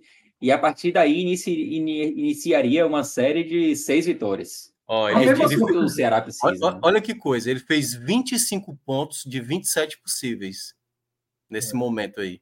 Isso. Nove jogos, ele, ele venceu oito e empatou um. É algo desse Tanto que tipo. depois Ceará. ele vira um time normal, né? Depois ele vira um time normal. É, mas assim, sem É, perder, né? perdendo pouco, é, só perde uma. Vencendo, vencendo, É, Da, empatando. da 21 vencendo, vencendo, primeira, da empatando. 21 É, primeira em diante, da 21 primeira em diante, ele só perde um jogo. Que é o Atlético É. Goianiense. Exatamente, ó. É um ritmo absurdo. Absurdo, absurdo. É, e o Ceará já. Querem pegar não- esse Figueirense? É, Acho que, acho que dá para pegar esse Figueirense, porque assim, É, mas- claro que a gente acha que a pontuação, ela. não, 60, o- 60 esse ano certamente 60, não pô, vai 60, subir. filho. Não sobe nem perigo. Mas Pessoal, é se você disser que de. 60, 2000. 60 sobe, a gente termina agora aqui. Vamos embora. Não precisa falar de É. Vitória, não. Exato. Esse Figueirense 2003, ele, ele inicia ali no 23º jogo. E aqui há, há que se diga um ponto importante: o 20, a 23 rodada desse Figueirense aqui, ela só aconteceu lá entre a 30 e a 31. Ah, tá. Por isso que há um descolamento aqui. Isso. E foi, e foi justamente na 23. É, então, na, na, no 23 jogo do Figueirense, o Figueirense já tinha 32 pontos. É, só que se a gente trouxesse a 23 rodada para cá, o Figueirense teria 30. É, porque o jogo da 13 rodada ele, ele perdeu, enfim. É, mas o fato é que na 23, 23 jogo do Figueirense, ele iniciaria ali uma série de três vitórias, né? Contra Paraná, Ceará e Boa Esporte.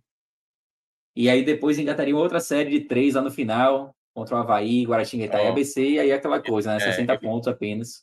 Ele começava ali, né? Uma sequência de somar 16 pontos de 21, deixou escapar cinco, né? Três contra o Palmeiras e dois contra o Atlético Goianiense.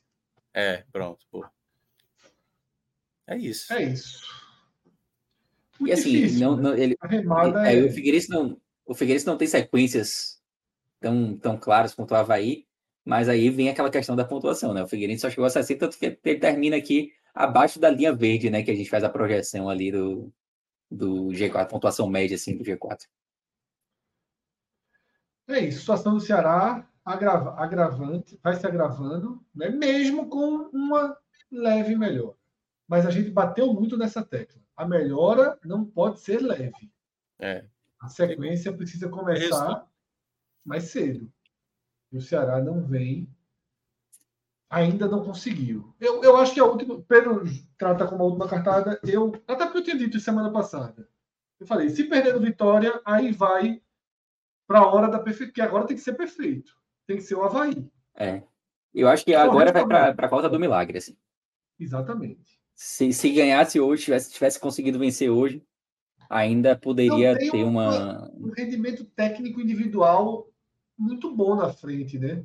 Saulo Mineiro voltou bem, mas Eric não está bem, por exemplo, um jogador importante. Caiu um monte de rendimento. É. Tenho gostado de Jean Carlos, que Jean Carlos foi bem hoje. Mas é isso. Não gosto muito dos atacantes, dos centroavantes, né? Os médios. Situação vai se agravando no. Vamos ver a questão do acesso, né? Porque Minhoca, vamos ali para a média por posição, porque Minhoca já disse que o 41 é muito acima e está dois pontos acima da média, né? E o que é mais grave, os perseguidores ali todos também muito acima da média. É. A gente tem um, um cenário, pegar 2012 aqui como, como exemplo, né? Sempre, o né? fatídico né? 2012. é, pegando assim do quarto para baixo. Esse ano a gente tem 41, 39, 39, 37, 36. 2012 a gente tinha 41, 40, 40, 37, 36. A diferença está no pontinho a mais aqui do quinto, do quinto e do sexto é. colocado, que faz, é uma diferença importante, tá? Tipo, faz, faz diferença esse pontinho a mais aqui, tanto do quinto quanto do sexto. Vou até clicar aqui em 2012. Deixa eu ver, né? A gente tinha vocês colocado quatro pontos a mais é, em relação à, à média. Mas a gente não consegue, assim, trazer outros campeonatos tão semelhantes. Tem ali 2012, 2012 né? Não, 2013, né? Ah, não, mas 2013 tinha 37 o quinto, né? É, é. O quarto tinha 41. Uhum. Eram quatro pontos de diferença, aí bem significativo. É. Então, 2011 um pouco, tá? 2011 um pouco. É, 40, 39. 10 e 11, 10 e 11. Só que aí o sexto né? ali. É porque é, tem. tem um... já, já é, por exemplo, o, do primeiro até o quinto, ok. Porque 2012, por exemplo, já tem uma discrepância dos líderes, né? Que já tem uma é. pontuação elevada, 50, que era até o Vitória, 46 ali, que era o Criciúma e tal. Mas eu, eu, ainda, eu ainda vejo, eu ainda vejo nesse momento não tem um bloco destacado para fazer essa pontuação ficar tão elevada. O que está tendo é sempre a compensação, entendeu? A gente está vendo sempre um, um time meio que conseguir superar. Era o Vila Nova, ele saiu. Foi o Vila Nova que estava no G4 é, rodada passada? Foi. Foi, né? Que ele tinha vencido. Não, nessa né? não, nessa ele saiu. Né? Não. Aí nessa ele sai, entra. já estava fora, né? Não, já estava fora. Nessa ninguém. É, nessas são os mesmos. Não é 18, não. É, é, já tá mais é, na frente. Me confundi, é, me confundi com a Série A. É. O Ceará, o Vila Nova. Vila, tá- é. né? Aí ele caiu, aí ele caiu agora, né? 23 ele saiu. É porque ele É. ganhou a última pro, pro Juventude fora, é isso mesmo. É. E ele empatou aquele jogo com o Havaí, da nossa discussão com o Cássio. Cássio, ele agora vai pegar o Havaí mesmo, já vai ganhar. E pode perder. Mas está muito no detalhe. Eu, eu vi no Horizontino e Mirassol. Parecia que ia terminar empatado. Guarani Juventude foi horroroso, pô. Eu assisti o jogo. É, Horroroso o o- jogo. O gol, o gol do Juventude sai de um, de um recuo errado do Guarani. O goleiro tinha saído, o, o lateral não viu e recuou. Aí não Tá- tinha ninguém na Tá, barra. tá muito mais um, um campeonato de contexto, né, Fred, do que propriamente de, de mérito, né? É, não é um veja só, meu. É um campeonato totalmente de mérito, assim. É, eu acho que a gente, você nos levando para esse lado, mas eu concordando, você desde o começo vem sempre trazendo muitas ponderações para a gente não se assustar com 2012. Mas são 23 jogos, sabe? Tá começando a ficar assim. Se Cássio estivesse aqui, ele estava garantindo que é igual a 2012.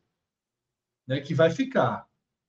O que eu acho de diferente, e aí é, é, a gente teria que fazer uma análise, não sei se seria o caso hoje, né, porque realmente o tempo não dá para esticar muito, de como foi o desenvolvimento, um, um pouco do que a gente fez agora do Havaí do Figueirense, Uhum. do desenvolvimento dos cinco. Bota aí a 38 rodada, por favor, Pedro. Porque eu queria, eu queria lembrar a pontuação do Aqui sexto. É aqui mesmo, só para lembrar a pontuação do sexto, em 2012. Ó, o 60, sexto ficou a 11 9 de pontos. vantagem. Não, 11 pontos. 2012, 11 11 pontos. pontos. 11 pontos. É. Pronto. É isso que eu tô, é isso que eu quero falar. Eu não acho que a gente vai ter o quinto colocado descolando do sexto.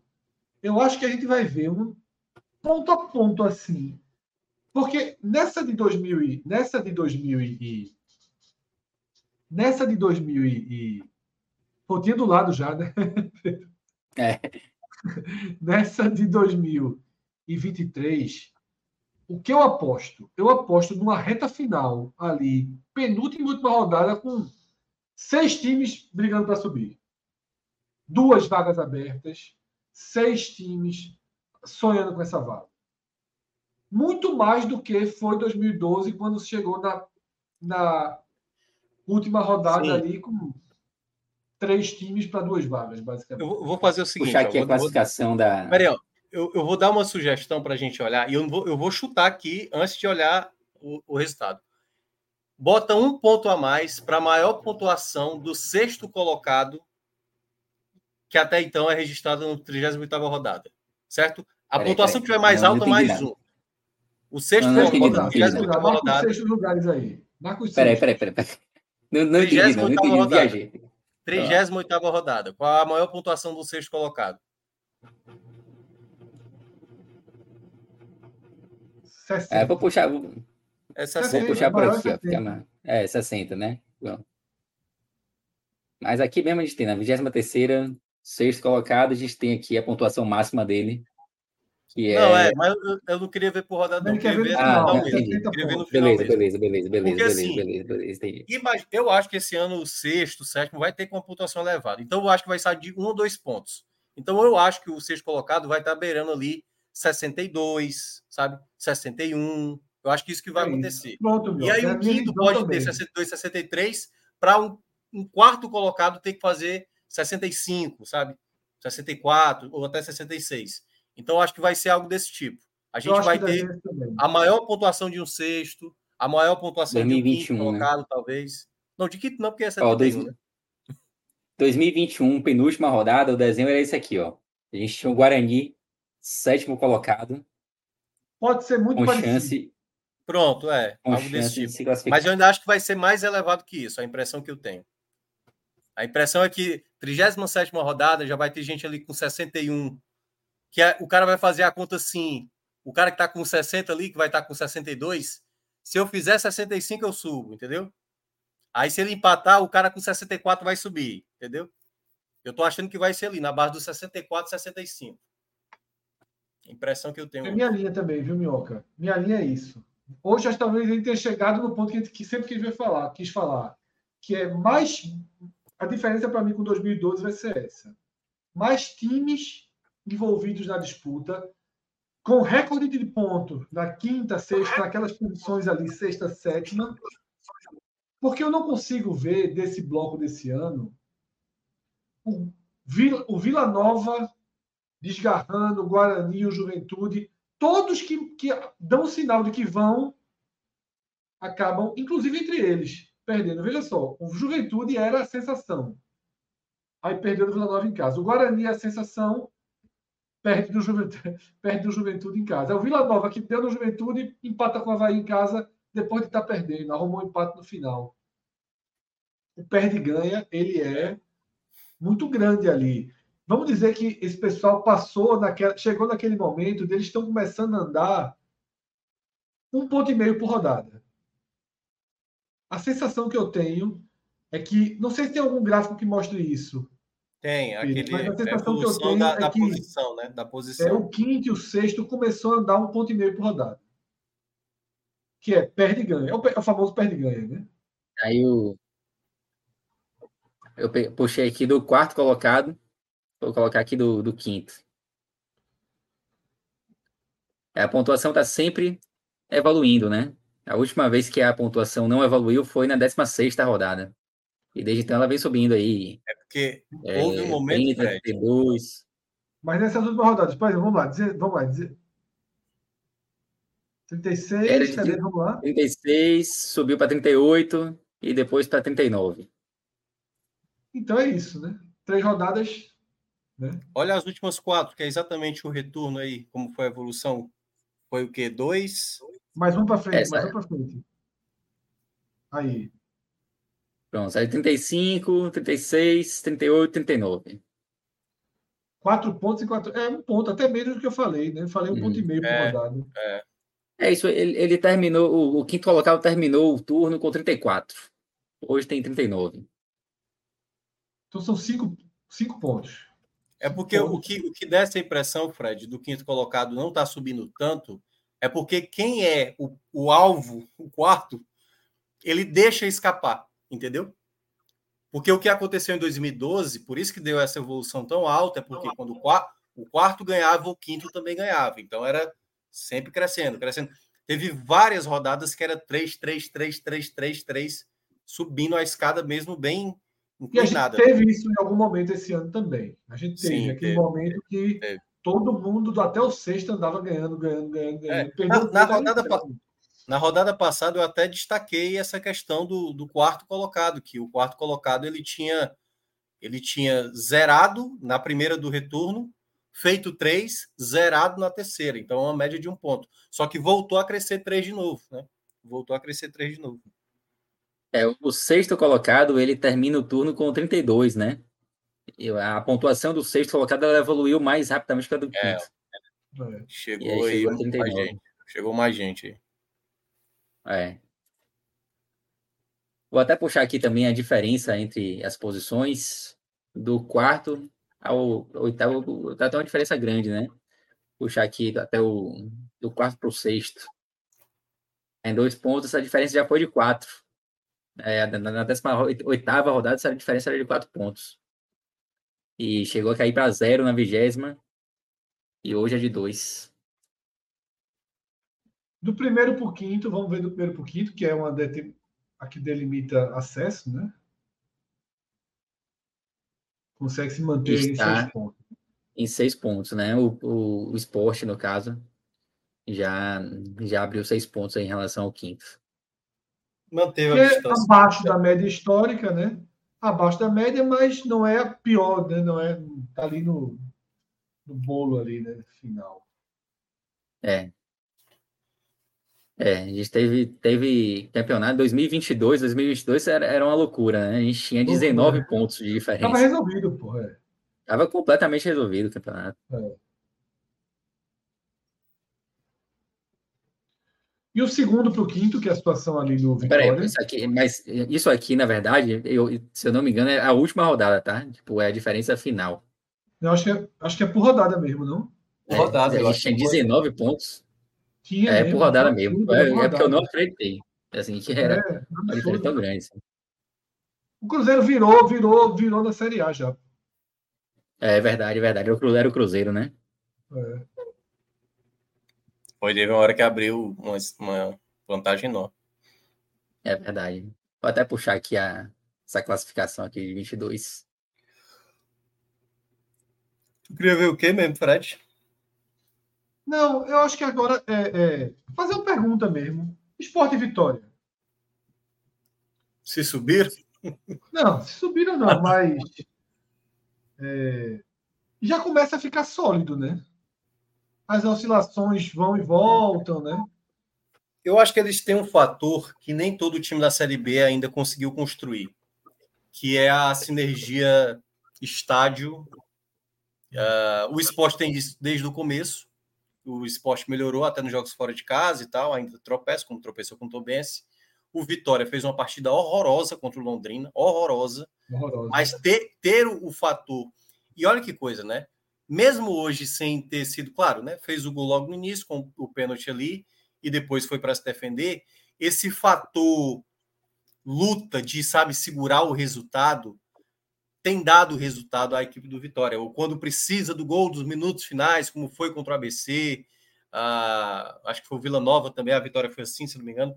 Então, esse tipo de sinergia, torcida, ah, e, e o time dentro de campo, Vitória e esporte hoje eu vejo de maneira mais ressaltada, sabe? Até mesmo a torcida, acho que até a do Vitória mais ainda. A do, a do Vitória ela entende mais. Acho que foi o Fred que falou Eu acho que, a do Vitória entende mais. é, ela compreende até quando acontece o empate.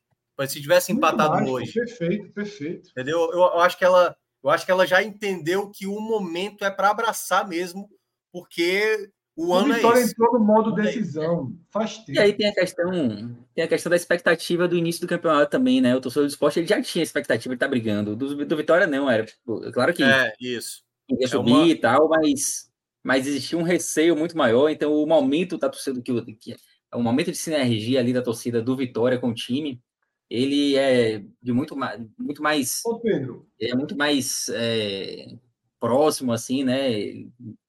Uma- uma- um, um ambiente muito melhor do que o esporte. Que às vezes o torcedor do esporte olha, ele fala, porra, talvez o esporte deve, devesse estar já até mais com uma vantagem maior e não tá, a né? Então, campanha do Vitória é uma grande campanha. A campanha do esporte é uma campanha ok. é isso. Era, talvez talvez É. o esporte esperasse até mais, né? Eu sempre falei, né? Eu falo, eu falo em quatro pontos. Eu falo em quatro pontos. Eu acho que na conta, mesmo aceitando, veja só, na minha conta de quatro pontos, eu aceito, por exemplo, que não tenha ganho da Tombense. Eu também não posso, toda vez que tiver um jogo de oportunidade fora eu- e o Sport empata, Claro. eu saio botando dois pontos. Porque Claro. também não é assim, é irreal. É. Você vai ter jogo de oportunidade, você não vence. Acontece, joga mal, joga. Enfim. Série B é uma competição chata. Tá? É, traiçoeira em alguns aspectos. A facilidade, às vezes, é traiçoeira. Você fica com a sensação que vai ganhar, que vai ganhar e leva um gol. E foi assim contra o Tombense, inclusive, né? É, mas eu acho assim que na, na conta geral faltam quatro pontos para o esporte aí meio que, que obrigatórios, assim, sabe? Uhum. Meio que obrigatórios. Mas já está, por exemplo, mais próximo da equalização, porque aí você já ganhou do Vila Nova fora. Mas você pode dizer ali, você trocava por um ponto. Eu acho assim, se o Sport tivesse 49 pontos hoje, eu estava dizendo, não, é para isso. O time, o time é para isso. O time jogou para isso. O time foi montado para isso. Não é para ser um cruzeiro. Não, não era, não é, não havia como esse esporte ser um cruzeiro. Mas havia como esse esporte ter quatro pontos a mais? Havia. Tá? Mas aí faz parte das curvas do caminho. Faz parte das curvas do caminho também. O esporte teve um problema sério de lesões ali na, que, que levaram àquela fase crítica e que ainda aparece. Tá? Aquela, aquele período de cinco rodadas atrás do esporte, mergulhado em lesões, ele ainda. Ainda você ainda vê o resto dele aparecendo. Por exemplo, o Wagner Love anda jogando muito mal.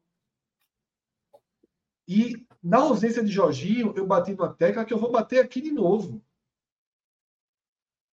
O maior problema do esporte não era a ausência de Jorginho. O maior problema do esporte é a queda de rendimento real de Love e Juba, os referenciais técnicos do time. Porque, ah, Juba faz um, um gol, Juba faz assistência de um gol. Mas todos os jogos, Juba joga muito mal. E Love passou a ser um pouco assim. Love recebe uma bola em boa, em boa condição, aí é como se a cabeça pensasse uma coisa e o corpo não reagisse. Tenta dar o drible que, ou corte, ou a passada que há um mês e meio, há dois meses, estava pegando todo mundo e agora não ganha de ninguém no divisão de corpo. Pode estar sendo marcado mais de perto, mas pode ser realmente a, perda do ritmo. Então, além dos gols perdidos, né? Foi um festival de gols perdidos por Love contra o Novo Horizontino e um gol gravemente perdido contra o Tombense. Eu acho que esse é um ponto do, do esporte que incomoda e que deixa uma dúvida, porque Love pode se recuperar. Juba vai sair do time. Né? Então, é. dos referenciais, vai restar um que precisa de recuperação. Como o esporte vai, se, vai jogar sem Juba, e, sobretudo, como o esporte vai colher pontos sem Juba, ninguém tem essa resposta. Diego Souza, hoje, para mim, não é um jogador a se considerar. Tá? É como se fosse um bônus. Se vier a jogar, quando vier a jogar, se jogar bem, se ajudar, ótimo. Mas hoje é um jogador que o próprio esporte, no último comunicado oficial, fala que daqui a, se não me engano, 10 dias, vai dar o posicionamento de quando ele vai jogar. Tá? E o esporte contratou sabendo disso. Tá? É importante deixar isso bem claro. Aliás, essa próxima rodada para o esporte ela é bem delicada. Bem delicada mesmo. Porque fecha aquele bloco mais complicado. Igual mas... os jogos fora em casa, que o esporte precisava dessa qualificação.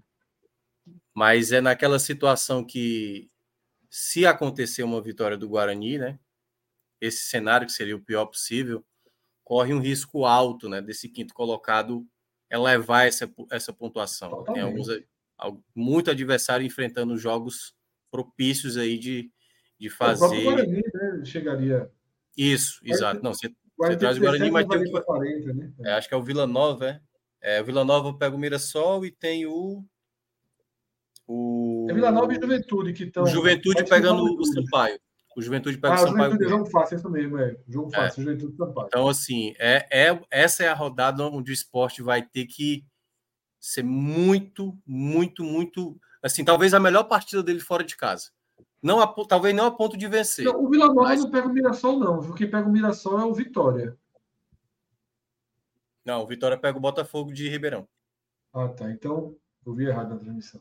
É, tá aí, ó, tá aí na tela. Aqui, ó. Aí, no caso, no caso, a transmissão do jogo do Vitória que, que passou isso. Pronto. É, tá aí na tela, né? É. Isso. Vitória joga em casa de novo, né? Que é justamente a equalização dos. Isso, que aí a gente vai ver todo mundo que está com um jogo a menos aí em casa vai jogar fora, e quem está com jogo a mais, jogo a menos em casa, joga em casa. É. Agora, o Vitória e o Ceará saíram bem desfalcados, assim, saíram com muitos desfalques é, do jogo, né? Muitos cartões amarelos. Com sete jogadores, não sei. É. Ceará e Vitória saíram bem, bem desfalcados do jogo. E o Guarani também, viu? Perdeu os dois meias no jogo contra o esporte. Tá?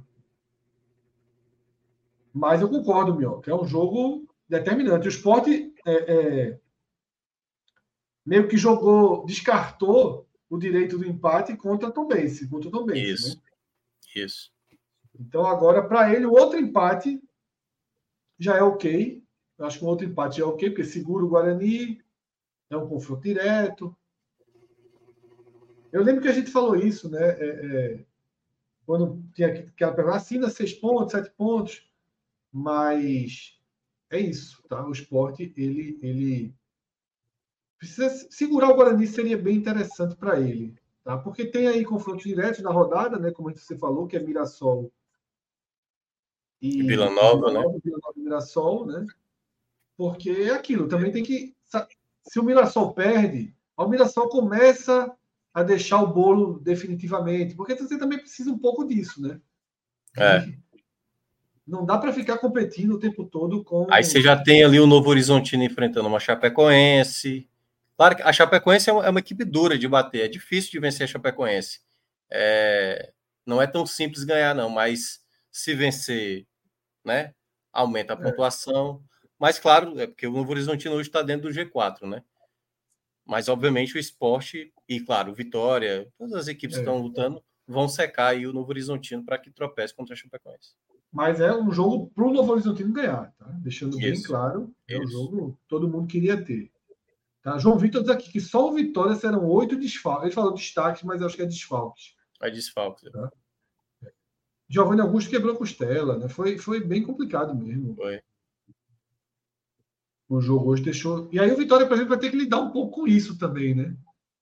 Com desfalques, com jogadores saindo, tá?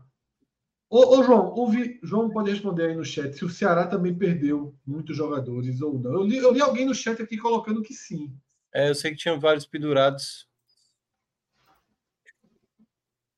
Pedro, vamos voltar ali para aquela sequência do esporte, depois a gente passa a sequência do esporte e do Vitória para fechar tá? porque, como eu falei, o homem tem que estar na justiça amanhã, de calça jeans, camisa uhum. social, Vamos lá. horário que é muito importante.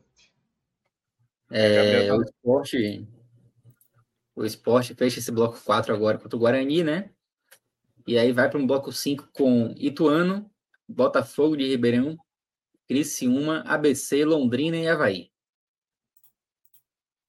Bloco 5, diria que bem simpático aí, né? Com exceção é. é jogo do Criciúma, mas foi é mais é, ou menos no bloco que o esporte fez aquela pontuação de 16, né? É. A 16, é. Empatou com a ponte. Bloco bem, bem simpático esse do, do esporte. É. Porque, na verdade, agora, qual é o grande desenho do campeonato do esporte? E eu destaco isso como positivo, né? Cauê até trouxe meio que como negativo pelo outro lado, mas quando eu abordei, ele considerou positivo também. O esporte, a tabela do esporte, os jogos da ilha são mais são contra adversários da parte de baixo. E eu acho que esse é o cenário ideal sempre. Porque o esporte restam. O esporte deve ter 12 jogos em casa nesse momento. 12 e 11. É, 12 e 11, é. né? Restam 7 jogos em casa né? E há um cálculo aí de que o esporte precisa de mais seis vitórias, né? Então é um cenário positivo, porque o esporte pega em casa Ituano, Londrina, Ponte. Não, Londrina. Tem o Criciúma ali também. É, eu pulei o Criciúma, tô dizendo, eu pulei justamente. Ah, tá, é, os, os, os obrigações, né? É. Ituano, conta de luz, né? Londrina, Ponte, Chape, Atlético e Sampaio seis do bloco de baixo. O Atlético intermediário. Cinco é, o Atlético, se mostrar uma recuperação, já não vai ser tão simples aí, né? É, mas aí na trigésima sexta rodada tem que ter tido a recuperação muito forte.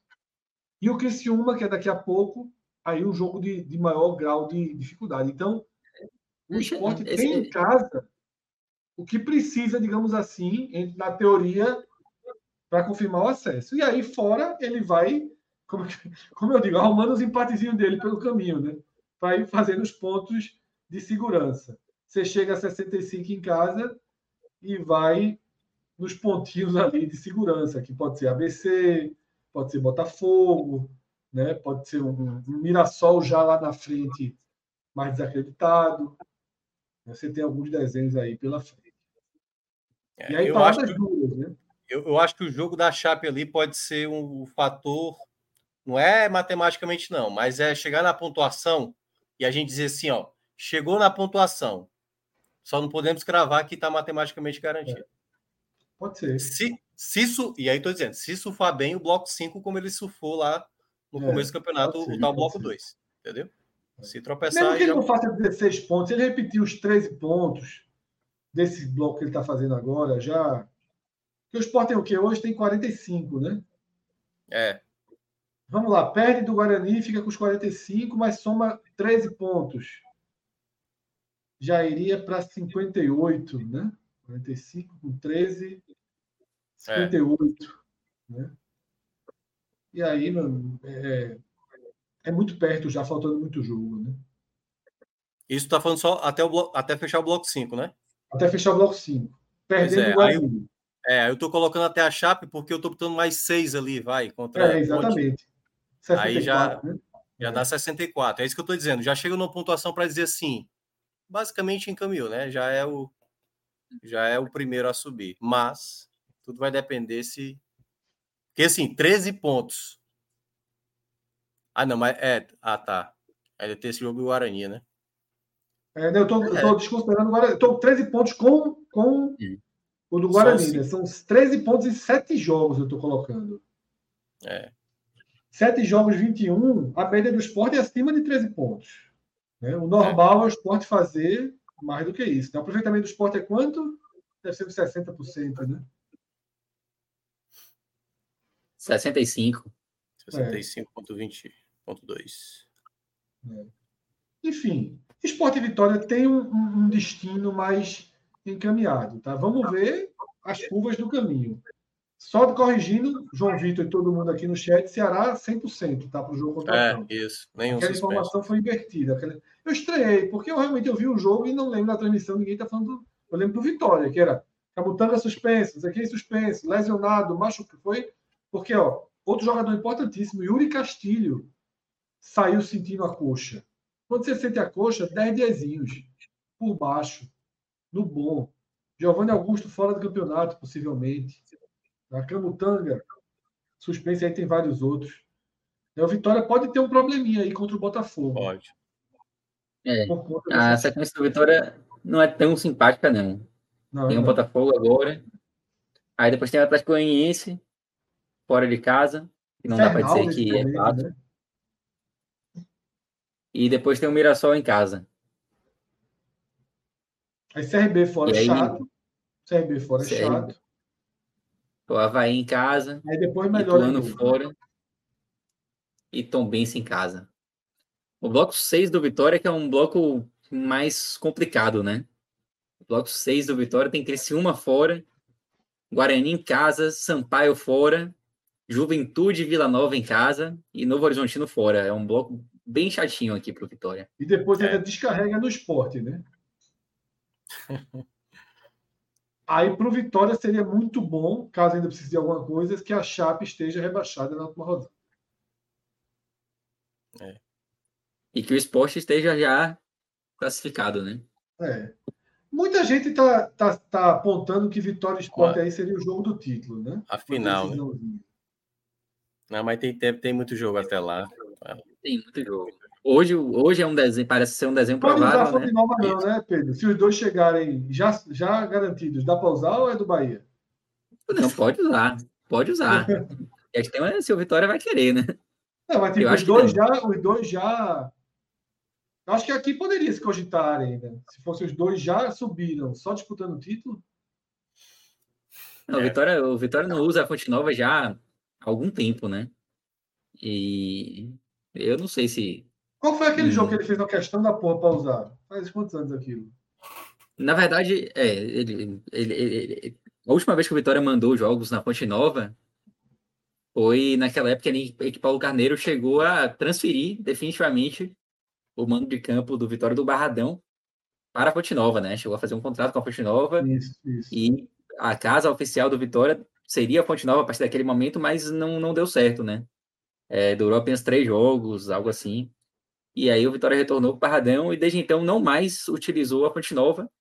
E não tô, não tô vendo nenhum burburinho assim, pô, vamos, podemos utilizar a Fonte Nova em tal jogo. O seu do Vitória é muito identificada com o Barradão, né?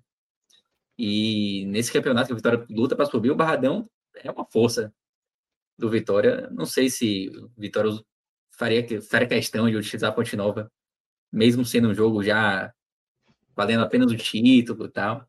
Eu acho que seria no Barradão mesmo. É isso, tá? Vamos finalizando aqui esse raio-x. Não foi mini, não, tá? Foi um médio é, raio-x. Foi. É. Foi mini, não. Foi. Quatro horas de programa ao todo, né? É, foi só esse, programa teve, esse programa teve de tudo, né? Assim, demissão de treinador ao vivo, atos participando, uma polêmica muito forte com atualizações, né? Do caso. Diógenes está dizendo que eu ignorei o superchat dele. Eu não vi realmente. Superchat na tela, por favor, Alan, para a gente terminar o programa.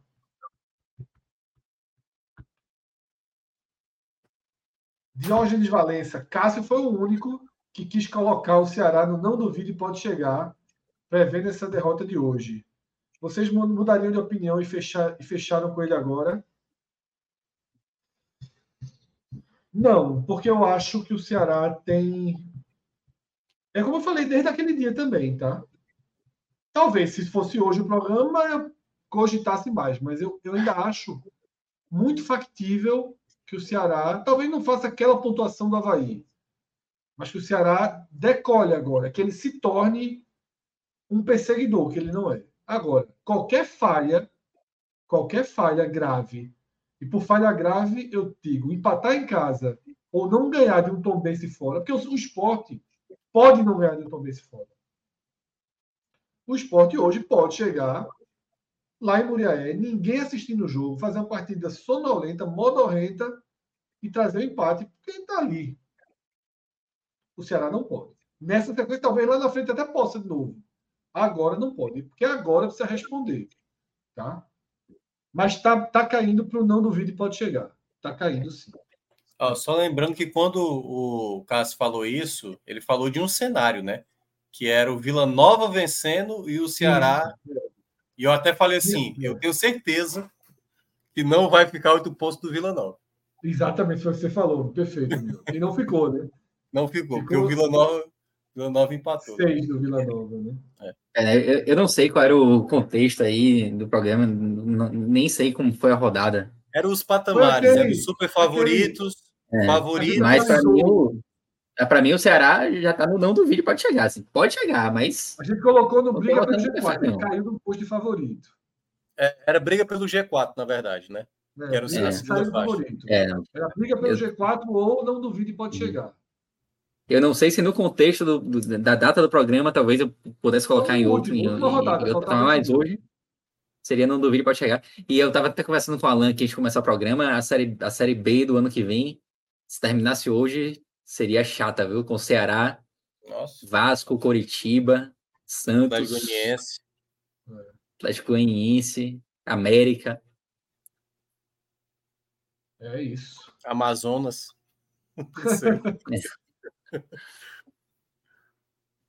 é isso. Tem mais superchat. O Austin, o Austin Luiz.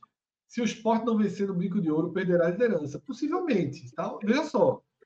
Oito desfalques do Vitória, tá? Contra o Botafogo. Então também tem essa questão.